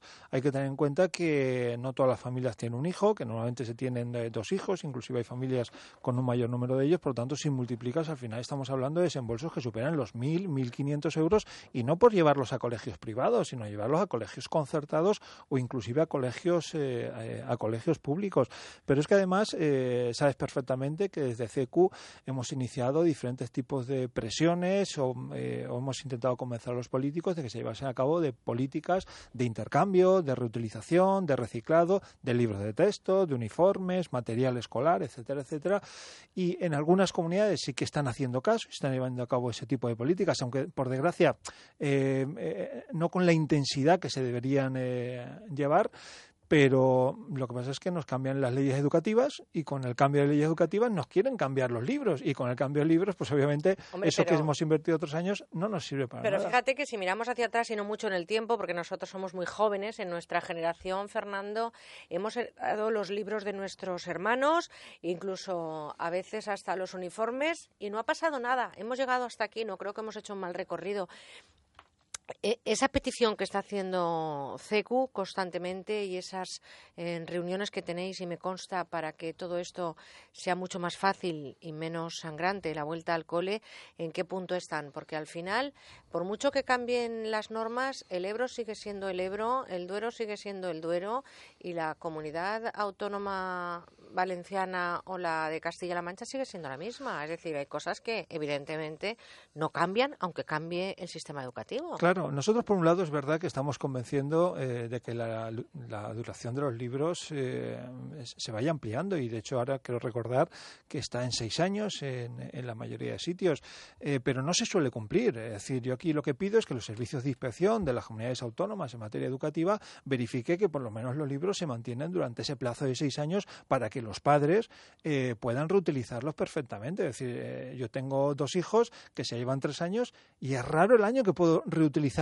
uno, dos o tres libros. O sea, y eso, como tú bien decías, hace unos un- cuantos años más, cuando nosotros íbamos al colegio, pues no ocurría. Era, era la moneda de, de- Exactamente, de y utilizabas común. los de tu hermano mayor, por mucho que te llevase 10 años de diferencia. ¿Y cuántas collejas nos hemos llevado por, por, por, por escribir en alguna hoja diciendo que no, que eso luego tiene que reutilizarse? Claro, yo creo que la buena noticia es que en estos momentos hay cerca de un 40% de mm, colegios que sí que están llevando algún tipo de política, aunque sea muy incipiente, en cuanto a posibilitar el intercambio de libros, es la existencia de banco de libros, de bancos de uniformes eh, también, de que entre los padres, inclusive, hay colegios donde un día concreto es el día del intercambio de los libros. Entonces, los que tienen libros en buenas condiciones los llevan y los que necesitan de libros, pues los, eh, los, Los recogen. piden. E inclusive entre ellos se venden libros. Pues un libro que me costó 30 euros, yo te lo vendo por 5. Entonces, eh, y no estamos hablando solamente del bolsillo, del poder adquisitivo de las familias, estamos hablando también desde el punto de vista social, es decir, es un valor el evitar el despilfarro, el ser eficiente, el ser Sí, eficaz. estamos hablando de consumo poder- ecológico y estamos hablando de las. Rs y de medio ambiente. Eh, Fernando, en estos últimos minutos, una reflexión en voz alta para todas esas familias que están ya planificando la vuelta al cole. Evidentemente, hemos hablado del gasto más importante, el 80% va destinado a la compra de libros, pero luego hay toda una serie de productos alrededor, eh, uséase pues material escolar, zapatos, uniformes, recomendaciones para esas familias para tener un consumo responsable con la vuelta al cole. Lo primero, como tú bien decías, los de las R's. ¿eh? Hay que reutilizar eh, todo aquello que realmente pueda ser utilizado nuevamente. Y no solamente dentro de la unidad familiar, sino de- dentro de nuestro entorno de amigos, del colegio, etcétera. Y aquí los, eh, el papel de las administraciones y de los colegios es importantísimo, así como también de las eh, propias eh, AMPAs. Que haya sistemas para ese intercambio de todo, no solamente de libros.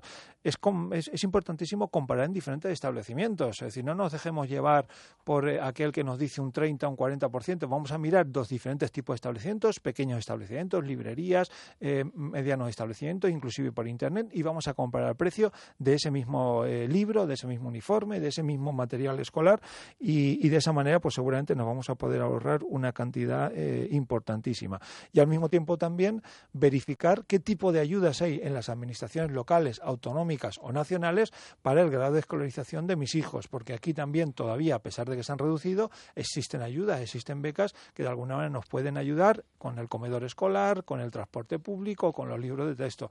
Yo creo que son las premisas fundamentales, pero sobre todo presionar para que las administraciones, los que tienen la, eh, la posibilidad de que las leyes no cambien o de que el gasto de las familias en esta vuelta al cole no se incremente, que las propias administraciones mm, vean el gasto que tenemos y que sobre todo en este momento de entorno económico que vivimos, oye, tomen medidas para que los libros cada vez se puedan utilizar durante más tiempo y que el intercambio sea una realidad. Pues yo creo que hay que seguir en esa dirección y ver cómo, mirando hacia atrás en el tiempo, muchas generaciones hemos, creído precisa- hemos crecido precisamente cuando no se llevaban las tres R's, poniéndolas eh, desde luego sobre la mesa en las familias y teniendo un consumo responsable y con sentido común. Esperemos eh, que para todos los que nos estáis escuchando y que estáis preparando la vuelta al cole, esta reflexión en voz alta, porque a nosotros no nos gusta dar consejos, nos gusta dar eh, mil euros, pero como no los tenemos, pues reflexionamos, ¿verdad, Fernando? Por lo tanto, vamos a desear una vuelta al cole que esté dentro de las posibilidades de las familias y que los más pequeños eh, tengan esas posibilidades de seguir estudiando porque esa es la formación que queremos para ellos. Fernando Moner, como siempre, un placer y un lujo, presidente de CECU, miembro del Consejo de Consumidores y Usuarios de España y también representante de los consumidores en el Consejo de Dirección de ECOSAN, la Agencia Española de Consumo, Seguridad Alimentaria y Nutrición. Un placer y hasta la próxima semana. Hasta la próxima, aquí estaremos.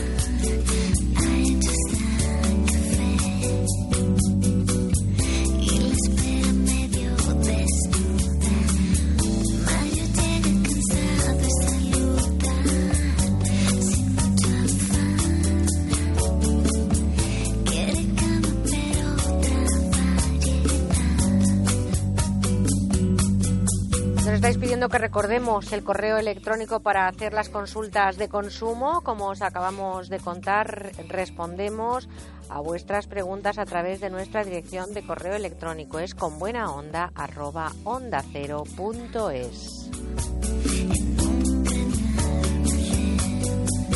Nuestro contestador automático mañana os recuerdo que escucharemos algunas de vuestras voces, algunos de vuestros sonidos, incluso alguna de vuestras canciones que nos cantáis en el 963 915347. Repito, contestador automático 96 391 53 47.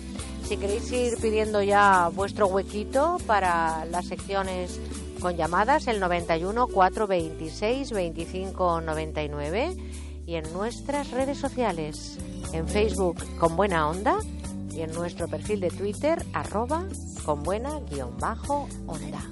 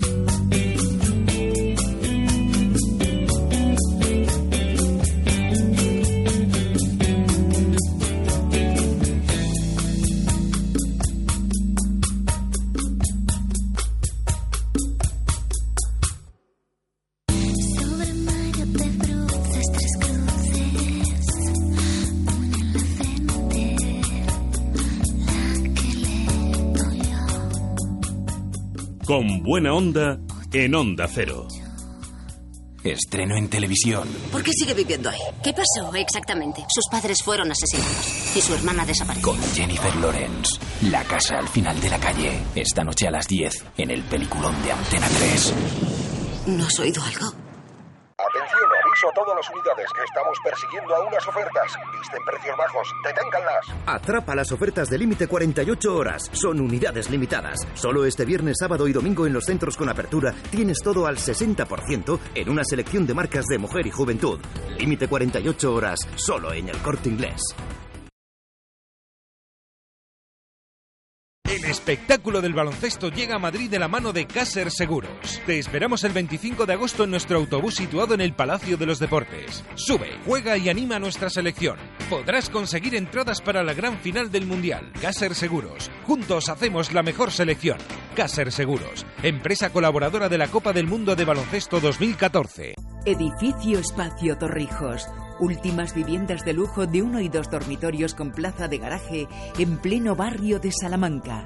Llámenos al 91 209 3280 o entre en gilmar.es. Gilmar, de toda la vida, un lujo. Soy Concha Velasco, amigos míos. Si quieres evitar sustos en tu vieja bañera, te recomiendo Duchamanía. Te instalan un plato de ducha antideslizante en pocas horas y sin obras molestas. Y te ahorras un buen dinerito. Haz como yo. Confía en los auténticos profesionales. Confía en Duchamanía. Haz caso a Concha. Duchamanía te lo instala desde solo 990 euros, IVA incluido. Paseo del Molino 6 en Legazpi, 91 468 4907 o duchamanía.es. Queremos cero víctimas en nuestras carreteras. Y eso depende de nuestra actitud y de nuestro compromiso. En carretera caminaré siempre por el margen izquierdo y, si es posible, por detrás de las vallas de protección. No podemos permitir que los accidentes sigan aumentando. Ahora más que nunca necesitamos tu compromiso. Únete a nuestro manifiesto. Yo ya me he adherido, pero nos faltas tú. Entra en ponlefreno.com y firma. Juntos sí podemos. Compromiso a tres media.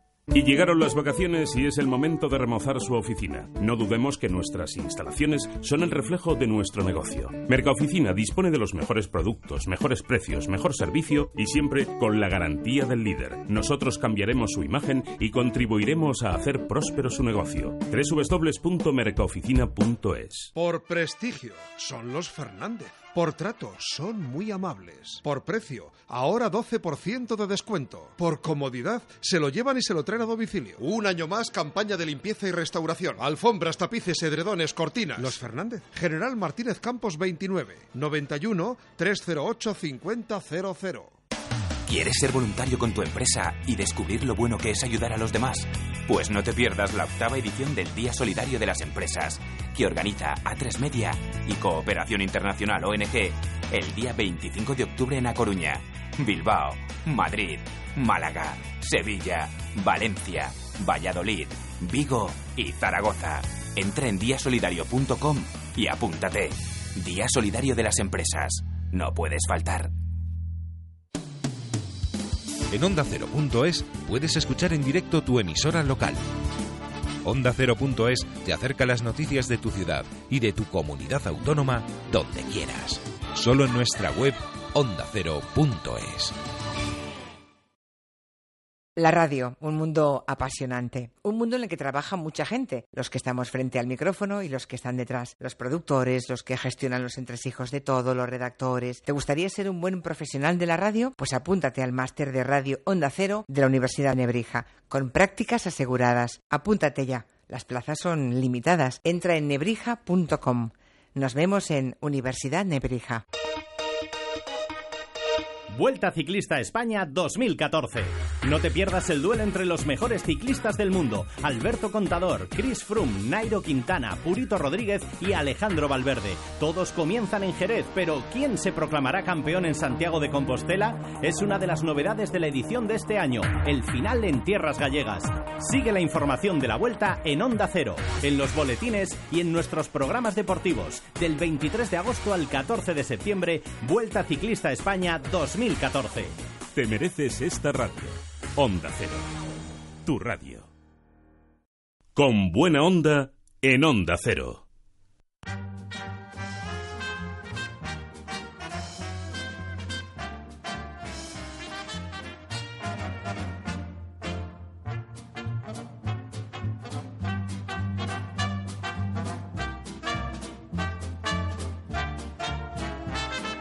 Inventos sin fronteras.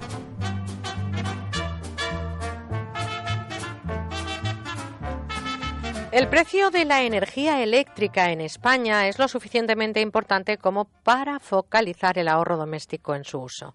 El aire acondicionado es un lujo para muchos hogares y las velas, además de ser buenas compañeras para cenas románticas, se presentan ya como grandes aliadas a rebajar esa factura de la luz. Una solución al ahorro energético puede ser el invento del que hoy les hablamos, la bombilla que dura toda la vida. Benito Muros, buenos días. Hola, buenos días. ¿Qué tal? Eh, hablar de algo que dura toda la vida con los tiempos que corren es un poco arriesgado. ¿Cómo es esa bombilla eterna? Bueno, pues es una bombilla que por su tecnología de diseño y de fabricación ha sido concebida para eh, tener un funcionamiento totalmente fuera de la zona eh, de funcionamiento que produzca ningún tipo de fatiga o desgaste de todos sus componentes, es decir, muy por debajo de sus valores de funcionamiento nominal. Por eso no, no produce ningún desgaste, está totalmente relajada cuando se utiliza, podría iluminar incluso más, pero la hemos eh, limitado para que se parezca a una bombilla de 90 a 100 vatios con un consumo de tan solo 3,5 vatios. Y así puede, puede durar de 80 a 100 años sin ningún problema. Qué barbaridad. Permítame que, que le haga mm, de alguna manera una pequeña broma. A usted se le iluminó la bombilla en el año 1995 para crear este invento. Eh, desde entonces hasta ahora, ese recorrido de la bombilla eterna está Ujú. siendo de alguna manera reconocido, no sé, se me ocurre, pues por administraciones, por ayuntamientos. Eh, ¿Cuánto consumo ahorraríamos? Bueno, pues eh, mire, fue en el año 99 cuando fui al Parque de Bomberos de Estados Unidos y vi aquella famosa bombilla que lleva 114 años encendida. Y bueno, pues ahorraríamos alrededor de un entre un 80 y un 90%, es decir, lo que consumen dos centrales nucleares podríamos ahorrar en España si se utilizara la tecnología IWOP. ¿Eh? Es decir, y además nunca más se tendría que comprar una bombilla porque es la primera bombilla del mundo que es patentada y que es reparable. Eh, Es decir, se puede reparar tantas veces como se quiera. Por lo tanto, eh, estaríamos haciendo una inversión que no sé si es muy elevada, pero que sí que se podría amortizar en un periodo más o menos corto de tiempo, porque estamos hablando de un ahorro importantísimo, casi de un 90% de consumo en las ciudades, ¿no? Luego ya el domicilio a nivel doméstico, no sé si es también... Bueno, a nivel doméstico se suele amortizar entre 8 y 12 meses, ¿eh? porque una vivienda que tiene entre 15 y 20 bombillas, normalmente un piso de 80 90 metros cuadrados, ahora si está consumiendo eh, de lo que es la electricidad 100 euros, pues pasaría a consumir unos 4 o 5 euros. Qué barbaridad, lo que está, lo que está usted planteando es un ahorro importantísimo, como decía, en una de las facturas que nos dan mayores puñaladas, la de la energía eléctrica. Eh, en estos momentos, eh, usted ¿Hacia dónde, ¿Hacia dónde cree que camina la cultura de este país? ¿Hacia cambiar las bombillas y utilizar este tipo de bombillas eternas o todavía pensamos que esto no merece la pena invertir en ello? Bueno, yo creo que si cada vez que compramos no solo bombillas, sino estos productos a bajo precio, pensáramos dónde han sido fabricados, normalmente en países donde no se respetan ni los derechos laborales ni los derechos humanos, que previamente se han cogido las materias primas de, países africanos donde han estado trabajando niños por sueldos de miseria durante 12 o 14 horas para después llevarlos a esos otros países. Eh, si pensáramos cuando compramos un producto de baja durabilidad, de bajo precio, lo que ha transcurrido para fabricarlo una y otra vez, eh, emitiendo eh, CO2 a la atmósfera y después consumiendo petróleo para llevarlo una y otra vez a Occidente, si pensáramos eso seguramente no compraríamos ese tipo de productos porque además son productos que crean paro en Europa, en España, ¿no? El- porque el- las fábricas se van a esos países. Eh, el producto del que hablamos, la bombilla eterna, es ecológica. Sí, sí, es totalmente ecológica, se fabrica todo aquí en, en, Cataluña, en España, y, y, bueno, pues eh, al ahorrar un 96% con respecto a la tecnología incandescente y hasta un 50% con respecto a la tecnología LED convencional, pues es completamente ecológica porque además una vez que se compra una, nunca más se tiene que tirar, porque se puede reparar tantas veces como se quiera, y no hay nada más ecológico que aquello que no se tiene que tirar. Por lo tanto, hablamos de toda la vida porque que una bombilla dure de 80 a 100 años es eh, efectivamente toda la vida. O sea, Sí, sí. que, que estamos hablando de un producto eterno y un producto que ¿cuánto cuesta cada bombilla si no es mucho preguntar? 28 euros masiva. ¿Cuánto? 28, 28 euros masiva. 28 euros masiva. Pongamos que una casa, ¿cuántas bombillas podemos tener? En una casa Entre de unos 100 15 y metros. 20. Y esto, 15 y 20. usted nos garantiza que en el periodo de 8 o 12 meses hubiéramos amortizado la inversión y estaríamos pasando de pagar un recibo de 100 euros a 4 euros de luz más o menos por consumo de bombillas. Efectivamente, así es. Pues oído permítame la expresión, a todos los ayuntamientos y a todas las administraciones eh, que tienen esa responsabilidad de iluminar las carreteras, de iluminar las ciudades, que con una inversión, desde luego, de este tipo, podíamos conseguir luego tener un ahorro importante para destinarlo a otras cuestiones. Benito Muros, director de IWOP y sobre todo eh, persona que hace unos cuantos años, en el año 1999, concretamente en Estados Unidos, pensó que podía traer a España un producto que fuera eterno, en este caso una bombilla que tiene un consumo y vatios igual que las otras. Le doy un abrazo muy fuerte, Benito, y le agradezco mucho que esta mañana nos lo haya contado aquí en la sintonía de Onda Cero y con esta buena onda. ¿eh? Muchas gracias, muy amable. Un Gracias a abrazo, chao. Un abrazo, adiós.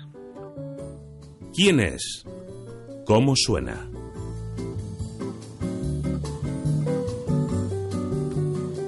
Pues ya saben, en este momento compartimos música de esa que a mí me gusta. Tiene poco más de 40 años y es toda una escritora, cantante y compositora americana.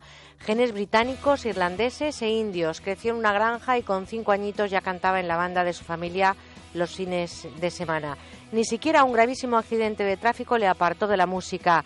Varios discos de platino y algún que otro oro son solamente parte del reconocimiento de su savoir-faire en la música. Se llama Sarah Evans y así suena As I've. Como sí. in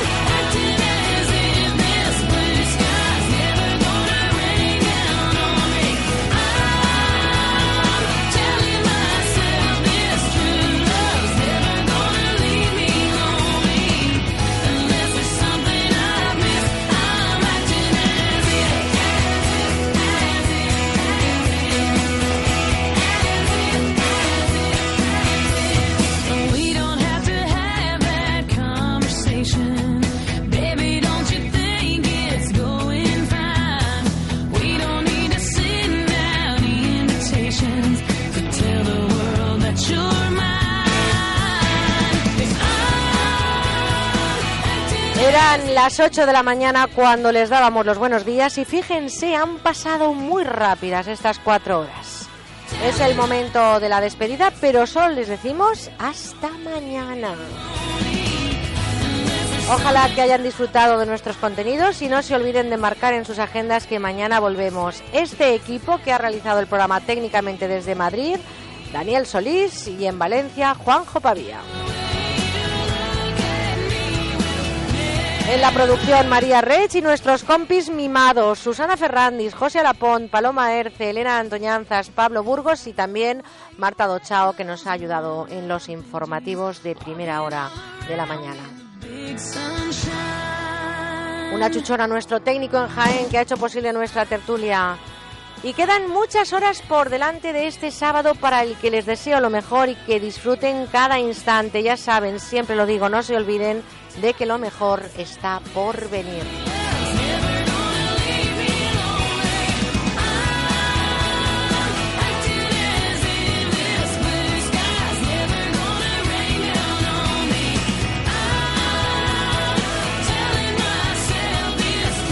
Queda mucho día por delante y mucha radio también que compartir aquí en estos mismos eh, micrófonos, en los micrófonos de Onda Cero. Les invito a que sigan con nuestra programación, el informativo, las noticias con Laura Gil y también con Jorge Granulla, que eh, estaremos muy pendientes de lo que nos cuenta en Gente Viajera. Recuerden, volveremos mañana a las 8. Disfruten de la jornada, sean felices y seanme fieles. Chao. Son las 12, las 11 en Canarias.